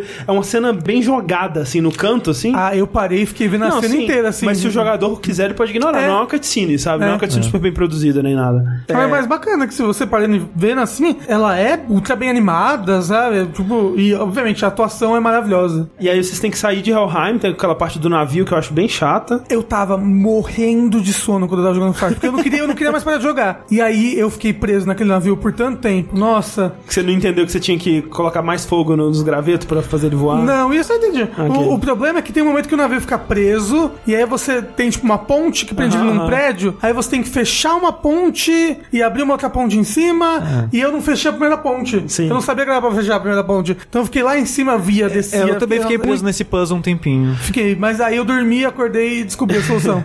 Esse navio, eu não sei se era pra ser o navio dos mortos lá que eles falam na mitologia, que é um navio feito das unhas dos mortos, e é por isso que você tem que cortar a unha da pessoa quando ela morre pra não contribuir pra fabricação desse navio. Essa- Porque senão os mortos voltam nele. Os mortos eles vão voltar nesse navio no Ragnarok e esse navio vai ser comandado pelo Loki e uns, umas outras galera aí. Eu não sei se era pra ser esse navio. Eu tentei reparar se ele era feito de unhas, mas não dava pra ver muito bem a textura. Não, eu, eu acho que não, porque parece que dentro daquele lugar que você tá. Tinha muitos navios, né? É, e não só isso, parece que era algum lugar, parece que era uma cidade, porque você passa por construções, Sim. você passa por prédios. Mas e- parecia ser um lugar mais militar que tinha várias daquelas bancadinhas com várias armas e escudos, É, assim. então- Que é o que eles falam que, tipo, eles estão armando os mortos pro Ragnarok, sabe? Hum. Então, talvez daqui não é só um navio, são vários navios, enfim. Parecia meio que um navio naufragado, assim, só que esse Hum. não naufragou direito. Mas aí você sai de Helheim e o lance agora é que acabaram com seu portal pra Jotunheim, você tem que encontrar uma nova maneira, né? E eu acho que a maneira agora mais certa de você chegar lá é descobrindo o que aconteceu com a torre. E você descobre, né, um painel que Odin escondeu em Helheim falando sobre Tyr, e você descobre que ele tinha um artefato que fazia ele conseguir atravessar os planos, né, diferentes. E aí você tem que ir atrás desse artefato, você leva o desenho dele pro Brock e o Sindri fazerem. E aí é nessa cena que eles se juntam de novo, né, que eles fazem as pazes. Eles fazem as pazes, meio que sem pedir desculpa outro, meio que utilizando a sua desculpa de que você Sim. precisa dos dois. Eles, ah, não, não, então vamos, vamos ficar junto aqui, mas a gente. Ah. Tem todo o lance que eles tinham a marca, né, dos irmãos Uldra lá. Tudo que eles faziam, eles marcavam com aquele símbolo. E aí, quando eles brigaram, eles separaram, né? Cada um ficou com metade da marca. E agora, eles juntaram de novo, só que como já tinha quebrado, ficou com um espaço no meio e virou um outro desenho. E aí, o atriz fala, ah, a marca tá diferente. É o preço que você paga por reparar algo que foi quebrado, sabe? Tipo, ah, que bonitinho. É, é que nem aquele conto do, do Facebook que fala: joga esse copo no chão, aí ele nunca mais vai ser o mesmo, porque agora ele tá quebrado. Você pode até pedir desculpas, mas nunca mais vai ser o mesmo. É, mas pode ser outra coisa, cara. Outra coisa bonita também. Pode ser um mosaico Isso. de copos quebrados. Com essa chave você abre uma sala secreta lá no Templo do Tia, que você tem que girar o templo, né? Você desamarrar as correntes, girar o templo de cabeça pra baixo. Que também acha uma barriga boa do É, não, jogo aqui, ó, aí. não, é o que eu falei. Depois daqui, ó, que é só barriga. O que não faz nenhum sentido, você girou a parada e apareceu a pedra que o Tyr tinha escondido, e essa pedra você consegue usar ela. Pra pular fora da Yggdrasil, né? Isso, porque sempre que você tá fazendo fast travel do jogo, andando nos galhos da Yggdrasil lá, eles falam isso, não se desvia do caminho, né? Porque sempre tem um caminho pra direita, assim, que se você for pra lá é game over, né? Você cai e o personagem Assim, morre. eu pulei. Eu pulei também. Eu queria ver o que acontecia. Eu pulei e é muito triste, porque Desfaz. o Atreus pula nas costas do Kratos e tipo, pai, por que você tá fazendo isso? Ele se joga. Ah, Foda, filhão. Eles morrem ambos. Ah, Não tem Imagina- esse diálogo, mas o Rafa criou na cabeça dele. Tem um diálogo, tem algum tem um diálogo. diálogo. Tem um diálogo. Mas não tem nada de pai que você tá fazendo. Eu acho que tem sim. Você fala, pai, aí ele fala, amiga, sua louca.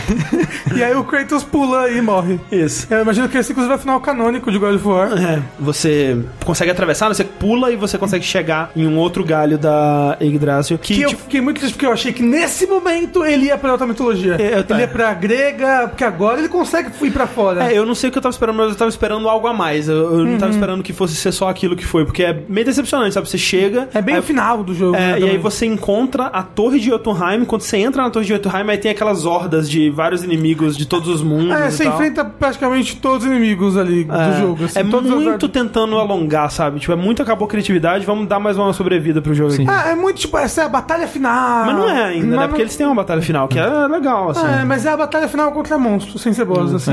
E eu nem diria que foi criatividade, foi mais tempo mesmo. É, talvez. Pô, Aquela sala, ela é tão blend, assim, tipo, tão É, nada. só uma sala, sabe? Eu gosto do lado de fora, acho que podia até ter aproveitado melhor, porque aquele espaço lá onde você vê os galhos da Yggdrasil, eu acho que tá representando o que eles chamam de Gnungagap, que é o, o mundo antes do mundo. É tipo o espaço sideral da mitologia nórdica, onde tinha Muspelheim, que era o fogo, e aí tinha Niflheim, que era fumaça ou gelo. Entre esses dois, assim, tinha o vazio, que eu acho que é esse lugar, e aí nesse vazio que começou a surgir o mundo, assim. Que curiosamente são os dois lugares de side mission do jogo. Exatamente, exatamente. Teoricamente, você não poderia nem entrar lá. Não tem um chãozinho de terra pra você andar entre a lava. É só lava. É lava e o sol, o, o Muspelheim, Isso. assim. Já que a gente ainda não falou, vamos falar rapidinho desses dois locais de side mission, né? Que é Muspelheim e, e Niflheim. Niflheim. Eu não gosto muito de nenhum dos dois. Tipo, o Assim, Muspelheim é... é- ok, sabe? Não me Ni- ofende. A nossa? Niflheim é terrível. Niflheim é bem ruim, cara. Ah, assim, Niflheim... Niflheim é tipo uma Chalice Dungeon.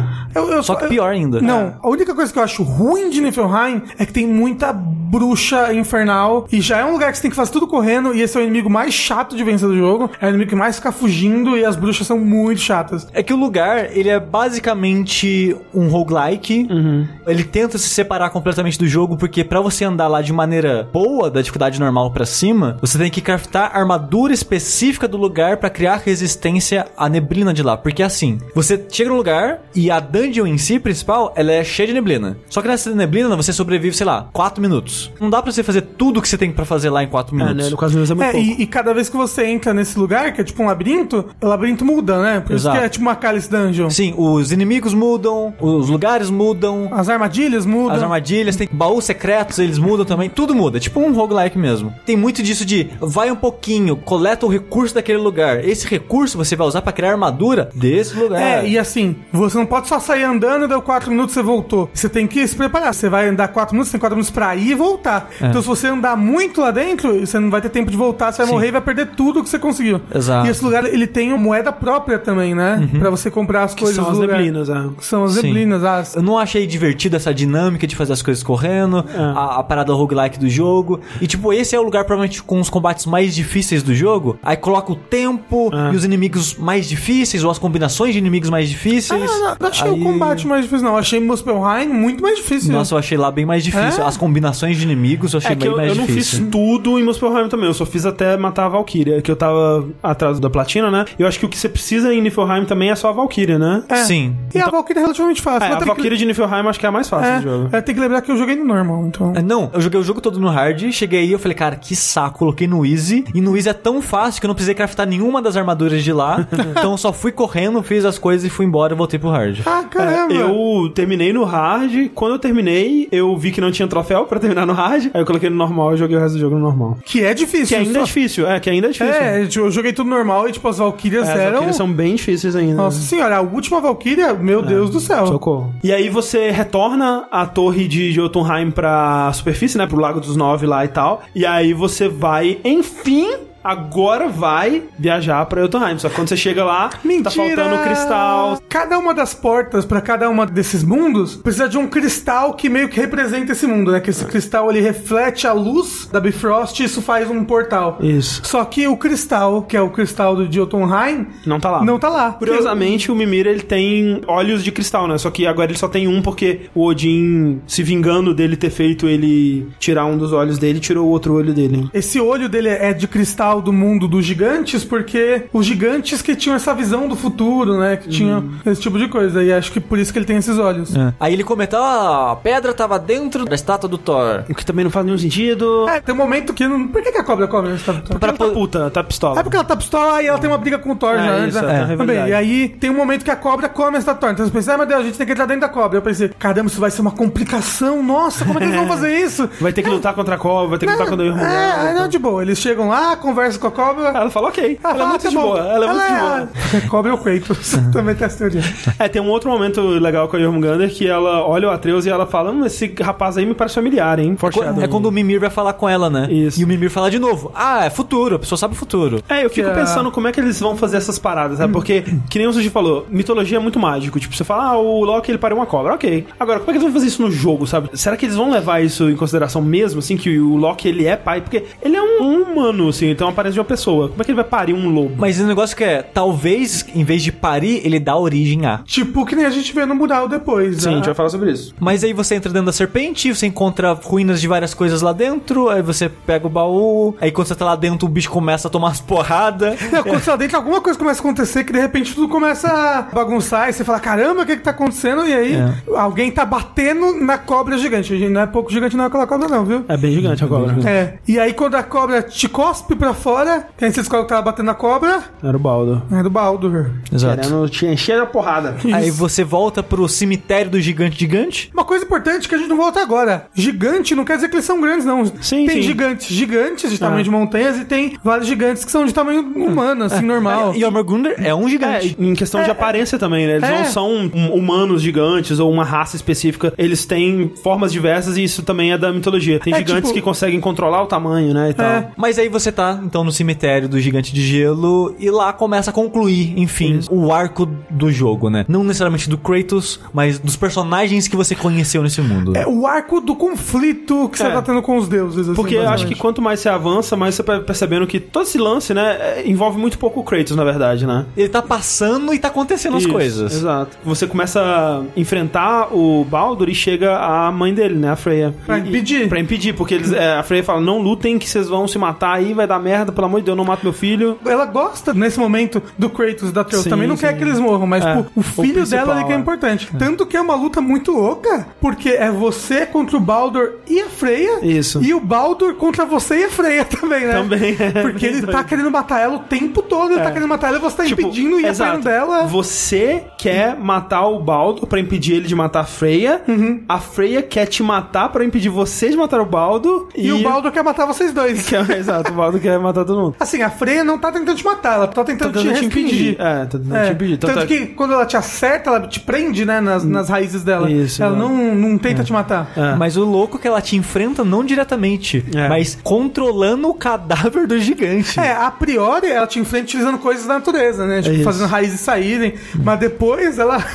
E até porque ela não te ataca diretamente porque ela não pode, né? A maldição do Odin ah, é impede verdade, ela. ela. não pode, né? E aí, como é que ela faz? Ela controla o cadáver do gigante, gigante, gigante, mais gigante que todos os gigantes. É isso. Mas menos que o Cronos, aparentemente. E aí você tem que lutar com o Baldur, mas com esse gigante atrapalhando e movendo as coisas. É muito É. louco, muito louco. É, é um repeteco da primeira, né? Tipo, as mecânicas, quando você tá um contra um ali no, contra o Baldur, é, é meio que isso, só que com a diferença de que agora, como você tem as duas armas, né? Ele vai alternando entre gelo e fogo e você tem que alternar suas armas também, tipo um Icaruga da vida, assim. E que nesse momento o Atreus já é um guerreiro realizado já. Não, tem momentos magníficos na cutscene, sabe? De vocês enfrentando junto, tipo, dando chutes junto e tal. É muito legal. Não, tem um momento que vocês estão caindo e o Atreus tá tirando flash enquanto cai. É muito bom, E as cara. flechas vão acertando todas assim no peito do moço. O que acontece no começo dessa luta, é, que é importante, né? É o payoff do todo o lance do Visco, né? Que a gente tava esperando pra ver o que ia acontecer. Baldo chega, dá um socaço no peito do Atreus, que ele fica sem ar durante uns cinco minutos ali fica.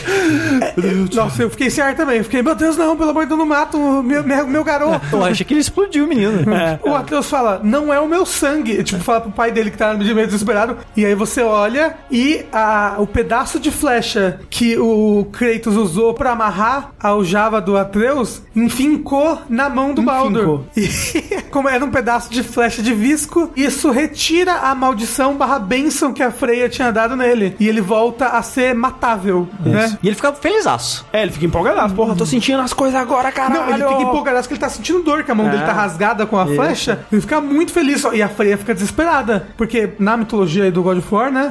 Ela botou essa maldição nele porque ela sabia, por conta de alguma profecia, que ele iria morrer cedo, que ele ia morrer jovem, que ele ia morrer alguma coisa assim. Foi um ato de amor dela, mas, que ao- fudeu a vida dele, Mas ao mesmo tempo fudeu a vida dele. É, porque ele não sentia mais nada, ele não sentia prazer, não ficava bêbado, não sentia mais dor. É. Você pensa assim, ah, não, ele quer matar ela porque ele tá meio pistola. Não, ele, cara, nossa, ele, a coisa que ele mais quer na vida dele é matar a, A Freya, mãe, cara. é. É legal também que ela pagou esse conhecimento da mente do Mimir. Sim, é, é então, legal, é tipo, engraçado. toda vez que o Mimir tenta lembrar qual é a fraqueza do Baldo, porque ele é um poço de conhecimento, ele sabe de tudo, ele repete sempre a mesma Não, frase. O Baldur é completamente invulnerável a qualquer coisa física ou mágica. Ele- No meio da batalha, pra conseguir vencer o gigante, o Atreus chama a serpente. É verdade. Ele fala com ela, ele grita por ela, ela vem e derrota o gigante. Ah, né? não, e ela chega com tudo, velho. Ela chega, vai, voa no pescoço dele. É muito da hora a cena. É muito. Tem em topo, é muito gigantesco Não, é parte. muito God of War. É, é um épico, tão épico, é verdade. É muito God of War essa porra. Como a gente tava mencionando, as melhores cenas Atreus e Kratos, assim, do jogo. O, o Atreus utilizando o Kratos pra combate, tipo, pulando Sim, em cima sim. dele, aí atirando. e Nossa, que era é algo bom. que eles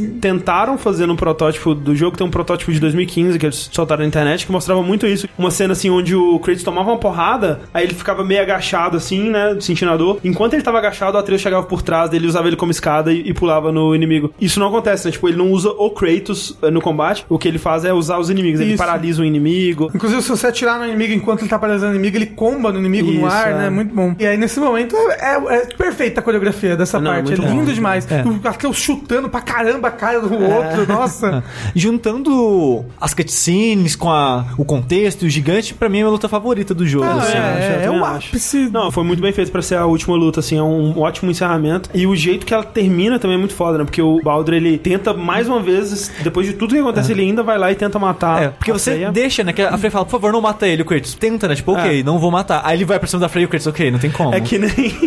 é que nem um, tem um vídeo rolando no, no Twitter. A menina tem um cachorro gigante e aí tem um pintinho, né? Ela fala assim, brigando com o cachorro: Você tentou correr atrás dele? Não faça isso, tá bom? Façam as pazes, deem beijinho, beijinho. Cachorro come pintinho, cara. É óbvio, cara. Que horror! Óbvio. Meu Deus, né? A cara de, de desapontamento da menina é maravilhosa. Desapontamento de desespero. E é o que acontece aqui. Ah, vamos ver o que, que o Baldo vai fazer. Vai lá e enforca a mulher. Começa a enforcar, assim, tipo, com um requinte de crueldade, É, tipo, não. devagar, assim. E ela, de boa, ela não. Não, tipo, é, não, me ok. mata, é o que eu mereço mesmo. É. Você é meu filho, eu te amo. Exato. Ela tá morrendo, ela tá falando, eu te amo, Exato, né? é. E aí o Kratos fala, chega essa porra de filho matando pai. Depois de tudo que eles passaram no jogo, né? Tanto na história principal quanto na side quest, eles viram esse ciclo, né? Esse ciclo que vem lá desde o God of War 1 e antes, né? Desde antes do Kratos nascer, né? Do Zeus matando o Cronos, o Kratos matando Zeus, e ele tá vendo isso acontecer na frente dele. E o lance que foi muito criticado, assim, é que a Freya, ela é basicamente a única personagem feminina com ação, né? Presente no presente no jogo, né? Com capacidade de tomar decisões e ações e tal. E aí, no fim das contas, ela é salva pelo Kratos e tal. Isso diminui muito o personagem dela. Mas assim, tem pouquíssimos personagens, ponto, no jogo. É, tem poucos, Mas, é. tipo, quem tem de personagem, personagem no jogo? Uns 10 personagens e uma mulher. É, é, é pouco, né? É, bem pouco personagem. E assim, os dois Não, eu filhos digo- do eu Thor, digo- assim, nem é presente, né? Tipo, é.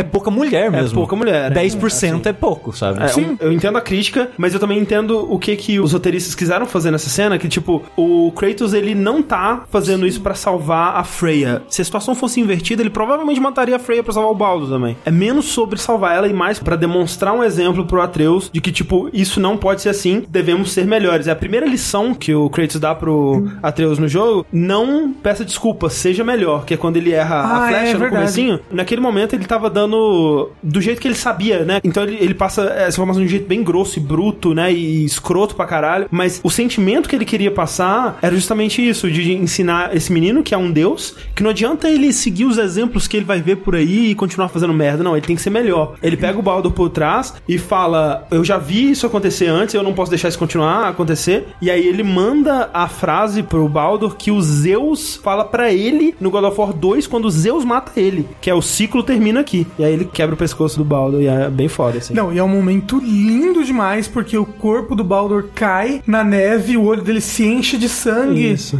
Cai um, um floquinho de neve na bochecha dele, o floquinho derrete, e o Baldur tá feliz porque ele sente. Ele sentiu a neve, é. Ele sente a neve cair no- na pele dele, sabe? E, e é tipo instantâneo, né? Tipo, morreu, primeira floco de neve do inverno que vai resultar na Ragnarok. Isso, do longo inverno. Isso. Exato. E essa parada da Freya não é como se ela estivesse em perigo também, né? Também, ela é. escolheu estar naquela Exato. situação, ela se entregou àquela situação. Pelo contrário, o Kratos tá atrapalhando ela, tanto É. que ela fica putaça Não, com o nossa, essa Kratos. hora. Daniele Bissucci, né, que é a atriz que faz a, a Freya, manda muito nessa hora, cara. Eu fiquei com medo. Tremi ali, velho. Vou dar todo o sofrimento do mundo pra você, caralho. Se E- alguém falasse aquilo pra mim, eu ia dormir debaixo da cama na hora. Tipo, desculpa, sabe o cachorro quando sai É. com o rabo no meio das pernas? O Atreus chega e fala, mas ele te salvou. Ela grita, mas ele me tirou tudo que eu tinha. Caralho, Sim. é muito foda, sabe? Ele não entende que pra uma mãe, aquele filho era, o- era a única coisa que ela tinha pra ela, né? Agora. É, tipo, ela tava especialmente- presa, vivendo Especialmente nessa pra ela, situação. né? E eu acho até triste, na verdade, porque depois que termina essa cena, você entra no barco com o Atreus, e aí eles têm uma outra conversa Que é, muito boa e muito significativa. Eu acho ruim, cara, porque Sério? é uma conversa explicando o que acabou de acontecer. Não, não. Eu falei, não. ah, porra, deixaram a parada do Mega For Dummies agora. Não, não, eu acho muito legal essa conversa, principalmente a parte que o Atreus fala: Você deixaria eu te matar? E ele fala que sim, que se fosse pelo seu bem, sim. Eu achei que foram palavras assim muito fortes pro Kratos falar, É, sabe? Eu acho que o Kratos precisava falar isso. sabe? É, e talvez. falar pro filho dele: A sua vida pra mim é mais importante que a minha, sabe? É. Porque a gente vê muito do Kratos no jogo todo é isso. Ele não fala nada, sabe? Aham, aham. Então eu acho que nessa hora é importante ele, Ele dizer falar, alguma é, coisa. alguma coisa sobre aquilo que acabou de acontecer. Não acabou de acontecer qualquer coisa, não. o Sim. filho dele acabou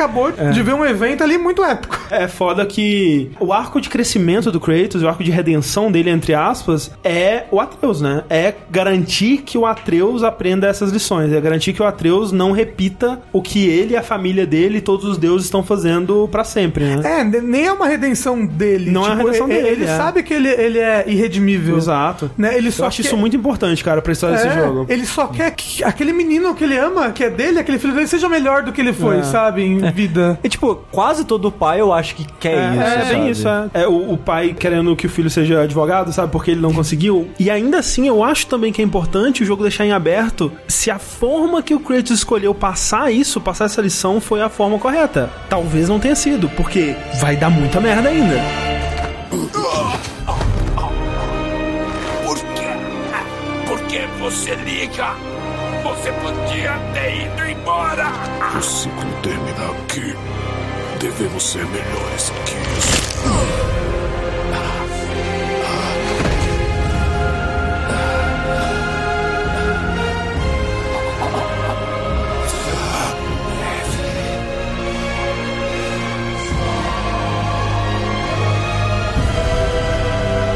Não, não, não, não, não, não, meu filho. Meu filhinho querido.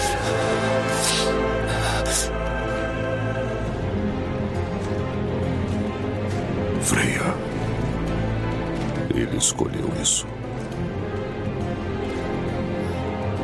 Eu vou lançar toda agonia, toda violação possível contra você. Eu vou exibir seu corpo frio em cada canto de cada reino. E sua alma vai alimentar o que há de pior em Hell. É a minha promessa. Ele salvou sua vida. Ele tirou tudo de mim. Ele tirou tudo.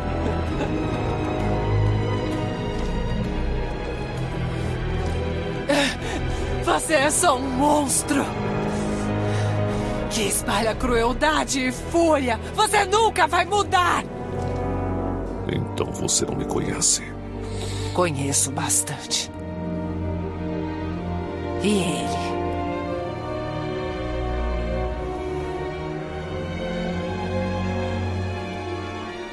Garoto! Escute bem. Sou de uma terra chamada Esparta. Fiz um trato com Deus em troca de minha alma. Matei muitos que mereciam. E muitos que não.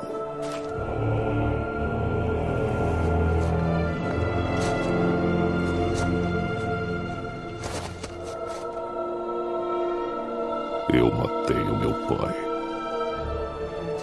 Então era o seu pai em Ser um deus é assim? Isso sempre acaba assim? Filhos matando as mães? E os pais? Não. Somos os deuses que escolhemos ser. Não deuses passados. Quem eu fui, você não será. Devemos ser melhores.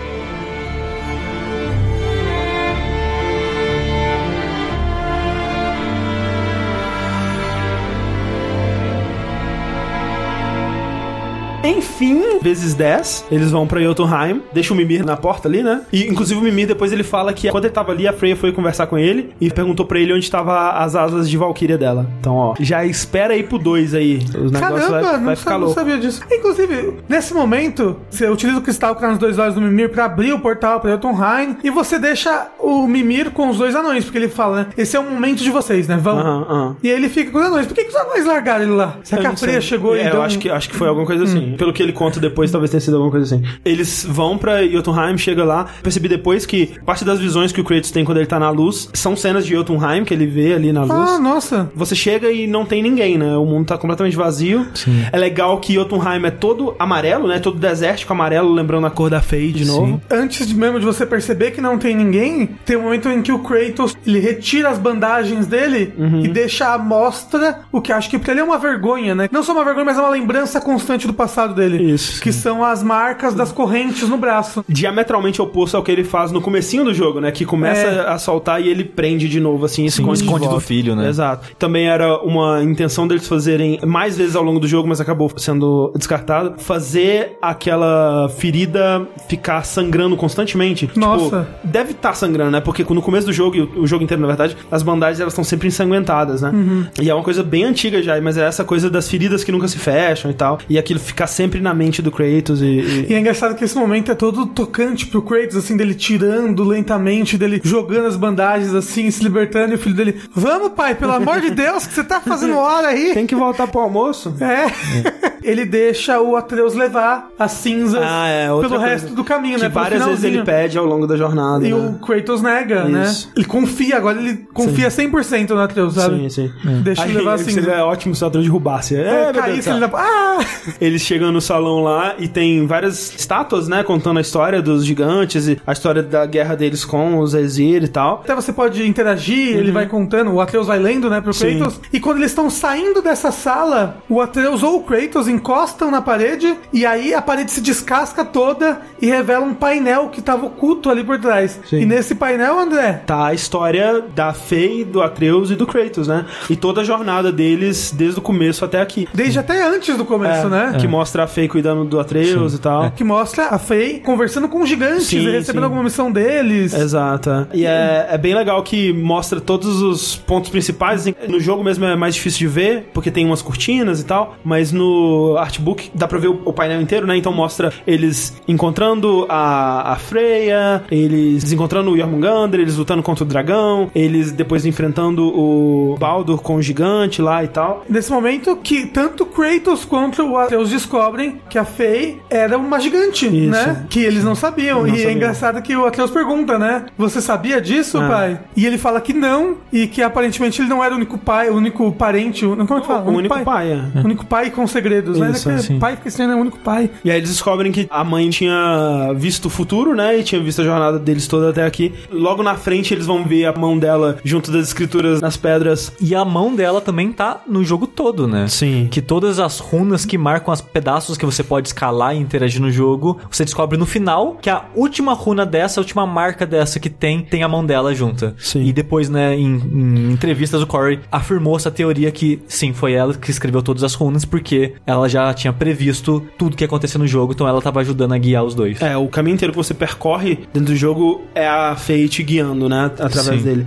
O que me deixa curioso de como que eles vão fazer isso no segundo jogo. É, sobre isso das runas no É, caminho, né? sim. Seria, né? Talvez eles só usem a cor mesmo, como a maioria dos jogos usam, tipo um branquinho assim na pontinha que você pode interagir. Sim. Mas antes de sair de lá, o Kratos ele vê um pedaço do painel que o Atreus não vê, né? Que tava escondido por cortinas, né? Isso. Que balançam com o vento e revelam um painel que só o Kratos vê. É, e esse painel é muito curioso. Ele, eu acho que tá dentre as coisas do jogo que mais geraram discussão, assim, porque é um painel, aparentemente, acho que a, a conclusão que a maioria das pessoas tiram é o seguinte: é o Atreus com o Kratos deitado, caído, né, no colo dele, assim, uma cobra, uma Serpente. coisa, uma serpente saindo da boca do Atreus, se enrolando no ar em várias curvas e várias coisas e entrando no Kratos. E o Kratos aparentemente morto, né? É, Parece. apa- aparentemente, né? Não dá pra saber. E é meio que isso que dá pra ver. Tem algumas teorias disso daí que dizem que é o Atreus dando origem ao Jormungandr, né? Afinal de contas, a gente vai descobrir que ele é o Loki. Ele é o pai da- dessa serpente. Tem outras teorias que dizem que, de alguma forma, é uma versão do que acontece com ele no final das histórias, né? Porque, especificamente como consequência por ele ter matado o Baldur, os deuses vão atrás dele e prendem ele. Pegam o filho dele, matam o filho dele na frente dele, pegam a- os intestinos do filho dele e amarram o Loki em umas pedras, pegam uma cobra e fazem a cobra pingar o veneno dela eternamente na cara dele. E aí a esposa do Loki fica lá junto com ele e ela fica segurando o veneno da cobra que cai num potinho pra não cair na cara dele. Mas aí de tempos em tempos o potinho enche e ela tem que jogar o veneno fora. E enquanto ela tá indo jogar o veneno fora, pingam algumas gotas e quando essas gotas pingam são os terremotos da Terra, né? Essa Isso. é a história. Ele tá lá É- até hoje. É porque quando as gotas pingam, o Loki se contorce Isso. de dor E e, grita isso causa, e tal, é. isso causa os terremotos. Exato. Então e ela, tem em vez al- de inventar um cano, né, gente? Não tinha sido inventado. Não, ou então joga pro lado, né, porra? Pelo amor de Deus, não precisa sair pra. Enfim, pode ser uma versão disso, que é uma cobra que tá prendendo o Loki de alguma forma ali. O... É, tem gente que tá teorizando que o Kratos vai virar a Jormungand Tem de alguma maneira. Porque o olho da Jormungandr é a mesma cor do olho do Kratos. Ela e tem barbicha tem também. barbicha e tá querendo ajudar eles e tal. Tem uma coisa aí, não sei. E isso seria possível porque o Mimir comenta ao longo do jogo, a serpente ela já viveu o Ragnarok, tomou um cacete tão grande de Thor que foi parar no Sim. passado. Exato. Isso, então por isso que ela tá nesse loop temporal, né? Exato. Sim. Pode ser também. Mas, vendo o artbook, que tem esses painéis inteiros, pra você poder analisar eles da forma que você quiser, assim, tem alguns outros detalhes que não dá pra prestar muita atenção quando eles aparecem no jogo. O primeiro deles é que, eu digo aqui, com toda a certeza do universo, certeza absoluta, podem me cobrar pra sempre, por todo sempre amém no resto da vida. O que, que você vai apostar? Só Aposto saber? Toba que aquele cara no colo do Atreus não é o Kratos. Fica muito claro isso quando você vê todos os outros painéis, porque todo mundo, quando eles aparecem nos outros painéis, eles sempre aparecem da mesma forma, não importa a época, né? Sim. Então a Faye, ela sempre aparece com a roupa branca dela meio amarelada, né? Como é a cor dela e tal. O Atreus, ele sempre aparece também com a roupa branca e uma aljava amarela nas costas, simbolizando que é um presente da Faye. A bruxa, né? A Freya, ela sempre aparece de vermelho, com as bolinhas assim na, na, na barriga, que nem a roupa dela é mesmo. O Kratos, independente do lado que ele aparece, ele tá virado pra esquerda ou pra direita no mural, ele aparece com as tatuagens dele, com a saiotezinho vermelho e tal. E nesse desenho, a cara dele tá quebrada, meio que pra esconder É, algum detalhe. Você só vê o queixo, assim, mais ou menos. Com a barba Com a barba, é. Mas o corpo dele tá sem a tatuagem e a roupa que ele tá vestindo, o saiote dele, é azul com uns detalhes de outra cor, assim. Definitivamente não é vermelho.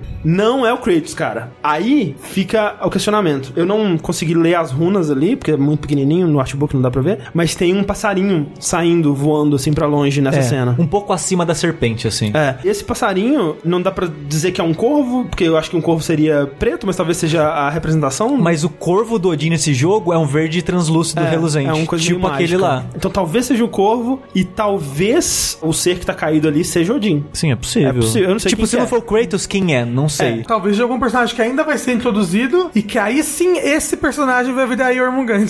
Porque- Não, porque o Loki tem que dar origem a Jormungand em algum momento, sabe? Talvez, né? É. Mas o foda, a discussão é mais porque a maneira que o Kratos reage quando ele vê aquele quadro, É, sabe? Ele, inter- ele interpreta como a morte dele. É, Talvez, é, talvez. engraçado, ele tá em paz com isso, sabe? Não, e assim, e eu, e eu total acho que a intenção do- dos game designers é você achar que é o Kratos, porque, tipo, eles tampam, deixam sua barba, é um cara careca, com a pele bem branca, né? E outra coisa que dá pra ver nesse painel no artbook que não dá pra ver no jogo, é que tem essa cena num canto, no centro tá quebrado, né? Como se tivesse sido destruído ou caiu, sei lá. E do outro lado tem o Atreus sozinho andando com os lobos, assim. Três lobos. É, três Fenrir, Skoll e o outro. É, Skull e Had. Que aí você tá, tipo, é o Atreus indo pra Asgard, se vingar. É, não alguma sei. coisa. Porque no Ragnarok, na mitologia, é, é o- é o Loki que vai, né? Mentira, porque o- Que invade o- Asgard. No desenho, no mural, o Atreus tá tipo criança saltitando enquanto anda. Então ele não tá indo se vingar, não. Ele tá curtindo a vida Ele com tá, os ele lobos. tá bem felizão, é, com os lobos lá, tá top. Quando você sai dessa sala, você sobe, enfim, no pico mais alto ali, vem a, a vista, né, que é, um- é meio perturbadora, porque tá todo mundo morto, né? Um monte de gigante. Tem vários gigantes, gigantes. É, Tamanho Não, de não. montanhas caídas sobre as montanhas. Isso. Não mortos pacificamente, tem bastante sangue até, assim. É. Então, tipo, o que aconteceu aqui, sabe? É, porque quando chega lá não tem mais ninguém, todos os gigantes É. fugiram pra algum lugar, pra onde que eles fugiram, o que que aconteceu? E- Por que tem vários gigantes mortos aqui nas montanhas? E não pode ter sido o Thor e o Odin, porque eles queriam chegar lá pra É, fazer isso. Até onde a gente sabe, eles não chegaram. Então, fica um outro questionamento, assim, que é muito importante, porque, tipo, os gigantes não podem ter morrido, porque o, o Ragnarok é os gigantes contra os deuses. Não Mas pode ter são, morrido. mas são gigantes de gelo. É, mas que essa distinção não é tão presente, assim, na mitologia. Talvez o, o, o God of War faça, né? Mas. Mas o negócio é que o Atreus é meio gigante. Sim. É. E os Assim como filhos Loki. dele, em teoria, também teriam um sangue gigante. É, então é, esse talvez. seria um gigante. Talvez, é, talvez, pode É, ser isso também. Talvez, talvez. Nessa cena final, o Atreus e o Kratos, eles jogam as cinzas, né? Numa cena bem bonita até. Tipo, a música Enfim, o Kratos bonita. abraça ele. É, a cena é muito Sim, bonita. eles se cara. abraçam e vão juntos jogando assim. Falam que amam a mãe. É uma cena muito bonitinha, cara. É. Essa vez, você, eu acho que foi a vez que você mais sente que, caramba, o Kratos amava muito essa mulher, né? É. Caramba, olha, o Kratos ama. mais que o Atreus só, ele amava mesmo essa mulher. Bom,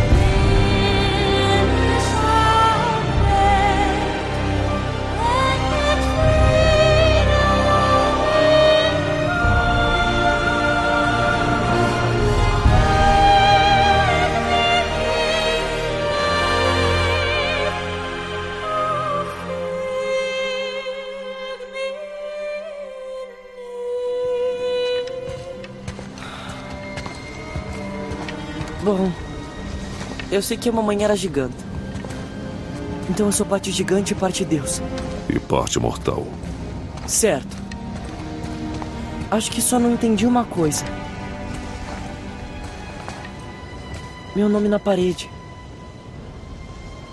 Os gigantes me chamavam de. Loki? Loki.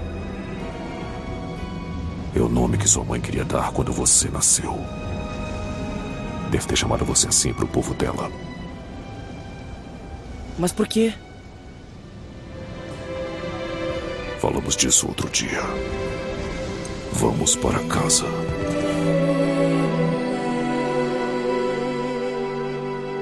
E aí, quando eles estão indo embora, o Atreus manda aquela, né? Tem uma coisa só que eu não entendi. Por que que nos murais eles estavam me chamando de Loki? E aí fica... Pam, pam, você pam. vê- não, é o momento que você fala, o quê?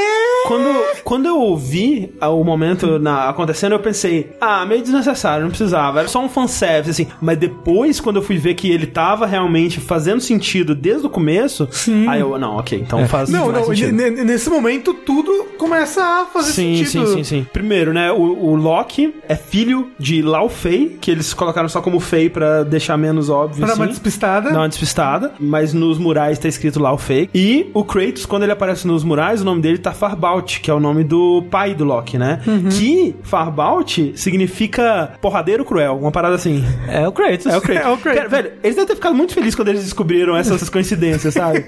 Porque é muito perfeito, porque não era o plano desde o início, né? Que o, o Atreus fosse Loki. Sim, é tipo, eu não sei em que momento necessariamente do desenvolvimento tava, se era ainda pré-produção, ou já tava no meio. Acho que era mais avançada. É. Em algum momento do desenvolvimento do jogo, os dois escritores entraram no escritório do Corey. Cara, a gente teve uma ideia, vai ser foda. Aí eles contaram esse detalhe: que tipo, e se na hora do mural eles percebem que tá o tempo todo escrito Loki É. e a gente descobre que o menino é Loki o tempo todo? Sim. E tipo, no meio do momento isso, sabe? Tipo, não era o plano, tipo, não, o jogo vai ser assim, ele vai ser o Loki e o próximo jogo a gente vai seguindo. Tipo, foi algo que surgiu Não, assim, mas eu sabe? acho que isso mudou completamente o desenvolvimento. Isso deve ter surgido em estágios precoces Ah, do sim, desenvolvimento, é. porque eles conseguiram encaixar muito bem, Não, porque né, ao longo. tudo é ultra encaixado com isso, sabe? É os diálogos do começo, do É, meio sim, e tal, sim. sim. Não, como eu falei, aquele diálogo que é ultra bem escrito do começo, que é quando o Baldur chega na casa e bate, que você acha que ele tá falando do Kratos, mas na verdade ele tá falando da Faye. Depois que você joga, né, você revê essa cena, imagina do ponto de vista deles, né? Eles estão procurando gigantes, a gente precisa encontrar gigantes que estão aqui ainda, porque a gente precisa chegar em, em Jotunheim de qualquer forma, né? O Odin quer isso muito. Eles quebram o ciclo de proteção, eles conseguem, porra, achamos uma casa de um gigante, achamos um, um gigante. É, estamos sentindo um gigante aqui. É. Tá nessa casa. Tá nessa casa. De alguma forma a gente tem o radar do gigante. Eles vão pra lá, abre a porta, vê o Kratos. Aí ele até olha assim, ele fica meio confuso assim. E aí ele fala: Hum, achei que você fosse maior, gigante. Gigante. E aí. é, Achei que você fosse mais iluminado, mais é, inteligente. Porque na mitologia nórdica, ao contrário das outras, os gigantes eles são os artistas, né? Eles são uma raça muito mais inteligente, com visão do futuro e aquela coisa toda. Então, achei que vocês fossem. Não, então ela- ele tava procurando o gigante que morava ali. No caso, ele achava que tava procurando a Faye, mas na verdade o que ele provavelmente tava sentindo era o Atreus. Sim. né? Muito bem feitinho, assim, sabe? Sim, é, é- o jogo ele ficou muito bem amarrado nesse sentido. Ao contrário de você, quando eu vi que era o Loki, eu comecei a pensar no futuro Sim, do jogo, sim. nas possibilidades e tipo, caralho, pera, eu entendi o que eles estão fazendo. Então vão ser os dois de alguma maneira que vão estar diretamente ligados com o fim dos deuses. Sim. Tipo, agora analisando o jogo melhor, tendo já conhecimento final, durante o podcast a gente falou várias vezes, né, de sinais do Ragnarok chegando, Uhum. da influência do Kratos e do Atreus É. na chegada mais acelerada É, dele. e como o Loki é o grande causador do Exato, Ragnarok, né? Ele é, ele é o antagonista de Odin. É, querendo ou não. né? Sim, sem querer, porque ele não esperava que ele fosse causar o Fimbulwinter ou o Ragnarok quando ele mata o Baldo, mas também por querer, porque quando eles prendem ele e ele se liberta, aí ele vai, porra, eu vou participar desse Ragnarok É. e eu vou fuder esses filhos da Então, puta. em algum momento, isso vai acontecer. É, só que agora eu fico pensando o que, que vai acontecer na próxima, porque assim, o Loki, durante a maior parte da vida dele, ele é, entre aspas, amigo dos Aesir. Ele vive com os Aesir. Na mitologia nórdica, ele não é irmão do Thor, né? Ele, na verdade, ele é irmão do Odin. Em algumas versões, ele é irmão do Thor também. Na que eu tava usando pra me basear, ele é tipo um irmão de sangue do Odin, assim, né? É o que eu Isso. conhecia também. É aquela coisa, ele zoa muito os deuses, mas ele também ajuda muito os deuses. Ele, Sim. ele vai em muitas aventuras com eles. Tipo, é aquela coisa. Ele é quase que o mal necessário em vários momentos. No Mitologia Nórdica, lá do New Gamer, ele fala, tem uma história que ele fala assim: o Thor, quando acontecia alguma coisa de errado, a primeira coisa que ele pensava é: será que foi o Loki que fez isso? E aí, quando ele concluía que o Loki não podia ter feito aquilo, a segunda coisa que ele pensava é: vou pedir a ajuda do Loki. Essa dualidade, sabe? Deles se ajudando e se fudendo o tempo todo. Então eu fico pensando: será que de alguma forma o Loki ele vai ser recrutado pelos Aesir? Será que ele vai ficar do lado do Thor e do Odin de alguma forma? Num Dark Middle Chapter aí? É que, tipo, quando a gente fica pensando o que pode ser o futuro do jogo, né? Eu, a princípio, pensei, Kratos morre no próximo jogo, você joga com Atreus. Todo mundo pensava que o Kratos ia morrer nesse jogo, né? Quando a gente Sim. viu pela primeira É. vez, inclusive. Mas agora ele tá pronto, sabe? Você vê que o menino é mega capaz, tanto quanto o Kratos e... Não, eu tava no meio do jogo e já queria jogar com o Atreus. Eu Falei, caralho, eu quero muito jogar com o Atreus. Esse menino é muito foda. E tipo, aquele mural da suposta morte do Kratos, que possivelmente não é a morte do Kratos, quando eu vi aquele princípio, eu pensei, ok, Kratos morre no 2, talvez você jogue o jogo inteiro com ele, mas o 3 é com Atreus. Mas agora eu tô pensando, e se o final do 3, o Atreus for o vilão da história, sabe? O Kratos tiver que parar ele. Eu não sei, porque assim, do, do ponto de vista dos Aesir na mitologia nórdica, o Loki é um cara tolerável que a gente mantém ao nosso lado, porque ele é muito esperto, ele, é, ele ajuda a gente de vez em quando. De vez em quando ele foge a gente, mas tudo bem, tá de boa. Mas aí no final ele se torna um vilão e vai contra a gente. Do ponto de vista do Kratos, é o contrário. Loki é meu filho de boinha, ele vai pro lado dos Aesir e ficar um tempo com eles, mas no final ele volta pro nosso lado, pro lado dos gigantes e a gente luta contra os Aesir, entendeu? O Kratos que a gente vê no final, ele não vai, não vai contra o Atreus. Se for pelo bem do Atreus, ele morre. E o Atreus pode matar ele, sabe? É, porque eu tava pensando no sentido de. O Atreus dá a entender que ele comprou o nome Loki no final do jogo, sabe? Que tipo, Loki, ok, eu me chamo Legal, Loki, é, sabe? aham. E tipo, parece que ele vai carregar o nome pra ele agora, em vez de Atreus, o Loki. É, o que eles falam é, é o nome que sua mãe queria te dar, mas aí ele não fala por quê, ele fala que esse é uma história pra outro dia e tal. E aí depois ele até conta a história do nome Do Atreus, Atreus, que é que até é- bem bonita, né? E é a primeira história boa que ele conta, É, né? sim. Sim. E é uma história muito, muito bonita. E assim, impressionante o Kratos contando uma história, né, daquelas. É, então, acho que por isso, por respeito ao pai, pelo nome e tal, e, enfim, é o nome dele, acho que ele não abandonaria. É porque eu acho que quanto mais próximo ele estiver de comprar, eu sou um gigante e esses caras estão caçando gigantes Aham, aham. e o nome que os gigantes me deram é Loki, eu acho que quanto mais próximo ele tiver dessa ideia, eu acho que ele tá mais próximo de se tornar o Loki, entre aspas. É, eu consigo ver ele assumindo o nome Loki se ele de alguma forma se voltar contra o Kratos, que eu consigo ver acontecendo também. Porque afinal de contas, eu acho que você não coloca um personagem com o nome Loki se ele não for fazer merda, cara. Esse personagem tem que fazer merda. Ele já fez. Ou então, as várias merdas que ele faz são merdas no olhar dos deuses. Pode ser. Tipo pode ser. assim, ele matou o Baldur, como conta. É, ele E- libertou a luz. Sim. É, e tipo, ele não fez nada disso porque ele era mal. É, todas as maneiras que eles aceleraram o Ragnarok durante o jogo foi meio que sem querer, sabe? Acelerar Ragnarok. Eles estavam fazendo algo com um propósito, mas não com esse propósito. É. É, o meu chute é que no próximo jogo, de alguma forma, o Kratos e o Loki e o, e o Atreus vão se afastar de alguma forma. Não sei porque, eu fico imaginando, porque depois que você termina, né? Você pode ir pra sua casa e aí o- a última coisa do jogo, né? Antes de tocar os créditos definitivos mesmo. É porque não tem créditos nessa cena. É, tem uns créditos que vão aparecendo na Enquanto tela você mesmo, anda, enquanto é. você anda, mas não é o de todo mundo. Os créditos definitivos mesmo toca se você for dormir, que eles chegam lá, eles dormem, aí passa tipo um ano, Três anos. três anos, alguma coisa assim, que é o- a duração do inverno, né? O começo É do um Ragnarok. ano? É três anos? Sim, três Eu escrevo lá Three Years Later. É. E é pra ser meio que um sonho mesmo, porque eles estão com a mesma roupa e tal. É, Tipo, é um sonho. Essa é a única parte estranha do jogo todo, porque, tipo, o jogo é tão cheio de atenção aos detalhes que chega É. nessa parte. e fala, Caramba, vocês fizeram isso correndo no último dia Foi, pra entregar, foi. né? Tem muito cara de. Não só está com a mesma roupa, tipo, o Kratos deita com a cabeça do moço na bunda. E não, não, vou deitar aqui de armadura, todo, não vou tirar a cabeça, vou deitar em cima dela. É meio esquisito, parece é que foi uma coisa feita de última hora mesmo, mas enfim. Eles ouvem um, um barulho de alguém chegando. Um barulho. assim, e raios. Aí o Kratos, pô, levanta, pô, caramba, quem será que é? Será que é Testemunho de Jeová? Aí ele abre, não, descorta aí. Não, já vai ficar. Aí ele abre a porta e quem era, senão, Nosso amigo. Chris Hemsworth. Não, que, Nossa senhora, não que é o nome. Hemsworth. Será que é o nome Hemsworth. do... Hemsworth. Com o Mjolnir na cintura, um bom design que lembra mais o design clássico, aquele machadinho Uhum. no formato de uma seta, quase assim. Sim. É e é legal que, tipo, não mostra ele, né? Só É. mostra uma figura encapuzada, Isso. Gigante. gigante, vira o capuz pro lado, mostra o martelo. Isso. Oh, meu Deus! Aí, próximo jogo, Thor. É, e aí eu fico pensando, pelo que eles falam do Thor, pelo todas as histórias que eles contaram, da facilidade que o Thor mata gigante, tipo, ele chegou, deu uma martelada naquele gigante gigante, o Tamur lá que a gente encontra, e matou o cara. Eu acho que o Kratos não tem nenhuma chance contra ele se for enfrentar ali agora, sabe? Não, mas é porque também o, o, o gigante caiu em cima do cinzel e morreu. Foi, foi por verdade, acidente. pessoal. É verdade. E também é uma arma de matar gigantes. É. Então pode ser mágica, nesse sentido. Aí vai matar só Atreus. Só. Meu chute é, de alguma forma, o Thor vai trazer o Atreus pro lado deles, e aí eventualmente o Atreus muda de lado de novo e Heimdall entra em algum lugar porque ele tem que ser a última batalha do último jogo onde você joga com o, o Loki. Então, ó, em teoria, o Ragnarok, o que vai acontecer é, depois do Fimbulventor, os lobos vão comer o sol e a lua, Aham. o cão de guarda de Hel, que é o Garn, vai se libertar das correntes dele. É, ocorrem terremotos por todos os lados e eles falam que todas as correntes se soltam. Todo mundo que tava preso tá solto. O Fenrir tá solto, o Loki tá solto, esse lobo aí tá solto, todo mundo É. tá solto. O Loki, depois que ele se liberta, ele se junta aos gigantes de gelo, que são os Jotun. O lobo Fenrir rasga os céus. A Jormungandr sai do mar, e isso vai causar maremotos, vai começar a destruir tudo. Ela sai e cospe veneno no mundo todo também. Bom, gosto. É. E aí o Heimdall toca a trombeta. Acorda os deuses que estavam dormindo até agora. Isso. O Odin é morto pelo Fenrir. O Fenrir é morto pelo Vidar. Vai dizer, esse Vidar, ele mata o Fenrir com um sapato gigante que é feito das sobras de quando as pessoas fazem sapatos. Tipo, você tá fazendo um sapato, aí você vai cortar o couro, aí sobra um pedacinho do couro. Todos esses pedacinhos de couro vão pro sapato gigante do do Vidar, que ele põe na boca do Fenrir pra ele não conseguir morder e mata ele. É isso que Caralho, que morte bosta. Quero ver God of War adaptar isso. Vai ter uma quest.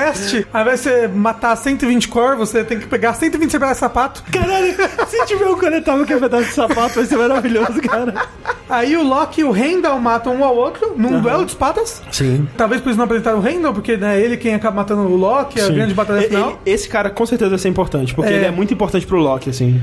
Nesse momento, o gigante de fogo Surt incendeia os céus com a espada flamejante, as estrelas caem do céu e o mundo arde em chamas. Vale dizer que o- esse Surtur, ele é que destrói a ponte, né? Bifrost, É. e ele que queima Asgard, que é o que acontece no filme do Thor. Do Thor lá. Ragnarok, aquele É. filme horrível. Não fale mal desse filme.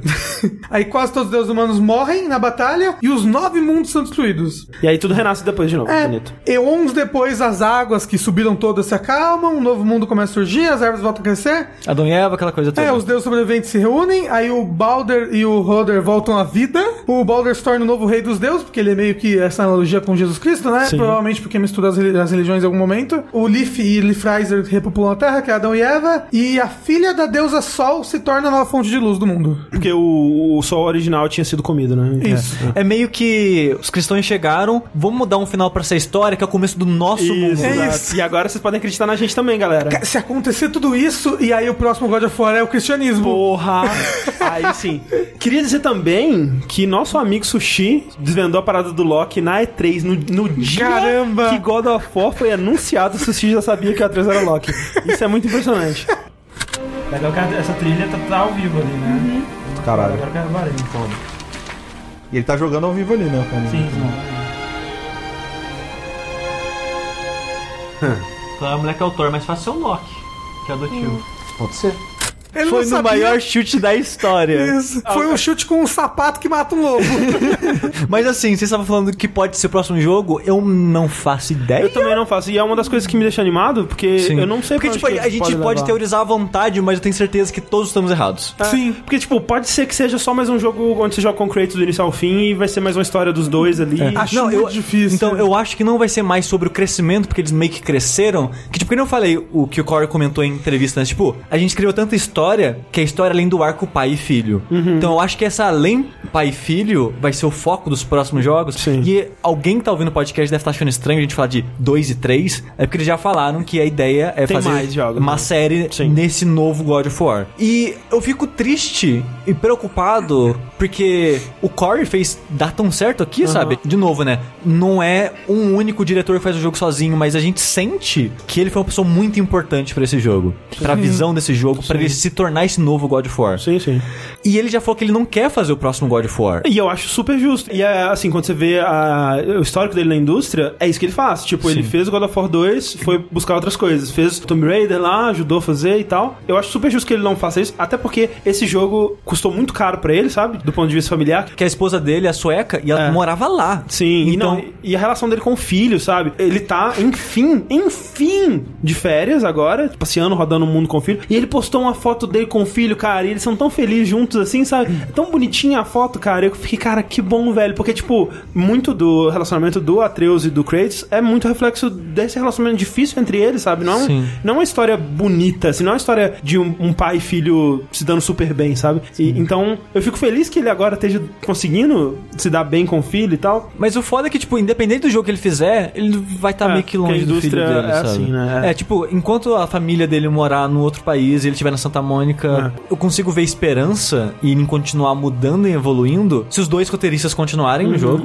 o que não é certeza. Nossa, eu acho E que tem que se, ser. e se o estúdio entender que essa mudança foi importante, Não, é, assim, foi importante monetariamente, né, também. Sim. Esse E- jogo foi ultra bem recebido, tanto de crítica, mas de venda. Sim. Pra caramba. E o estúdio entender que, ah, não, deu certo, vamos parar. Não, deu certo, vamos continuar mudando, vamos É, continuar porque- crescendo. Porque, que nem a gente falou, é uma mudança, e é uma mudança grande, muito arriscada em vários aspectos, mas ela ainda mantém as coisas que você espera de um God of War. É, é isso, é Não, verdade. Ainda é God of War, ainda tem Ainda- a essência do God of War. Exato. Se eles tirarem o Kratos, é uma mudança ainda maior, entendeu? Ah, mas ó, o Atreus tá bem construído o suficiente pra Não, ser um substituto. Eu, aí. eu consigo ver o Atreus usando o, o machado, sabe? E mantendo Uhum. uma jogabilidade parecida, sabe? Ele um pouco mais velho. Mas, não sei, cara. Não sei se eles arriscariam tirar o Kratos. Mas eu acho que não no próximo jogo. Talvez, como o Sushi pensou antes, num terceiro jogo. É, eu no acho- segundo você ainda jogar com o Kratos e ter o Atreus ainda de fundo. Sim. Mas aí, no final, ou ele morrendo, alguma coisa acontecendo, e o Atreus assumindo pro terceiro jogo, que aí sim vai ser o clímax do Ragnarok, sabe? Vamos dizer que o mural era aquilo mesmo. O Kratos morre e ele vira serpente. O Atreus não vai virar um personagem jogável no meio de um jogo, sabe? Eu acho. Já, assim, The ah, ele virou. Foi meio isso. Mas, Mas é um por mas- um tempo, sabe? Ah. E eu, E é uma jogabilidade parecida. eu acho que se você for jogar um jogo com Atreus, acho que seria um terceiro jogo, sabe? E eu digo isso que o Corey, ele falou que não quer fazer um próximo God of War, ele não quer dirigir.